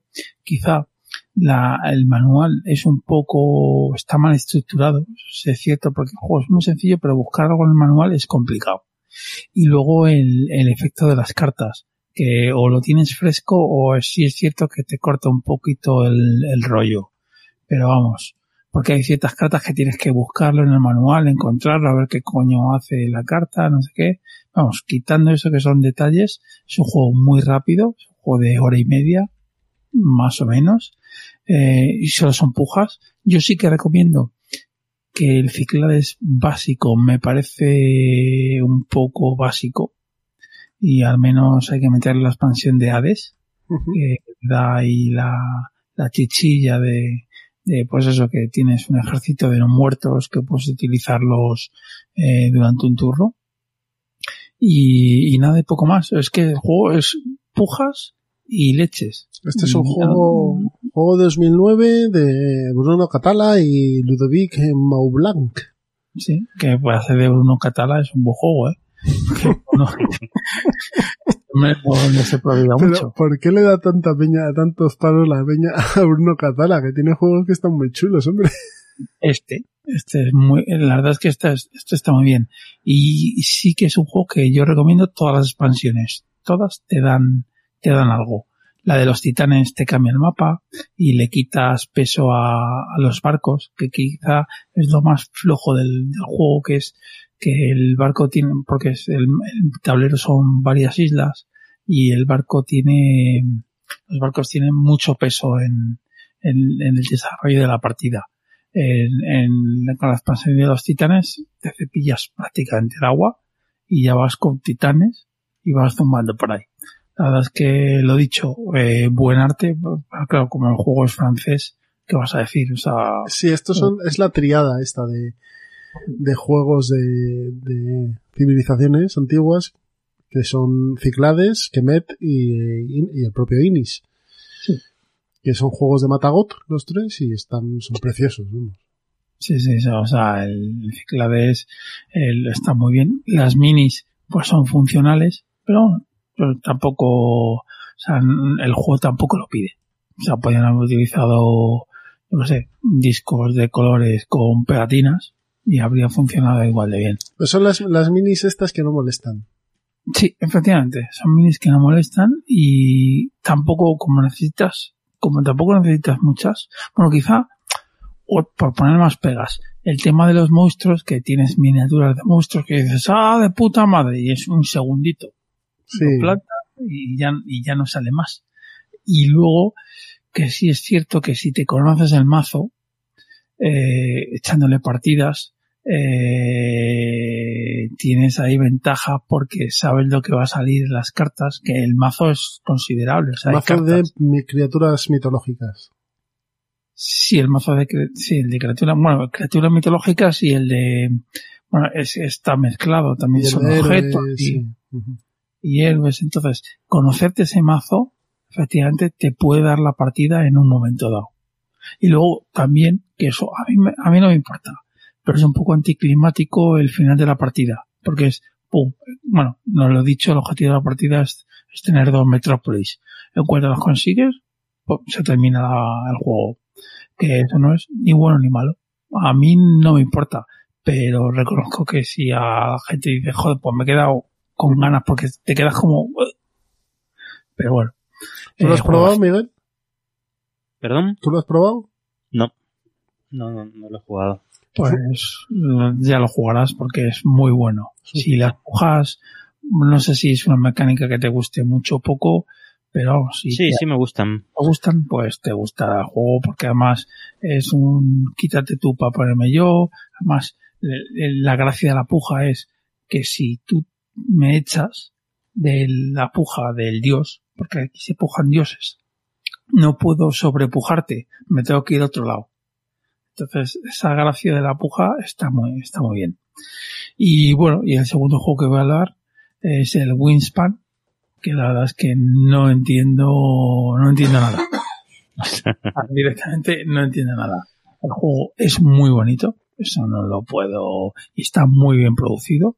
Es el más bonito del año y es el más mejor producido del año. Sí, sí, eso más no todo del lo- año. Y el mejor Pero- ilustrado del año y el... el juego, en serio, no sé lo que le ven. O sea, como el diseño es correcto, perfecto, pero ya, pero es un multisolitario, pero brutal, pero brutal. Eh, o sea, solitario, solitario, solitario. Luego, Mm. familiar. Tiene, tiene- tiene algunas cartas que, que in- interaccionan un poquito. Muy poco, Pero ¿no? poco, sí, sí, poco. como tienes tantas cartas que eh, te pueden salir partidas ranas, que a mí me han salido partidas ranas de los objetivos. Dice, no, esto es el 30% de las aves, eh, tienen esta característica que al final te da punto de victoria. Pues en la última partida fui a robar, robé, no sé, siete, ocho cartas, ni una, ni una, ni una. Y es claro, porque son, hay tantas cartas que sí, sí, será un 30%, pero, pero, Sí. pero puedes estar eh, jodido como te salga, que te pongas a robar de un mazo y digas, pum. A mí el, el Wingspan, eh, el juego me gusta.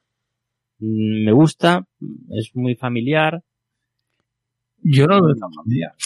Hombre, me gusta pero no me enamora, ¿eh? No es de mis juegos favoritos. Lo tengo en casa porque, pues, por- por- sobre todo por los niños. Se quedó por los niños. Eh, es verdad lo que dices que es menos familiar de lo que parece. Es que no es nada familiar. Yo, yo, yo- la gente dice, no, es familiar, unos cojones. No Es que sí, son combos un poco. Es que tampoco es un juego de combos. es- o sea, los combos son tan poco potentes, son unos micro combos. O sea, es más ir a los objetivos que a. que a. que a hacer combos, que a buscarte tus combos entre tus cartas porque es muy es, es complicado. Sí, o buscarte combos entre cambas, eh, entre cartas es muy complicado, efectivamente, pero ya lo, lo dicho. O sea, este juego no es familiar. O sea, este juego no lo puedes sacar con tu suegra, por ejemplo, o con, o con un niño. ¿no? Hombre, yo con la mía lo saco con desde la tuya cuánto juegos lleva ya. Bueno, sí. Claro, es que Con 10 años este juego lo jugaba perfectamente. Ya, te digo que es un juego que a mí me ha sor- sorprendido para mal. Desgraciadamente me ha sorprendido para mal. Hombre, eh, era de esperar. Por, por, por el bombo también, la expectativa, todo el mundo.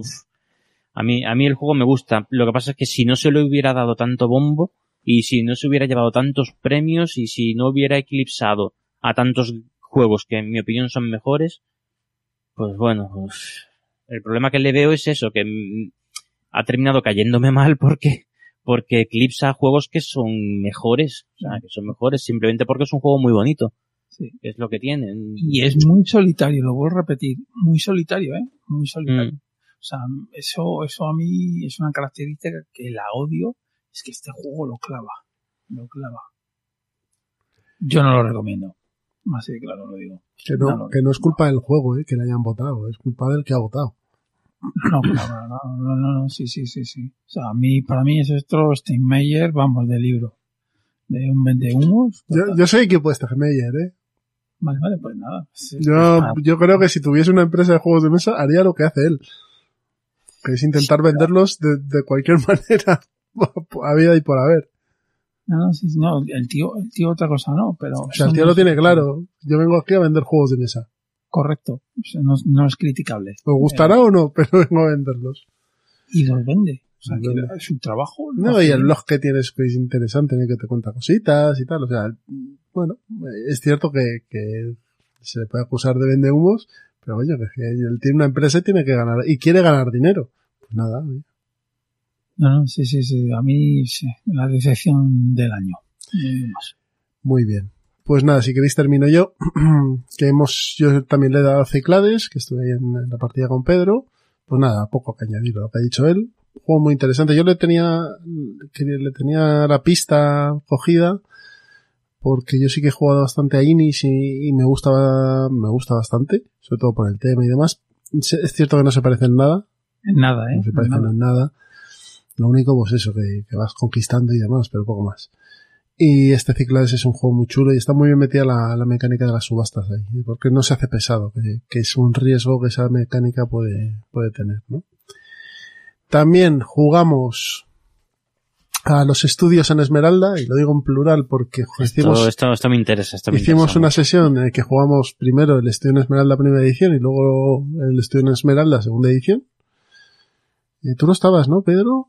No, esa vez Tú no no estaba. estuviste.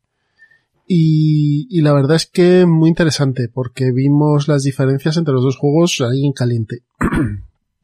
sin, sin, sin querer eh, darle palos al segunda edición porque me parece que es algo injusto. Es cierto que son dos juegos que se parecen pero que son diferentes. Tanto en concepción de juego como en mecánicas, aunque comparten ciertas cosas, pero bueno, el segunda edición va por un lado y el primero va por el otro. Es cierto que el, juego- que el primera edición es un juego ba- bastante bien parido, pero también es cierto que es un juego que tiene agujeros y, y- Le perdona todo. y que, y que no es un juego 100% cerrado bien. No, es un juego pues completo. Wallace, Wallace. Son así. Sí, pero igual es que no son así. Nah, todos, todos tienen Sí, claro, luego siempre te puedes poner a sacarte, pero en este caso son demasiado evidentes.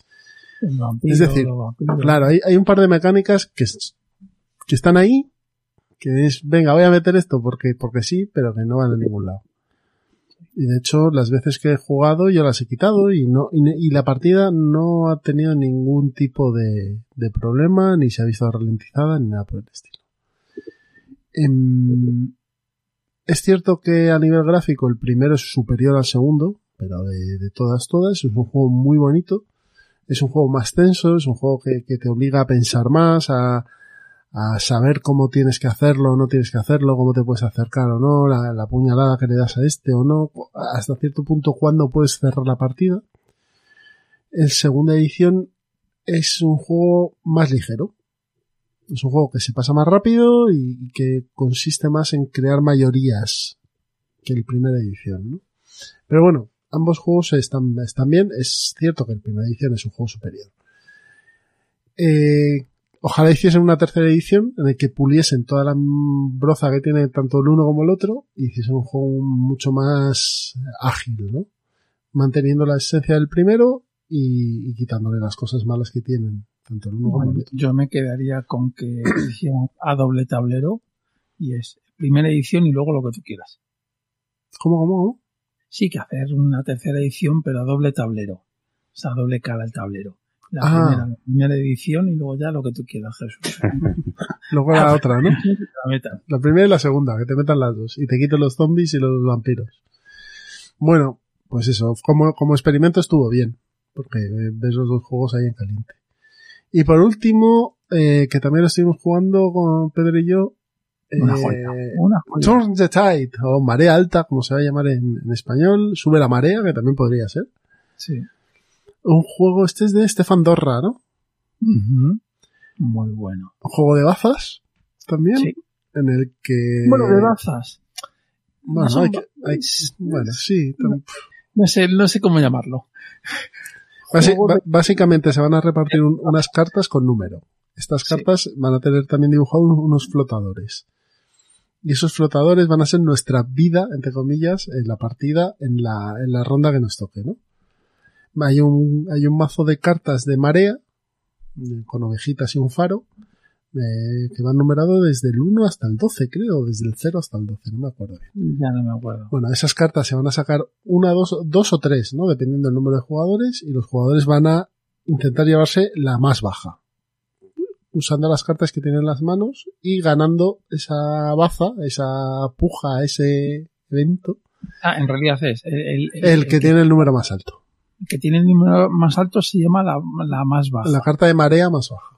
El segundo, la más alta y el tercero tal se libra. O sea, y el siguiente se libra. Es, siempre es una carta menos al número de jugadores. Entonces, claro, la gracia está aquí en tener eh, la marea más baja porque delante tuya, porque al final de cada ronda, el que tenga la marea más alta, la carta de marea más alta, Pierde la vida. Y lo curioso de esto es que cuando se acaba ya la, la mano, se cogen tus cartas y tus flotadores y se los pasas al que tienes a tu izquierda. Y vuelves a jugar. Claro, Correcto. juegas con otro mazo diferente, con otras. No, no, la- y la gracia está en, no, es que me han tocado malas cartas. No, pues esas malas cartas le va a tocar. Les a- le va a tocar a todo el mundo, sí. Muy curioso este juego y yo creo que Primigenio lo va a sacar sin noviembre, creo que es. Noviembre, sí. Eh, y se puede, puede vender bastante porque es un juego de corte muy familiar, muy fácil de explicar y no te será muy caro porque es una baraja de cartas. Sí, yo espero que esté en los 12 euros o por ahí. Quizá algo más, ¿eh? Bueno, bueno, ya, ya, ya, lo- ya lo- verlo lo vamos a ver. Es cierto que es un juego que te tiene que hacer clic. Mm. Es- o sea, yo lo recomiendo, pues con, bueno, me lo pienso, ¿eh? Porque a mí me encanta, me parece un juego muy, muy, muy bueno, pero entiendo que no es un juego para, to- para todo el mundo.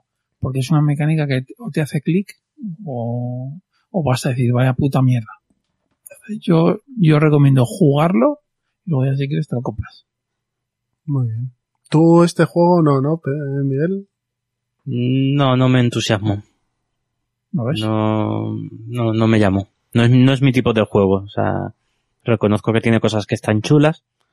El, el hecho de jugar eh, en todos los jugadores con todos los mazos, o sea, con todas las combinaciones está muy bien porque le quita mucho azar.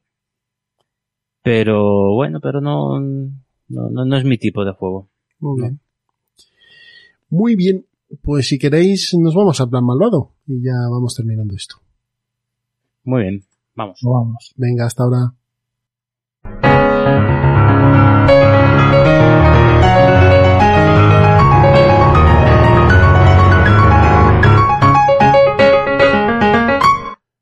Se acaba Ciudadano Mipel y empieza el plan malvado.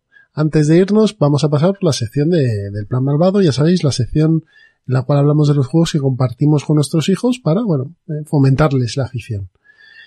Pues voy a empezar yo si queréis.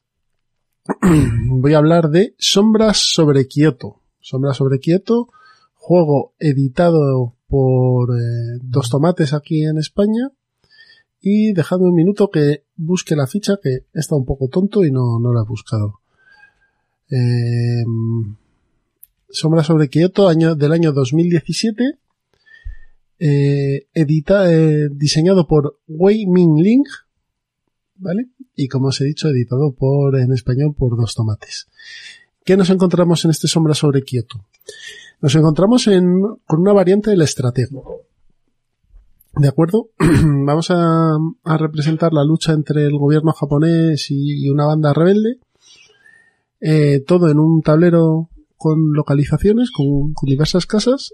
Y vamos a tener seis agentes, de los cuales dos de ellos van a tener un punto rojo. Los agentes están numerados del 0 al 3 y dos de ellos van a tener un puntito rojo. Eh, vamos a disponer también de dos mazos, un mazo de localizaciones y un mazo de tácticas. El mazo de localizaciones lo único que va a tener son las localizaciones que están en el mapa para que podamos mover a estos agentes, ¿de acuerdo? Y el de tácticas son movimientos especiales. ¿Por qué? Porque el objetivo es. Llegar hasta el final del tablero, llegar al, campo contrario y colocar a uno de los agentes que da un puntito rojo. Dos, eliminar a dos agentes del puntito rojo del contrario. O tres, eliminar a tres agentes sin punto del contrario. ¿De acuerdo? Mm, ¿Cómo se eliminan los agentes? Pues es fácil. Entras en la casilla donde está otro agente que tú no, lo, no ves qué número tiene, comparas sus números y si tú siendo atacante tienes un éxito o un empate, ganas esa figura y si no, pierdes y no pasa nada. Pues con esto, esto es básicamente sombra sobre quieto, ¿de acuerdo? Con esto lo que se genera es un juego de tensión en el que tienes que ir viendo dónde vas moviendo tus piezas, dónde te va a atacar el otro, cómo lo puedes mover, cómo mueves las tácticas para quizá, pues eso, echarte para atrás, porque no puedes echarte para atrás, siempre, siempre tienes que ir hacia adelante. Un juego muy, muy chulo, un juego a dos bastante interesante. Esta caja trae dos expansiones. Una expansión que trae unos objetos especiales y unos agentes especiales, con cartas un poco más grandes, estilo manga y demás. Y me parece que si busquéis un juego rápido y de ese estilo, como os he dicho, estilo estratego, este Sombra sobre Kioto puede ser una buena opción. Con los niños, pues es bastante visual, porque al final te vas moviendo por las localizaciones y son edificios y son fáciles de identificar. Y toda la parte de combate y de, y de como se ve, es muy gráfico y ves los puntitos rojos de los agentes y demás, ellos lo, lo identifican rápido. Es cierto que sí que tiene que haber jugado un poquito más a algo el niño antes, porque puede ser un poco abstracto, pero bueno, me parece que es una buena opción. Tanto como para parejas como para, para jugarlo con tus hijos. Sombra sobre Kyoto.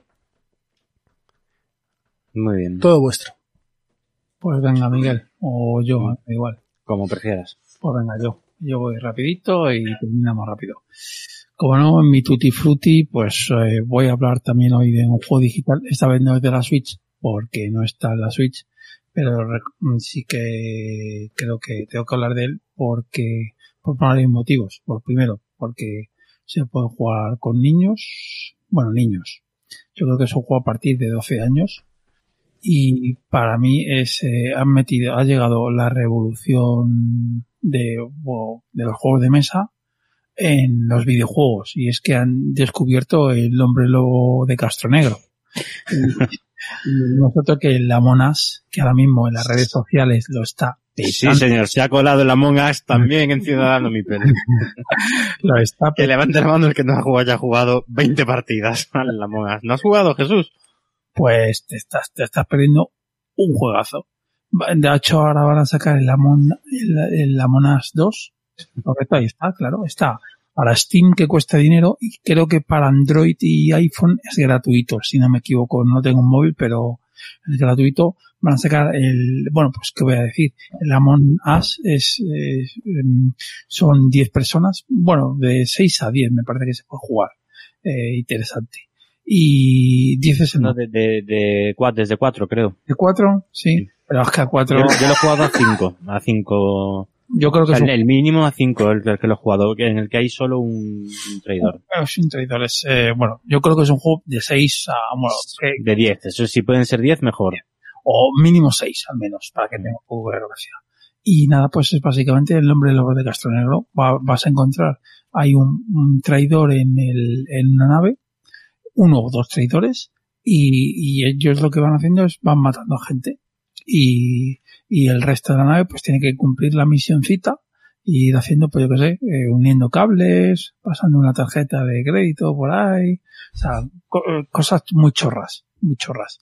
Pero la verdad es que el juego es, pues, es, es que es un vicio infernal. Porque, Y, y te dan mu- muchas risas. O sea, te, te rías mucho con ese juego. Sí, sí, sí. Entonces, eh, pues nada, poco más que decir. Yo es un juego muy recomendable.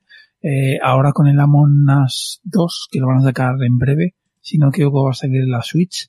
Y lo importante que van a hacer es, van a meterle más mapas, que quizá eso sí que adolece el juego, que es, cuando te toca ser tripulante siempre hace lo mismo. Y van a meterle roles. O sea, no solo va a ser tripulante y, y saboteador, va a haber roles más, no sé qué roles, pero sé que va a haber más. Y vamos, pues a- se convertirá en un Avalon. El hombre lobo se convertirá en un Avalon. Pues bien, yo lo he dicho, juegazo. Sí, sí, yo he pa- pasado muy buenos ratos con este juego. Entre el Among Us, el, el Falling Guys, eh, Guys, perdón, y el... Y el... Ya se me ha ido. el otro- ah, y el The Last of Us. Ah, bueno, bueno, eso es cosa. The Last of Us 2, pues entre esos tres es de juegos consola, yo ¿no? casi de abandono los juegos de mesa. ¿eh? Las fases de consola, ¿no? Sí. Sí. Pues venga, Miguel, termina, remata. Vale, pues yo no voy a... Hoy, bueno, como homenaje, también auto-homenaje a nuestros 50 episodios y 50 Ciudadanos Meeples, hoy quería hacer un rewind de, eh, de juegos de, de los que ya, he- tres juegos de los que ya he hablado, solo nombrarlos prácticamente. De los que ya hemos hablado en este programa, pero hace ya muchos, muchos programas, hace ya años, y que fueron los tres juegos con los que metí yo en la afición a mis hijos de mesa. Fueron, son para mí el triunvirato con el que mis hijos se enviciaron con los juegos de mesa. Eh, ah, para dos, para dos. Eh, que son el, el Patchwork, eh, el, son tres juegos de, casa- de caja pequeña, los tres, el Patchwork, el, el Agrícola Animales en la Granja y el Seven Wonders Duel. Recuerdo eso, que es para jugar con niños. Y son tres juegos que eh, con los que puede empezar a jugar con ellos desde muy pequeños, quizás simplificando algunas reglas en, en casi todos los casos. En, yo creo que en los tres había alguna regla que, que simplificaba. Eh, y se conseguí enviciar, enviciarlos como para meterlos ya en juegos un poquito más ir escalando, escalando, escalando hasta, hasta el Toilet Struggle que ya sabemos que es el, el objetivo final y que está al caer. Está ya, ¿no? Está ya cerca. Está, ¿no? está ya, vamos, que está cada vez más cerca. Pues simplemente recomendar esos tres. No sé lo fácil o difícil que serán ahora mismo de conseguir. Yo creo que Eh, el- quizá el, el Duel es el único, porque el Patchwork seguro que está. sí, Password sí. Mm. Y el, y el otro, el de Animales en la Granja, tiene expansión, o sea que yo creo que tampoco será complicado. Sí, pero yo ya hace tiempo que no lo veo en, en, Pero- en tienda. También diría que yo me esperaría, yo, yo pillaría la agrícola. O sea, entre una agrícola y el Animales de la Granja, pues cómprate la agrícola, que más o menos vas a poder jugar, vas a tener la misma experiencia. Ya, Eso- pero, pero con niños, Que sí, que sí, que lo con niños el Animales en la Granja está perfectamente medido en tiempo. Y el otro se te va a hacer largo. Sí, pero Es bueno, decir, pues al no final- recortáis reglas, pues Bueno. ya está, pues se recortan. Ya, pero al final, Yo, a mí me, vamos, me funcionaron muy bien los claro. tres. O sea, si tienes, como- si tienes un juego rápido ya diseñado y hecho para que sea rápido, pues juega ese. Para, para jugarlo con, con chavales. Mm. Empezamos con esos y ya de ahí dimos el salto, pues quiero recordar que al Stone Age para jugar ya todos juntos. Muy bueno el Stone Age, es que es muy bueno. Y funcionó, vamos, genial. El Seven Wonders Duel se puede encontrar, ¿eh? O sea, es, es fácil de... Ah, bueno. Ah, pues eso es lo único que tenía dudas. Sí, sí. Son mecánicas muy diferentes, mon- temas muy diferentes los tres. Y si no salía uno en la mesa, salía el otro. Y muchas veces eran los niños muy pequeñitos. Y muchas veces estábamos en, eh, a doble partida, mi mujer con uno y yo con otro. Y pasábamos tardes muy, muy, muy buenas así con esos juegos. Así que pues los he recordado y ahora en el episodio 50 pues me apetecía Quizá, quizá yo creo que el Duels quizás el que sea más complejo de los tres, ¿no? Seven Wonders. Con niños, digo. Sí, es posible. Sí. Es posible, eh, pero solo las primeras partidas, en cuanto lo ven, eh, lo juegan como pipas, ¿eh? Mm, Pero es verdad que al principio le coja- les cuesta más trabajo cogerle el- la mecánica de las cartas, sí. De cómo construir sobre cosas. O sea, no coges recursos, sino que los recursos los tienes y no los gastas. Tiene algún concepto ahí que sí les cuesta un poquito más. Vamos, es, es un, Pero bueno, es un buen juego, ¿eh? Es un buen juego. Independientemente de todo, juego. Los tres son buenos juegos. sí, y con niños funcionan. A mí por lo menos me, me funcionaron genial. A, a mí, a mí Muy bien. Animales en la Granja me parece una maravilla.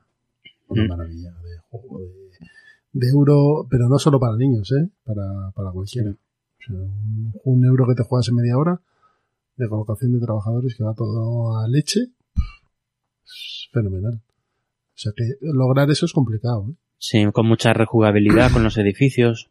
Yo tengo, yo conseguí la Big Box esta de oferta y vienen como 8.000 edificios ahí dentro. Por lo menos. Pero bueno, por lo menos, por lo menos 8.000. Bueno, pues si queréis vamos terminando ya. Agradecer otra vez a todos los que habéis colaborado con nosotros en este episodio 50. Eh, preparados porque bueno, para el episodio 100 no sé qué, qué vamos a pensar, pero, pero como sigamos así, en tres años tenemos el episodio 100 ya por aquí rondando. Eh, Sabéis que podéis contactar con nosotros en ciudadano.mipel.gmail.com, que tenemos una web que es ciudadanomipel.com, que estamos en Instagram, en, nos busquéis como Ciudadano Mipel, que estamos en Twitter con arroba Ciudadano Mipel, y que tenemos un plan de suscripción en iVoox, si queréis colaborar con el programa y ayudarnos, bueno, para que esto siga adelante y, y podamos comprar los 8.000 edificios de la agrícola eh, nada más que entrando en iVoox en el botón azul apoyar, pues nada, para partir de 1,49€ podéis ir al mes, podéis apoyarnos y, y os lo agradecemos. Y sabéis que todos los suscriptores entran en sorteo, así que no, no lo penséis mucho. Y lo mejor que escucháis las pedazos de entrevistas que hacen estos dos señores que, vamos, que son, mm, de lo mejorcito de la ludosfera. Estamos, estamos haciendo entrevistas como bien dice Miguel, y, y la verdad es que están saliendo muy bien y, y seguro que, que, os interesan. Y las que tenemos ahí en cartera que son muy interesantes. Eso, es, eso es, que tenemos cosas chulas. Y recordaros, por último, que en la descripción del audio podéis encontrar el link para acceder a la comunidad de Telegram de, de Ciudadano Mipel, que ya somos pues más de 160 personas y está muy, muy divertida y es muy agradable estar ahí. Bueno, Miguel, Pedro, despedidos de, nuestros oyentes. Pues nada, un placer estar aquí 50 episodios después. Quería agradecer a todos los oyentes que, que nos han escuchado durante estos tres años, que nos han ayudado, que nos han animado, que nos han apoyado, que, que vamos, que sin ellos sería imposible seguir, seguir con esto, que, que anima muchísimo, que es que todo el feedback que nos dan es, es, es, nos anima a seguir y, y, bueno, pues enormemente agradecido. Yo especialmente en este último año, meses, por todos los apoyos que he recibido y, y que nada, que aquí seguiremos eh, al pie del cañón, todo lo que podamos. Yo no puedo añadir nada. ya lo ha dicho todo Miguel. O sea que nada, hasta el próximo episodio. Pues nada, preparaos que llegamos con el 51 en breve. Así que hasta luego.